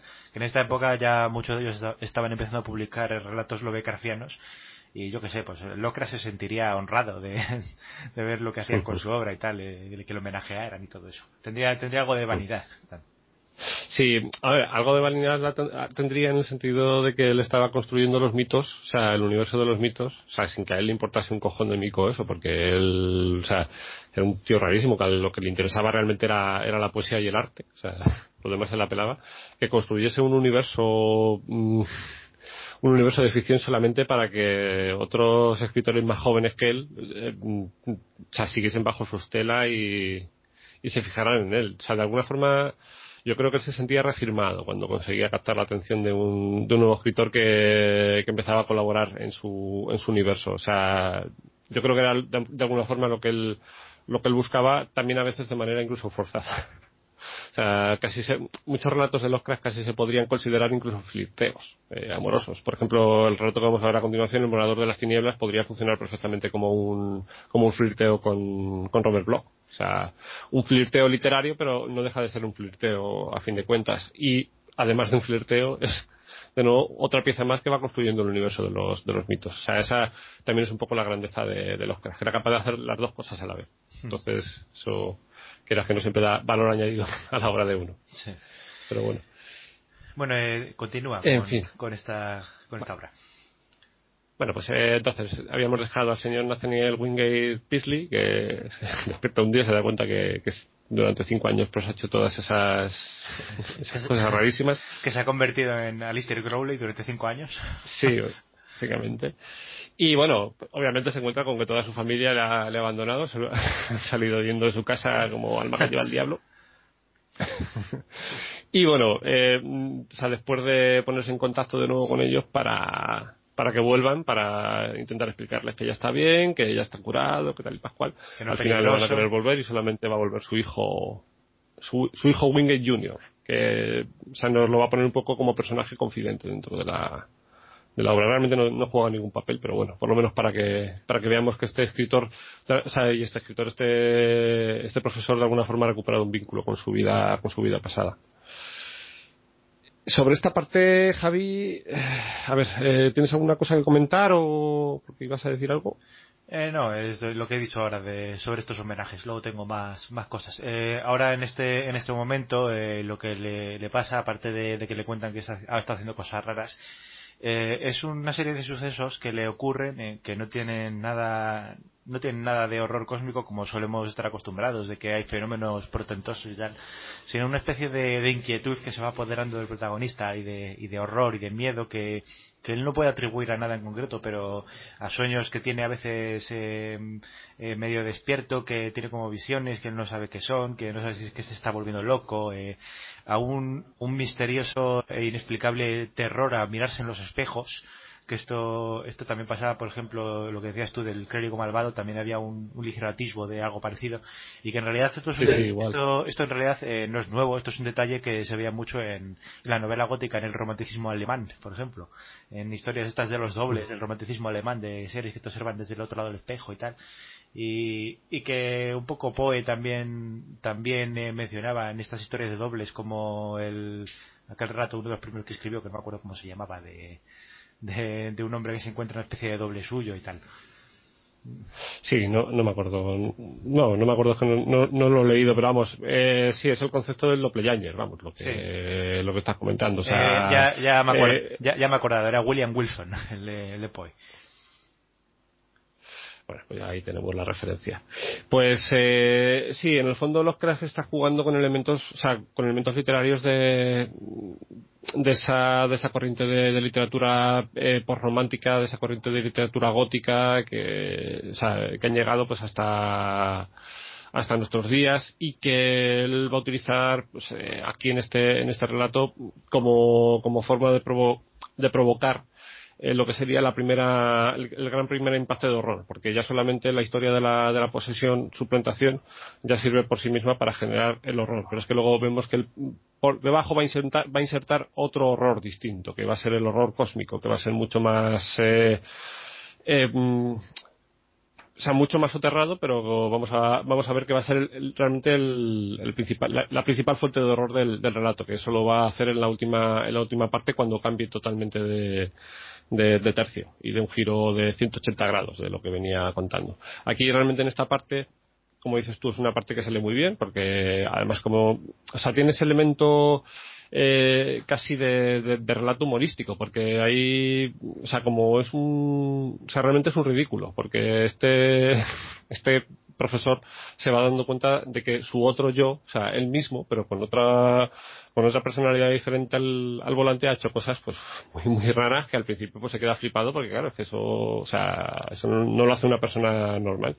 Y luego poquito a poco esto mm, él se va a dar cuenta que está conectado con esos otros sueños que va recibiendo, que al principio piensa que son sueños, pero luego vamos a ver rápidamente que lo que está haciendo es eh, recordar, eh, está teniendo recuerdos de una, de una vida distinta, de una civilización distinta, de, de una raza distinta, que, es, que son eh, los sueños en los que se nos va a mostrar de alguna forma la civilización de la gran raza de Yid, que va a ser otro de, los, de esas creaciones lovecraftianas que, que, van a, que van a perdurar, que son pues, yo creo que los grandes personajes de esta de este relato, aunque realmente si nos paramos a pensarlo, o sea, realmente la, gran raza de allí no cumple ningún papel eh, activo dentro del, relato, no hace que se mueva nada, simplemente es o va a jugar como un elemento, o sea, meramente decorativo, o sea, va a ser como una especie como de, decorado porque podría haber sido la gran raza de Jith como podría haber sido cualquier otra civilización. pero al mismo tiempo va a utilizar esa. Es como parte del, del folclore, es como del, del decorado histórico, digamos. Claro, o sea, esto ya forma parte de los mitos. Esto, o sea, sería la parte como en las montañas de la locura que tendríamos que sacar, que es información de los, de los mitos background. O sea, te meten un apartado de background de un escenario, yo qué sé, pues eh, escenario para mitos para desarrollar aventuras de no sé qué, la gran raza de Yith, el, hogar de la gran raza, con los edificios de no sé qué, y ya pues nos describe una civilización totalmente aliena de las suyas. esto ya esta ya las comentaremos, que nuestros oyentes no se preocupen, que tenemos reservado un, un espacio específico para, para ir analizando estas, estas cosas.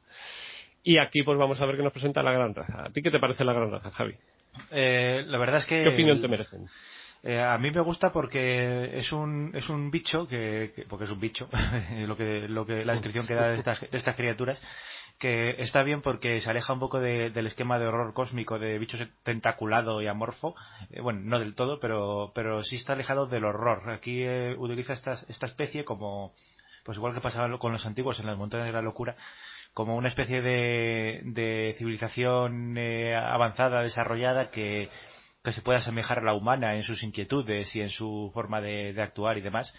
Eh, bueno, incluso yo diría que más civilizados que los humanos, porque no sé si mencionaba cuando habla de su cultura, de que las guerras eran raras entre ellos y tal y cual, pero bueno. Sí.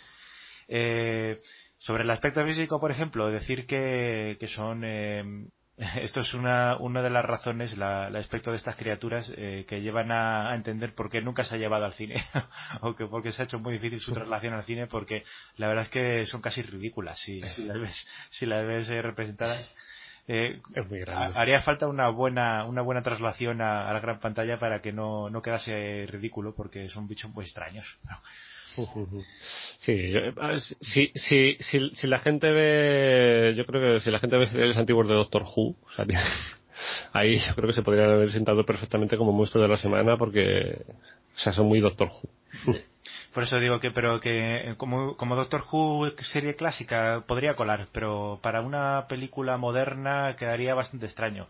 Eh, sí que, yo sí que, yo sí que lo he visto, curiosamente, sin, sin esperarlo siquiera, eh, en un capítulo de Futurama. hay un, si recuerdas, eh, no sé si, caería esto en la cuenta cuando lo viste, pero sí que lo es. es un, Seguramente no, lo cazaría. Hay un episodio en el que, en el que Lila contacta con un supuesto cíclope que luego es un alienígena multiforme que tiene, que tiene un, mm. montón de esposas por ahí perdidas en el mismo planeta y que, ah, y una, es verdad, uno de ellos es una criatura que, que, es de la gran raza. Cuando ves los detalles, es, es, es verdad. Es verdad, es verdad, es verdad. Que bueno, ay, pues lo tengo que volver a ver. además que tengo Futurama, que la tengo ahí pendiente de revisionar. Mm. Y, ah, pues mira, me lo voy a ver. Pues sí, uno de esos pues extraterrestres es, un, es, muy raro. Es una hembra de la gran raza, sí. Eh, aparte, aparte de la rareza, eh, es poco creíble que, existiesen estas criaturas en esa época porque los cracks las ubican el, a finales del, del precámbrico y en esta época no había ni siquiera animales vertebrados en la Tierra, así que es poco probable que se hubiese desarrollado esta, esta especie ahí. Bueno. Pero vamos, eh, también tenemos aquí un, lazo de conexión porque vemos, o sea, recordemos que en las montañas de la locura también nos había ubicado la, la sociedad de los hongos en, en la época de, bueno, finales, en la época precámbrica. Sí, pero, pero en el caso, en el caso de los antiguos, los antiguos eran alienígenas, era, que habían colonizado la Tierra. Esta gran raza, lo único que venía del exterior de otro planeta era la mente de la gran raza, porque, pero la forma física, estos cuerpos cónicos y tal, eh, eran nativos de la Tierra. En realidad habían, migrado de otro sitio. Porque no se sabe la forma original de, la gran raza, pero su principal característica como especie es que pueden migrar sus mentes a, otras especies para, para sobrevivir y para, para ser eternos, digamos. O sea, que, evolucionaron, lo que es el cuerpo de la gran raza evolucionó en, bueno, de esta, de esta, de esta, por así decirlo, versión de la gran raza, porque luego vamos a ver que realmente, como dices tú, es una raza que, o sea, que es, es, es, cuatridimensional, porque, o sea, de alguna forma existen las cuatro dimensiones, o la cuarta dimensión. Porque aquí vemos que los vuelve otra vez a incidir con ese, con esa idea, con ese concepto, con ese concepto de, de un espacio no euclidiano donde existen más dimensiones. En este caso, pues el, el, tiempo es una dimensión que no existe para esta, para esta raza, entonces viven en todos los tiempos a la vez. O sea, ocupa todos los nichos espaciales, desde el principio hasta el, hasta el final. Y en cada tiempo ellos no son interventores, es decir, ellos no son eh, no sé cómo decirlo, no son eh, parte activa, son o sea, simplemente meros observadores del, del, del, escenario, o sea, un poco como, como los Watchers de, del universo Marvel, o sea, como los vigilantes. O sea, se dedican a observar los acontecimientos, pero sin participar de, de, ellos y a estudiar otras culturas y aprender de otras culturas. es una raza que de alguna forma, pues, mm, o sea, no es, eh, no es, no es conquistadora, no se dedica a ir conquistando otros mundos, a subyugando otras formas de vida, no, ellos se la pela, ellos existen en todo el tiempo, entonces lo único que les interesa pues es eh, eh, estudiar cada uno de esos, de esos momentos. Entonces, eh, pues en este caso, pues eh, nos va a hablar de una de esas eh, encarnaciones que es una raza de cosas raras, con dos cabezas, que supuestamente bueno, es del precámbrico. De... En realidad, eh, en realidad lo único que, que, se puede acusar a estos seres es de ser ligeramente amorales eh, respecto a, a, nuestra mentalidad, porque cuando migran y cuando, cuando envían sus mentes a otras especies les da igual lo que pase a las que desplazan, ¿sabes? Pero lo sí. por sobrevivir ellos sin preocuparse si están dañando o destruyendo a otra especie consciente. Pero una parte de eso... A luego son los hijos de puta. Sí, sí. Aparte de eso, lo, lo de, por lo demás, eh, en realidad sí que son eh, más, están más centrados en la observación y en la catalogación que, que en la conquista. Bueno, pues vamos a ver Vamos a ver si luego si es verdad. son unos hijos de puta. Son jode un huevo, tío, que te suplanten. Además que, que los tratan como, como si fueran retrasados mentales. Dice, cuidaban de nosotros y, y no sé qué, nos aguanta como si estuvieran, yo qué sé, en un, en un asilo geriátrico o algo sí, así. o un, reba un rebaño de ovejas, una cosa así un rebaño de ovejas y, y, luego nos dejaban pasear solitos a que hiciéramos no sé qué, no sé cuánto, o sea, como si estuviera contándotelo, pues un, lo que sé. O sea, tipo sanatorio, tipo, pero también como muchos de estos se vuelven locos, porque cuando llegan allí se miran en el espejo, ven un bicho con, o sea, tú imagínate lo que es mirarte en el espejo y ver un, un bicho con dos cabezas y con pinta muy extraña. Pues muchos se vuelven locos y los tienen que no sé. Hay algunos incluso que, que no, no, no pueden regresar a su propio cuerpo y a estos les cuidan mejor o algo así o les dan unas papillas mejores o, sí. o algo así. Una papillita sí.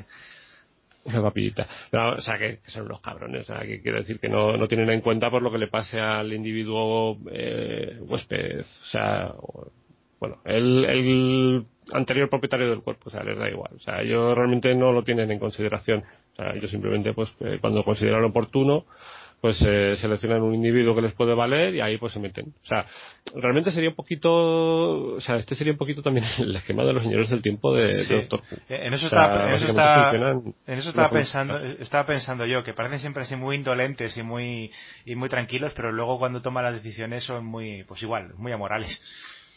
Y además, y además eh, igual, al igual que los señores del tiempo, dominan el tiempo, digamos, de alguna manera. Eh, de hecho, el apelativo, este de, el apelativo este de gran raza se debe sobre todo a que se cree que esto es una de las más avanzadas del universo, precisamente por eso, porque ha conseguido dominar el tiempo. Dominar el tiempo, eso es.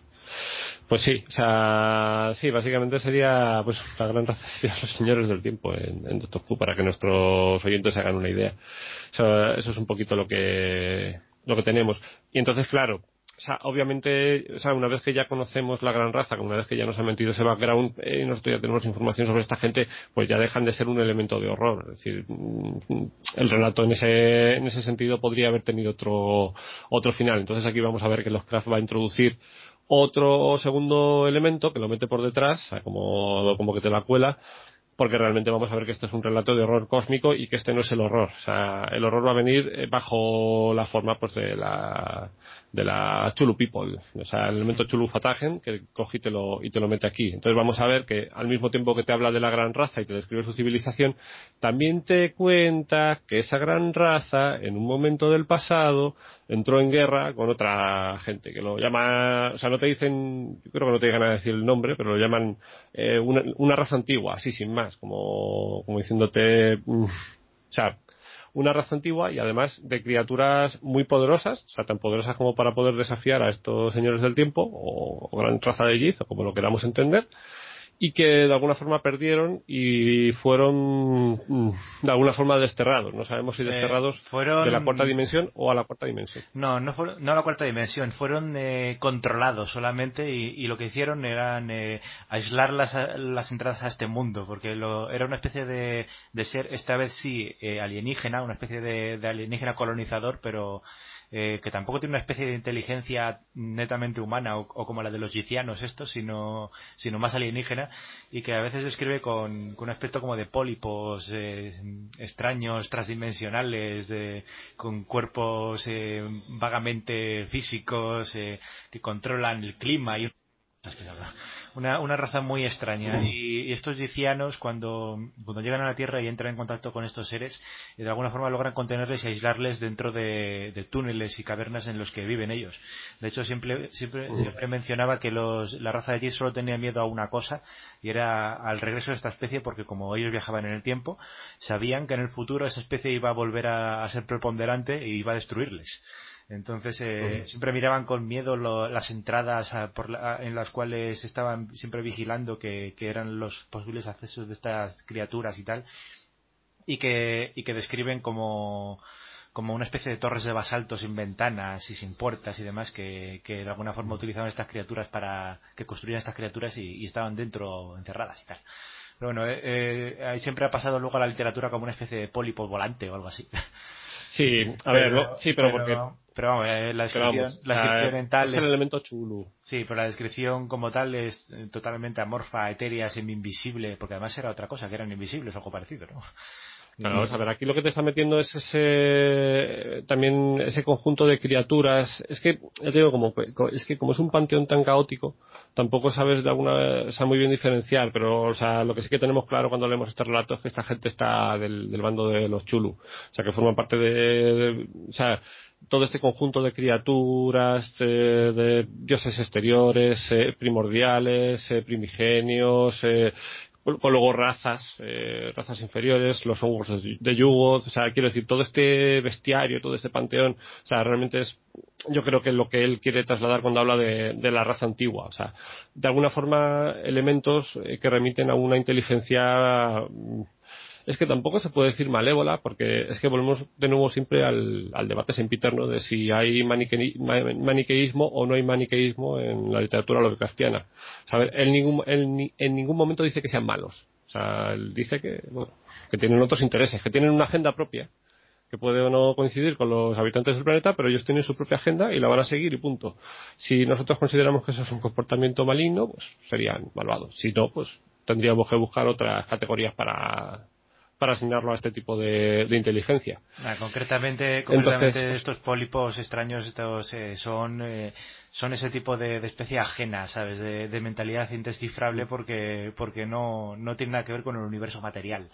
Que... Claro, es una inteligencia, es una inteligencia artificial, es, eh, es Skynet, es una cosa, es, otra inteligencia distinta, es, o sea, porque a fin de cuentas esta inteligencia de la gran raza de alguna forma eh, se puede interpretar también como una forma superior de conciencia, o sea, o como una conciencia cuatridimensional, porque en el fondo, o sea, pueden tomar mm, cualquier cuerpo, es decir, se pueden, pueden experimentar en primera persona eh, lo que sería el universo cotidiano, se puede decir que es de alguna forma la conciencia. Entonces esta otra parte, esta otra inteligencia es una inteligencia ajena, o sea, que viene de otro sitio, que no viene ni siquiera de este universo, o sea, viene de otros universos. Hemos visto que hay, o sea, infinitas posibilidades y, de, y esta inteligencia de alguna forma se filtra como no sé como un, como un simbionte, como veneno. Si, si somos lectores de Spider-Man, pues se filtra, se pega a alguna parte de la realidad y luego empieza pues a, a echar raíces. Y eso de alguna forma es el elemento chulufatagen. Si esto es bueno o es malo, es que volvemos a lo mismo. O sea, hay moralidad en los virus, hay moralidad en... Pues no lo sé. O sea, no, nunca me he planteado estas cuestiones, pero bueno, si quieres podemos debatirlas. Bueno, eso, eso cuando hablemos del bestiario, hacemos una clasificación ahí, porque ahí van, este es un representante claro, pero hay muchos.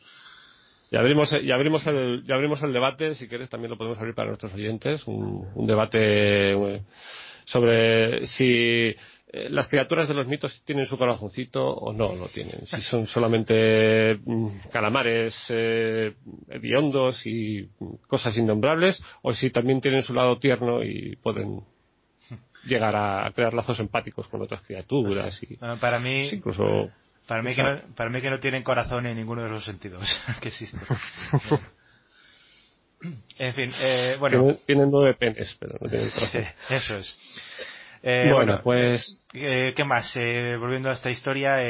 bueno, pues es, nos hemos adelantado una serie de partes de argumento. Aquí el, luego este hombre lo que va a descubrir es que su, su mente lo que ha pasado es que ha sido secuestrada por estas razas, se ha implantado en un cuerpo de, de los que estaban utilizando ellos en el precámbrico y, y a la inversa, otra una mente de estos gicianos se ha proyectado su cuerpo y por eso está haciendo estas cosas raras. Eh, a mí lo que me gusta de esta, de esta parte de la trama, cuando empieza a recuperar recuerdos de, de su secuestro, porque empieza a ver esas, esas mesas gigantes, esos libros extraños que, escribía con una mano extraña y, y, esos cilindros donde guardaban la, la información, eh, me gusta mucho la, comparativa que hacen cuando habla con otros secuestrados de la época y empieza a hablarte de, los representantes que hay allí de, la raza humana. Eso sí lo quieres mencionar tú, si hay alguno que te ha llamado la atención.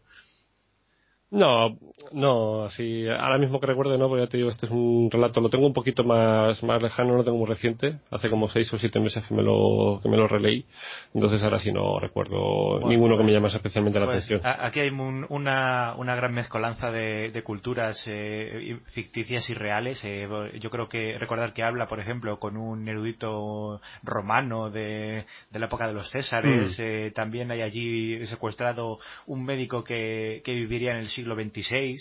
Eh, y luego mm. ahí hay partes que se le va la olla a Locra, como le pasa a veces, y habla con un cruel filósofo del, del imperio del año 50.000, el imperio chino que dominaría la Tierra en el año 50.000. luego también, no sé si mencionaba una especie de, de invasión o de un imperio negro eh, de, de, seres malvados. Otra vez de nuevo con los negros aquí en Locra. Eso no es lo que, eso no es lo que decía Charles Manson. Sí. No sé, hay, hay, a haber una guerra entre blancos y negros o algo así. Hay una mezcla rara ahí de, de, esta, de, culturas eh, futuras y pasadas y tal. También hay un representante de, de una raza de, razas alienígenas que iban a existir, bueno, alienígenas no, razas de la Tierra que iban a existir después de la caída del hombre. Eh, varias, varias, varios representantes. Porque aquí nos va a decir también que la Tierra le, heredará una raza como de escarabajos. Eh, sí, una especie, una especie de una especie de colonias, era una especie de colonias de escarabajos eh, inteligentes, como una especie de, mm, como en el juego de Ender estos, estos insectores que eran colonias con, con una sola mente. Sí, algo, pues algo, así, Y, y, También los estaba suplantando. Sí, de hecho esta gran raza proyectaba eh, trasladarse en masa a los cuerpos de esos, de esos, escarabajos cuando, cuando fuese a llegar el momento en el que los pólipos iban a liberar y a destruirles y tal. Es decir, que lo que querían era que, lo, que se destruyeran sus cuerpos, pero salvar sus mentes enviándolos al futuro. Pues eso, o sea, realmente eso, o sea, eso ya entra dentro del, del elemento background de los mitos, o sea, esto él no lo va a resolver en el, en el relato, o sea, esto luego, de hecho, no está resuelto, o sea, es un elemento del relato que queda inconcluso, qué pasa con la gran raza, qué pasa con el final del universo, con la entropía, con no sé qué, cuando vuelvan eh, los, eh, los primordiales eh, a reinar en la Tierra, tal y pascual, todo eso no se cuenta en el relato, o sea, pero no obstante él te mete mucha información. Nuevamente vemos que hay un elemento de guerra, hay un elemento de, conflicto entre, entre grandes eh, entre grandes razas alienígenas y luego pues vamos a ver que, que de nuevo nos está introduciendo pues eh, o sea, mucho para lo que sería el, el elemento mitos y luego esto también va a servir para continuar el, relato porque a partir de aquí yo si quieres ya esto esta parte la dejamos más eh, en suspenso porque a, partir de aquí el relato da un giro de 180 grados. A una vez que ya este este profesor eh, Wingate toma conciencia de que ha sido suplantado por un miembro de la gran raza y qué significa la gran raza y qué es lo que y qué es lo que le va a ocurrir a la Tierra o sea realmente con lo que se queda es que hay un hay algo dormido dentro del interior de la Tierra, algo, algo enorme que en algún momento despertará y que barrerá con todo. Entonces, a partir de este momento, eso va a ser lo que realmente le va, le va a obsesionar, porque él, dentro de esa, de ese mundo, eh, por así decirlo, de esa civilización por la que él se movía, porque él tenía libre acceso para ir donde quisiera, pues él en sus investigaciones dentro de ese mundo también se interesó por esta, por estos elementos de sus leyendas y de su, y de su historia. Entonces, él, por su cuenta, empezó a investigar los mitos dentro de esta, de esta cultura de la gran raza de Yid, y entonces lo que él aprendió sobre, sobre esta, sobre esta otra gran raza o otra o, esta raza antigua de los primordiales, de los de los dioses exteriores, etcétera, todo eso luego él lo va a buscar en la, Tierra. Entonces aquí Lovecraft realmente tampoco va a ser muy original, porque en esta parte del relato, o sea, lo que va a hacer va a ser reciclar la ciudad sin nombre y lo va a poner, yo creo que casi tal cual en, el, en la parte final. O sea, yo creo que aquí ya él, eh, llegado a esta parte de la escritura del, relato, o sea, le tocaba meter el elemento horror, porque, o sea, todo lo demás que continúa ya es horror puro y duro. O sea, yo creo que aquí él tampoco le apetecía demasiado de manos en la cabeza y dijo, pues mira, pues tengo la ciudad sin nombre, pues este episodio lo puedo insertar perfectamente aquí. Entonces vamos a ver que, que esta parte es una reescritura de la ciudad sin nombre, o sea, con todos los elementos que, que tenía ese, ese relato. Y bueno, mm, si quieres contamos esta parte o si quieres la dejamos no, que el, para que, la gente... que el descubrimiento de qué hace este, este hombre se, se quede para, para que lo descubran los, los oyentes. Esta parte tampoco es una cosa... Nada, no tampoco tanto. Es el susto final. Sí, pero eh, esta es, la, la parte de montañas de la locura que decía yo antes, ¿sabes? Que es más de ese estilo, de voy a investigar a ver si, qué ha ocurrido y tal, ¿no? A ver si, si es verdad que, que estuve en el pasado haciendo esto y a lo mejor se mete en sitios donde no se tenía que haber metido. Como, no, como suele pasar. En fin, pues nada. Eh, a ver, palabras finales sobre este relato, Javi. Eh, a, mí me gusta mucho de toda esta de toda esta gama de historias eh, orientadas a la ciencia ficción yo creo que es el que está más conseguido además aunque tiene estas dos partes diferenciadas como le ha pasado en otros relatos yo creo que están bastante bien no, no se hace pesada ninguna de ellas y integra muy bien todo lo que es el universo de los mitos, tanto el, la ciencia ficción, como decía, como, como la, el horror cósmico, como las historias de dobles, que también lo sesionaron al final, eh, y como todas estas referencias científicas que quiso ir metiendo, de, que si Einstein, que si eh, tal y cual. Incluso con, con esta inclusión de, de los libros malditos que, que él mencionaba, que con el tiempo, eh, eh, no sé si te parece a ti eso, eh, con el tiempo me parece que cada vez los lograba, los lograba mezclar mejor con la ciencia ficción. Aquí en el, por ejemplo, en ese dato que decíamos antes del libro, yo creo que si lo hubiese seguido le hubiera quedado bastante mejor, hubiera conseguido la, fusión perfecta, digamos. Pero vamos, aquí se ve que, ya tenía, ya tenía bastante más idea de, cómo combinar esos elementos que había ido desarrollando que, que nunca, nunca había encontrado la forma de, combinarlos. En fin, yo. Sí, yo este le, dejo como recomendado sin ninguna duda. De acuerdo, pues yo vamos, me uno a tus palabras y también lo recomiendo fervientemente. Yo coincido contigo en que estamos en este caso ante la ante la síntesis de lo que es, eh, o sea, de lo que es un, relato del universo de, de, los mitos. Este relato se podría considerar como, en ese caso, el, relato más formado, más construido, es la síntesis que, que abarca todo, porque yo creo que lo abarca todo para bien y para mal si veíamos que, la llamada de Tulo había sido su, su opus magna, por así decirlo, su gran, su gran tesis, es decir, eh, su, su carta de entrada para, para poder eh, tener su propio universo en el que jugar, pues esta va a ser, eh, por así decirlo, su, su gran síntesis, es decir, va a ser la recopilación de todo lo que él ha construido, eh, introducido dentro de un, de un, relato. Y aquí vamos a ver que está perfectamente ya eh, marcado y, fijado lo que es el, encaje. Vamos a ver que tenemos dos elementos en, pugna, incluso si queremos hacer la traslación mental, o sea, ese elemento ciencia, ese elemento magia, aquí lo tenemos claramente diferenciado. Eh, la gran raza de Yith se mueve por postulados científicos, es una raza científica y todos los elementos que rodean su eh, su descripción son eh, puramente científicos, aunque, aunque utilicen estos libros que hemos mencionado, aunque tienen de grimorios medievales, pero ellos son una raza científica. Sin embargo, vamos a ver que, por oposición, hay otra raza más antigua eh, que de alguna forma se mueve con parámetros más del inconsciente, que son realmente los que tienen más esa vinculación con esa magia ancestral. En este caso, vamos a ver que los grimorios sí que se utilizan para, para recitar hechizos, vamos a ver que sí que se hacen invocaciones, que se hacen aquelarres, que se hacen, o sea, todo ese elemento brujeril, todo ese elemento de la tradición eh, gótica, va a estar presente en esta en este otro en este otro elemento. Entonces aquí se ve claramente el encaje y no solamente se ve el encaje sino que además se ve que están en guerra. O sea que hay una guerra entre la ciencia y la magia entre lo arcano y lo y lo cuatridimensional. O sea no sé cómo decirlo es una guerra entre la física cuántica y la y la brujería. O sea básicamente serían los dos los dos campos. Vale, pues entonces eh, ya si no tienes nada más que, comentar sobre, sobre este tema, pues seguimos con, bueno, seguimos ya, más bien terminamos con, el, último relato, eh, digamos que he dicho antes, oficial, el último relato eh, único de, de Lovecraft como, como único autor, que, que, sería El asido de las tinieblas de Haunter in the Dark, eh, digo eh, como único autor porque en estos últimos años que estaba más desencantado ya con su propia obra, sí que por ejemplo hizo muchas colaboraciones con, con su grupo de, de habituales, eh, últimamente más con, con este Robert Barlow que, que era, se había convertido en un amiguete suyo, una especie de ídolo de, o de alumno de, de Lovecraft porque aquí en esta época los cracks tenía, era muy de cartearse con chavales. Como ya lo hemos visto con, en esta, en esta época los cracks tenía casi 40 tacos y andaba, por ahí no, eh, con, un, chaval de 16. 40, 40, tacos no, ya andaba cerca de los 50. O de los 50. y andaba moneando con un chico de 16, 17 años. Con, por, ahí por la playa, por la playa pero con varios, ¿eh? Porque Robert Bloch también andaba por la E, por, por esa edad, aunque él no le conocía. No, sé, eso, eso, esos que afirman que Lovecraft era homosexual, ¿de dónde se habrá sacado su...? no, que, que, todo el mundo mitigue esas, esas dudas que cuando eran, iba... Eran amistades, eran amistades muy puras y muy limpias. Pero que digo que, que mitiguen los demás esas sospechas de Lovecraft porque cuando iba a ver a Robert Barlow no, no iban a pasear bajo la luna, iban con los padres de Barlow, que, que estaban allí en Florida que no, nada de cosas raras. Sí.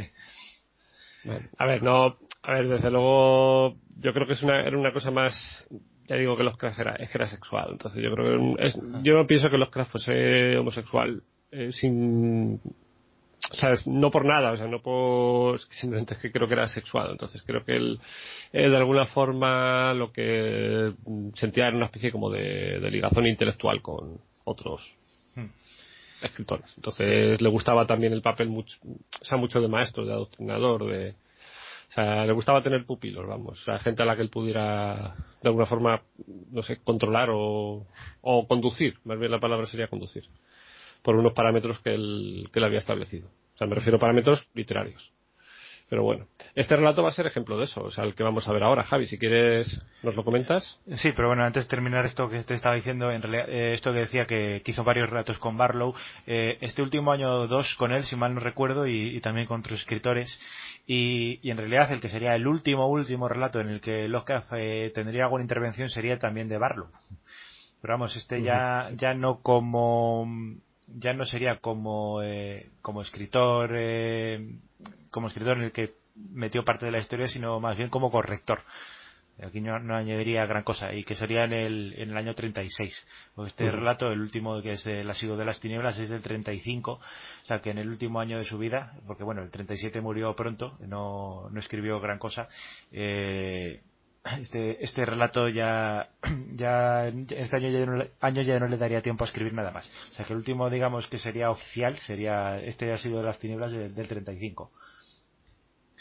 Eh, esta obra, eh, se escribe entre el 5 y el 9 de noviembre de, del 35, lo publica en diciembre de 1936 en Weird Tales y de nuevo más tarde Derleth y Wandrei lo, lo meterían en The Outsider and Others otra vez y, y, de nuevo en esta siguiente recopilación de Danwich Horror and Others. La, la trama de este relato eh, sale de, bueno, detalles de la trama, no la trama concreta, los detalles de la trama los sacan de una obra de un escritor alemán que era eh, Hans Heinz Evers, que, que se titulaba Spin, la araña. Y, pero bueno, sobre todo es lo que decías tú, es una broma que, que salía de, de, un cruce de cartas con, con Robert Bloch, que ya lo hemos mencionado, eh, hace un par de años que se carteaba con él, desde el 33, y cuando, en el 35 este Bloch publicó The Sampler from the Stars, que, que, por alguna razón misteriosa editorial lo han traducido como el vampiro estelar, aunque el, relato, el título original sería algo así como el que, sea, el, el que anda arrastrándose desde las estrellas, algo parecido. el, pues un escritor, un, digo un escritor, un, un lector animó a Lovecraft a que le devolviera el cumplido de forma literaria. Y de ahí sería, sería esta, esta obra del asilo de las tinieblas. Eh, como dijiste tú antes, eh, bastante tiempo más tarde, en el 51, que ya había muerto lo que hacía muchos años, eh, de nuevo Bloch eh, escribiría una especie de, epílogo a esta historia con, con La sombra que huyó del chapitel, que era esta obra que, bueno, a mí esta ya no me dice gran cosa, ya no, ya no está mm. guay, ya. O de alguna forma escribiría de homenaje por, por la obra de Lovecraft. como curiosidad, por cierto, esta obra de La sombra que vio el Chapitel, ¿esta la has leído tú? Sí, sí, la he leído. Está incluida también en el volumen ese que he comentado de Alianza. Mm. En la selección de Rafael Llopis están, están juntos, o sea, yo creo que son los relatos que cierran la, edición. Están el vampiro estelar y luego eh, el asedio de las tinieblas y luego la sombra del chapitel, los tres seguidos, para que veas eh, más o menos eh, lo que fue.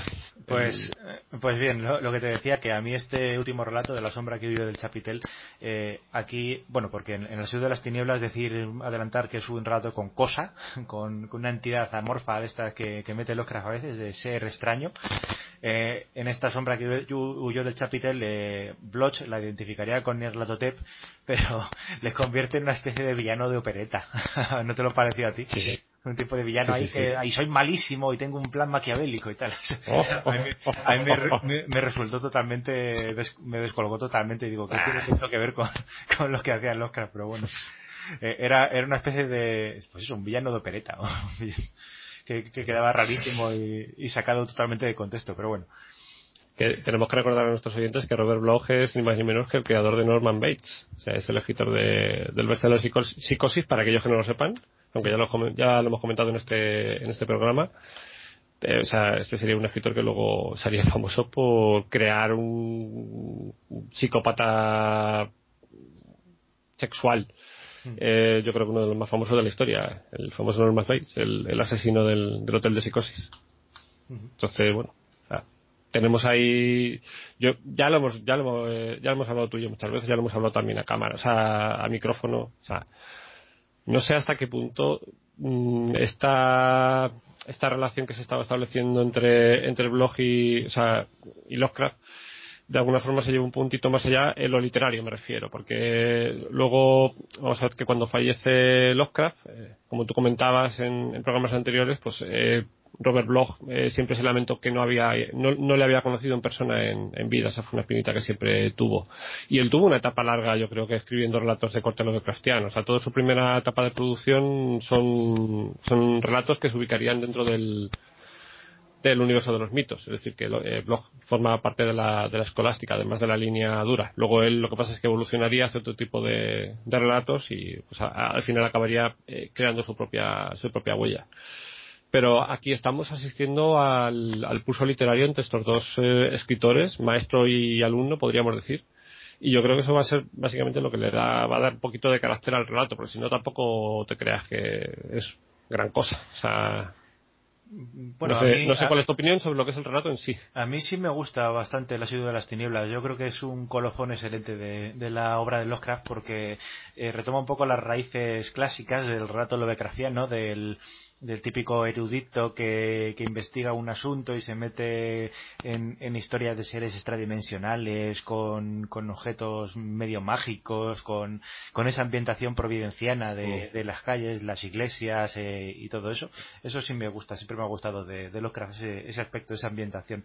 Y en este último, pues eh, después de, de todos estos relatos que está escribiendo, científicos y tal, me gustaba este, este retornar, digamos, a los orígenes que, que se nota que también está bastante más, más conseguido, ya tenía más experiencia y tal, y, se nota que está bastante mejor escrito. Mm. Aunque es un paso atrás a, nivel artístico, digamos, pues sí que me gusta como, como broche, digamos, de, de lo que es su obra. A ver, a mí también, a mí también me gusta, o sea, me parece que también es un, es un colofón, lo que pasa es que o sea, en el fondo, mm, o sea, más allá de la broma literaria y de que tuviera una, una continuidad y un encaje dentro de su universo de los mitos, más allá de eso, o sea, no deja de ser como, como historia en sí, una historia de bajar a la cripta. O sea, en el fondo lo que tenemos es una historia que ya hemos visto mil veces en, en la producción lovecraftiana, del tío que, que baja la, a la cripta o que baja al sótano o que baja por una cueva y que se va adentrando en la oscuridad y que mm, quiere volver porque le da miedo lo que hay al otro lado pero no puede dejar de avanzar. O sea es un poco o sea el, el placer por el morbo. O sea de, alguna forma yo creo que el mensaje que, que, o la idea que nos traslada aquí Lovecraft es, eh, es esa idea de mm, adéntrate en las tinieblas. Si sabes que no puedes dejar de avanzar o sea es un poco el, el guiño que le hace a, a Blog en este relato. Si quieres lo podemos lo podemos analizar bueno, eh, aparte de, esto, el, esta criatura también, esta, este ser que aparece en esta historia, lo que decía, eh, aunque es uno de estos de la cripta que dices tú, la criatura es muy lovegraciana, porque lo que te, lo que, de lo que trata esto es de eso, de, de, un ser que aparece por allí que está de alguna manera invocado, entre comillas, o aprisionado en una zona y que el protagonista en su, en su búsqueda inconsciente le, le suelta o le libera. A mí me recuerda un poco al, testimonio de Randall Carter, ¿sabes? De la gente, del tío que va a investigar y se encuentra de golpe con, lo que hay ahí y demás. Se da un aire un poco a esto. Y, además hace un poco de, en este relato pasado que suele meter Lovecraft en las historias, hace un poco de reincidencia en este aspecto con un periodista que, que investigó también la iglesia, que no sé qué le pasó, que luego se encuentra el cuerpo allí y demás bueno, a mí me gusta cómo, está trazado. Ya digo que no, no es especialmente complejo, pero bueno, eh, sí, que, sí, que, me resulta bastante original y, el bicho sí que me gusta. Aunque... A ver, el relato está, está bien. Hmm. Aunque aquí no se describe tampoco a grandes rasgos lo, que, lo que hay detrás, pero, pero me parece original cómo está, cómo está tratado. Eh, detallitos de, la ambientación artística, digamos, pues eh, aquí tenemos varios fragmentos eh, ligeramente alterados de, la propia obra de Lovecraft, de, los sonetos de Fungi from Jugot, hay varias referencias así un poco cambiadas en la descripción. Eh, menciona curiosamente también el libro de Sian, que es, no sé si lo conoces tú, de, de, Sian, escrito. No. esto proviene de la historia de la, de la individua esta, de Madame Blavatsky, la, la fundadora de la Sociedad Teosófica, este es un supuesto libro que se inventó ella, que, dijo que lo había visto en un monasterio en el Tíbet y que, y que luego le habían enviado una copia en sánscrito. Mentira cochina porque por lo visto no tenía ni idea de sánscrito, no sabía leer una palabra. No. Pero eh, hubo una polémica porque porque eh, la gente que se lo creyó decía ha robado un libro del Tíbet, un libro mágico. eh, una libre? Hay una historia graciosa sobre sobre gente que le, recriminó que hubiese robado un libro sagrado o una cosa así muy extraña, pero bueno. Esta Madame Blavatsky eh, dijo haber eh, visto ese libro con ese título y Lovecraft lo, lo utiliza lo utiliza aquí como, como detalle colorista y para meterse y para meterse con los teósofos, que era una cosa que le encantaba. O sea, ya hemos dicho que le, encantaba, pero no se había documentado mucho sobre el tema. Por lo visto, hasta hasta unos meses antes de morir, hasta finales del, del 36, no había leído absolutamente nada, por ejemplo, de Madame Blavatsky. Se lo se lo envió eh, el, otro escritor, como he mencionado, en, a través de las puertas de la llave de plata de Hoffman Price eh, en esos últimos meses le envió varias historias de, Madame Blavatsky y Lovecraft se lo agradeció por carta diciendo que, no había tenido oportunidad todavía de tocar esos temas. Pero vamos, que Lovecraft a lo mejor conocería un poco el trasfondo de la teosofía, pero lo que son los, los escritos de esta gente, pues no los había tocado demasiado. Bueno, aquí lo utiliza un poco también como burla, como hacía esta, esta cosa. Él lo que conocía era la, la parte la parte metafísica o sea la parte o sea él conocía los rasgos básicos de lo que era la cosmogonía que esta gente manejaba porque esta gente a su vez eran se puede decir plagiarios de otros otras fuentes de saber y conocimiento a las que los cascos tenía tenía acceso eh, lo que pasa es que, o sea, él, a la que podía también, pues, eh, se metía la pollita literaria y, o sea, quiere decir que, que los veía un poco como payasos. Entonces, si podía burlarse de, de Madame Blavatsky eh, metiendo una referencia al libro falso suyo que se inventó para hacerle burla, pues lo, o sea, no la desaprovechaba, lo hacía. Y vamos, se reiría él solo porque muy poca gente cogería la, la referencia, pero, pero quiero decir que era una especie como de broma interna. sí, sí. sí. Eh, bueno, también decir eh, en este relato, aunque era en plan, ya te digo, de coña, de broma entre amigos y demás, eh, Lovecraft tampoco dejó pasar la oportunidad de seguir ampliando su, su mitología. Y aquí menciona, pues, aparte de Yugoth, aquí inventa otro planeta que, que además lo describía como más lejano que Yugoth aún, que es el planeta de Sagai. ¿Ese te suena? Mm, o sea, me suena del relato. Eh, en este relato lo menciona. Este dentro de la mitología no. Eh, es que este, este añadido a la mitología, eh, en realidad Lovecraft aquí lo hace una mera mención a Sagai, diciendo que es un planeta más lejano que Yugoth incluso, y, y, casi 30 años más tarde, en, en 1964, eh, el escritor Ramsay Campbell, que ya hemos hablado de él alguna vez, eh, añadiría su granito de arena a la mitología de Tulu con, con un relato que era Los insectos de Sagai, que a lo mejor te suena por el título en los, en los juegos de rol y demás, pues eh, los bichos estos de los insectos han sido añadidos a la, a la mitología de Lovecraft como, como homenaje también a, de, de este Campbell. sí, también, también han añadido el bestiario de, Colin Wilson. Sí, los Joy, por ejemplo, que son los más característicos de Colin Wilson, también están ahí. hay muchas criaturas que se han ido metiendo en, los mitos de Tulu, que ha sido pues por menciones de los cracks que otros han decidido aprovechar para, para sus propias historias. Y yo con, con, esto ya tengo un poco todos los, todas las curiosidades. Ahora cuéntanos tú un, poco el resumen y, ya terminamos. El, resumen, o sea, tampoco nos vamos a extender demasiado, lo vamos a hacer una sinopsis muy, muy somera, con, con dos cositas sobre el relato. Aquí, bueno, se nos, se nos cuenta, pues se nos narra la triste historia de Robert Blake, quien, o sea, no sabemos de dónde pudo tomar este nombre Lovecraft. ¿Qué va? Eh, que a quien describe como un escritorzuelo de historias para, para revistas eh, así de tipo, de tipo weirdo. Escribía relatos pulp para revistas eh, pulp entonces, bueno, este, este chaval, este, este escritor solo neófito, que había pues, empezado una carrerita escribiendo este tipo de relatos, pues por lo visto, según nos cuenta, eh, se siente atraído por lo mórbido y por lo, y por lo oculto. Entonces, aquí se nos va a narrar pues eh, su caída en desgracia a, raíz de su viaje a Providence. O sea, es un poco como, ¿te atreves a viajar a Providence, jovenzuelo? Esto es lo que te va. Yo creo que ese, ese era el, o sea, el planteamiento de la historia yo creo que es el punto flirteo de Lovecraft a, Robert Bloch, porque es como decirle, mira, te estoy, escribiendo una, historia en la que el protagonista eres tú y, te voy a contar lo que pasa si alguna vez vienes a Providence. Y es, de alguna forma, el, relato que se nos está contando en este, o sea, la historia que se nos está contando en este, en este relato en Providence, obviamente, pues este, este Robert Blake se va a topar con, con los mitos, o sea, con el elemento mitos. Que aquí, pues, ¿dónde lo va a encontrar? Pues eh, lo que sería pues, el escenario eh, gótico inserto ad hoc de los cientos de miles que tendría los Lovecraft diseñado. En este caso, pues vamos a tener la antigua iglesia abandonada, que está situada en Federal Hill, que el, el muy cabrón la, pone justo al lado del barrio italiano. Sí. que, también tenía cosas en contra de los italianos. Yo creo que no se libraba sí, en general, era muy ruidoso, es escandaloso. Sí, no, se libraba aquí ninguna. ¿eh? y, aquí les pinta como una panda de, analfabetos crédulos y religiosos. bueno, pues, pues eso, pues tenemos el, la antigua iglesia abandonada en el barrio de, italiano de, de, Providence. Y luego también, pues vamos a tener el antiguo mal que, que mora en las tinieblas de esa, de esa iglesia, que luego, o sea, esto, bueno, ya has hecho tú el spoiler, o sea, este antiguo mal luego se nos va a decir que es Toter. Aunque aquí tampoco no, te lo... Eh, no, no te lo, eso te lo dice Robert Bloch en, La sombra que vive del chapitel, pero aquí no aquí no lo aclara, aquí simplemente es un, un monstruo alienígena random, digamos una cosa oculta, inserta, no sé qué, no sé Sí, una, eh, que lo describe con, su, con sus detalles habituales, como una oscuridad asfixiante, con un, con un hedor insoportable. No sé qué, con un hedor, con no sé qué, no sé cuánto, y, que además luego le acosa al pobre. Sí, y que y está asociado a muertes misteriosas con quemaduras de ácido y, y descargas eléctricas, cosas así raras.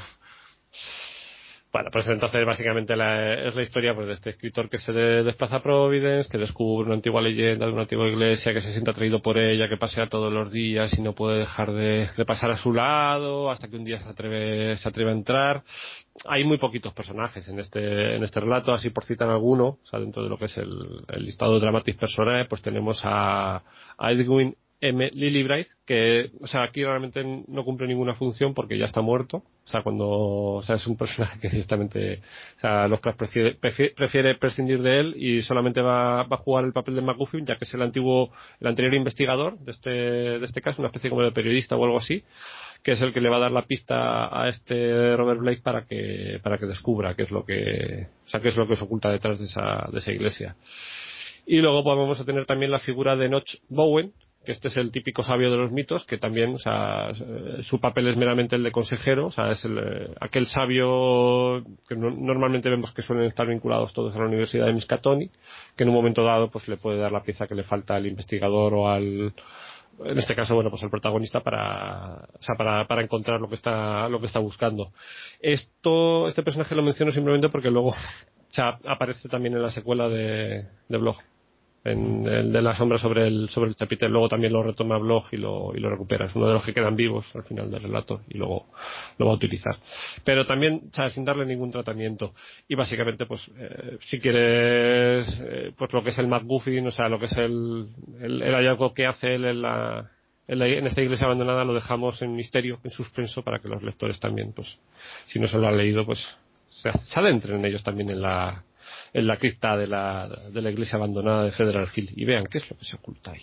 Hmm. Decir también, decir también que, que aunque esto va de, de, historia con bicho, también tiene un poco de esa, esa gama de, de visiones oníricas y de sueños pesadillescos que tienen los protagonistas de Lovecraftianos últimamente y, y que van a acosar al, al pobre Blake en sus últimos días y tal. Eso, hay mucho de eso también, de, paisajes eh, alienígenas y cosas así, como habíamos visto en Los sueños de la casa de la bruja, por ejemplo, o, en alguno de estos últimos. Sí, lo mismo. O sea, ese, no saber si estoy soñando estoy, o estoy teniendo una, una visión, eh, no saber si te levantas en sueños, porque aquí pues, sabemos que el protagonista de alguna forma también pierde el control de su, o sea, de su voluntad y una fuerza ajena toma posesión de su cuerpo y también lo, lo arrastra hacia pues, hacia esa oscuridad, hacia esa negrura sin que se pueda, o sea, pueda evitar que eso, que eso ocurra. Eso también vemos que lo, que lo incorpora aquí. Sí, este en realidad es que en este relato la amenaza es, eh, es de doble sentido. Tiene, es una amenaza física y también espiritual de alguna manera. El, al final del libro eh, hay, hay un, una referencia oscura a un personaje que es Roderick Usher, no sé si te acuerdas tú de eso, Roderick Usher es el protagonista de, la caída de la casa Usher de, Edgar Allan Poe. Y, entonces eh, hay una especie de. Este, hay una mención que hace así, ya te digo, vaga, sin, sin mucho sentido en principio, pero quien lea La caída de la casa Usher y, piense un poco eh, va a entender eh, de qué tipo de amenaza espiritual estamos hablando, porque aquí hay el, ser ese que le acecha tiene más cualidades que las meramente físicas y que, y que están más, más relacionadas que simplemente con que electrocutar a una persona. Tiene es una amenaza mucho mayor en otro sentido.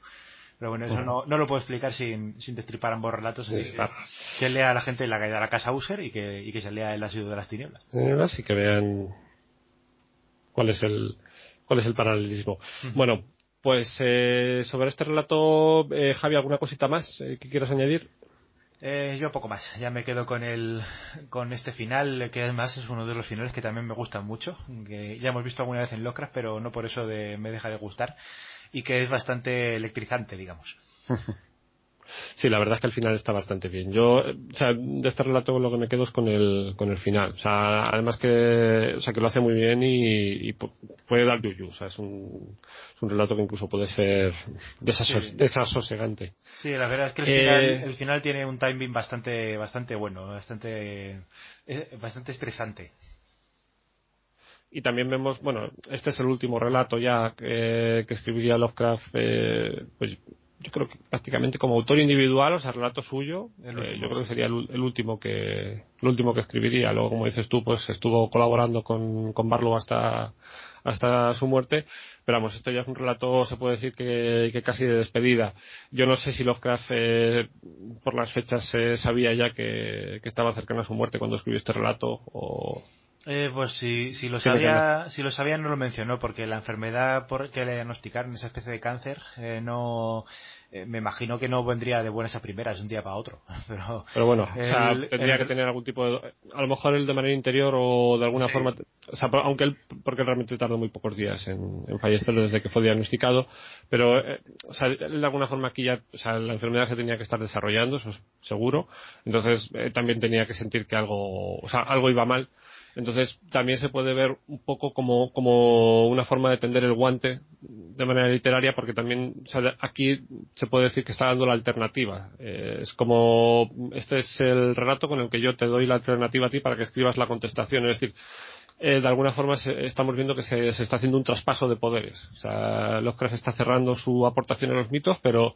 los mitos siguen, eh, siguen vivos y, ahora le toca a otros aportar. Entonces yo creo que también un poco es la, la lectura que yo le hago a este, a este relato. O sea, esa, ese, ese, carácter de legado, es decir, te doy el legado a ti para que tú continúes esta, esta historia, o sea, mediante el juego literario. Sí, porque además el, el año siguiente, en el 36, eh, ya te digo, colaboraría con Barlow, pero no escribiría nada en ese año, que eso es raro, porque todos los años había alguna cosa, pero el 36 ya no escribiría nada, quizás no se encontrará bien o, con ánimo o, creía que con eso ya se había despedido. También se ha especulado mucho, siempre con la, con la tesis de que los que estaban en, este, en esta etapa de su vida barajando el, suicidio, eh, sobre todo a raíz de, de lo que pasó con, con Robert Howard. Y mm. todo, bueno, todos no, o sea, hay mucha gente que dice que si, o sea, si él no se hubiera llegado a morir de cáncer, pues que igual hubiera, hubiera tomado esa determinación, entonces no lo sé. es un relato crepuscular en ese, sentido porque yo creo que él ya en este momento tenía alguna idea muy rara con la, con la muerte en la cabeza y yo creo que la tenía, la tenía muy presente también. Entonces estaba un poco desatado en ese sentido porque de alguna forma estaba haciendo lo que le daba la gana y lo que le salía de la chorra yo creo que también un poco por primera vez en su vida. Un poco el carácter que tiene este relato. Muy bien, pues eh, con esto ya hemos terminado el, este amplio grupo de, obras de Lovecraft, estos mitos de Tulu. Eh, ya solo nos queda la última parte de su obra, Pablo, el que va a ser eh, ese cajón desastre que hemos mencionado ya alguna vez de, relatos cómicos, de, poemas de prosa, de, bueno, incluso estas menciones literarias extrañas que se inventaba él, el Necronomicon y todas estas historias, lo, podemos comentar en el, en el siguiente bloque. Que va a ser un, bloque así un poquito de, como dices tú, de cajón desastre, donde vamos a meter pues todas esas cosas que no hemos podido clasificar en ningún otro, en ningún otro apartado, y donde también vamos a tener como una especie como de, de apéndice o de, o de, adenda a los mitos, porque también vamos a tratar una serie de relatos que, que se encuadran dentro del, del universo mitos, solo que no escribió el, o sea, solo, que lo hizo en colaboración sí, vamos, vamos, a hacer especial hincapié en las colaboraciones. Eh, es verdad que, la, que muchas de ellas son casi totalmente lovegrafianas, porque hizo todo el, relato. En algunos casos porque solamente se le dio una idea inicial y él la, reescribió por completo, pero vamos, que el relato es suyo. De hecho, se muchas veces en publicaciones antiguas y tal, eh, en las ediciones primeras que leí yo de Lovecraft, había algunas de estas historias eh, solo acreditadas a él, porque no, porque durante un tiempo o se confundió o se decidió ignorar los autores originales y se puso a Lovecraft como el único autor porque la verdad es que son suyos. Y eh, yo tengo una de las historias, uno de los libros que tengo es estrictamente de colaboraciones y, vienen clasificados pues según si son parciales o completas. pero la verdad es que no hacía falta porque a las completas te das inmediata cuenta de que son totalmente suyas. no sé, son casi indistinguibles de sus propias obras. En cuanto a las otras, pues normalmente hacía de corrector en la mayoría de historias y de vez en cuando eh, mejora un poco el estilo, pero eh, se va a notar eh, bastante, bastante claro que, no son suyas porque tienen, tienen fragmentos de temas y demás que, no son de horror cósmico, entre otras cosas, o que tienen un, un estilo o un efectismo que es distinto al que, al que buscaba él eh, que hay historias que están bien, incluso las que no son suyas, que aunque las haya corregido, están bien. Ya no sé si, si aquí Lovecraft eh, sería muy mercenario o si, iría solamente por el dinero y, y cogería lo que le ofrecieran o, a lo mejor él iba directamente a colaborar con los autores que le gustaban y que y a los que decidía ayudar porque las historias le, le parecían llamativas. Pero bueno pues, pues, si quieres intentamos responder esa pregunta en el próximo programa. La dejamos ahí planteada Dejamos ya esta, esta parte de los mitos y si quieres, todo eso lo retomamos en, en nuestro próximo bloque de grabación, nuestro próximo programa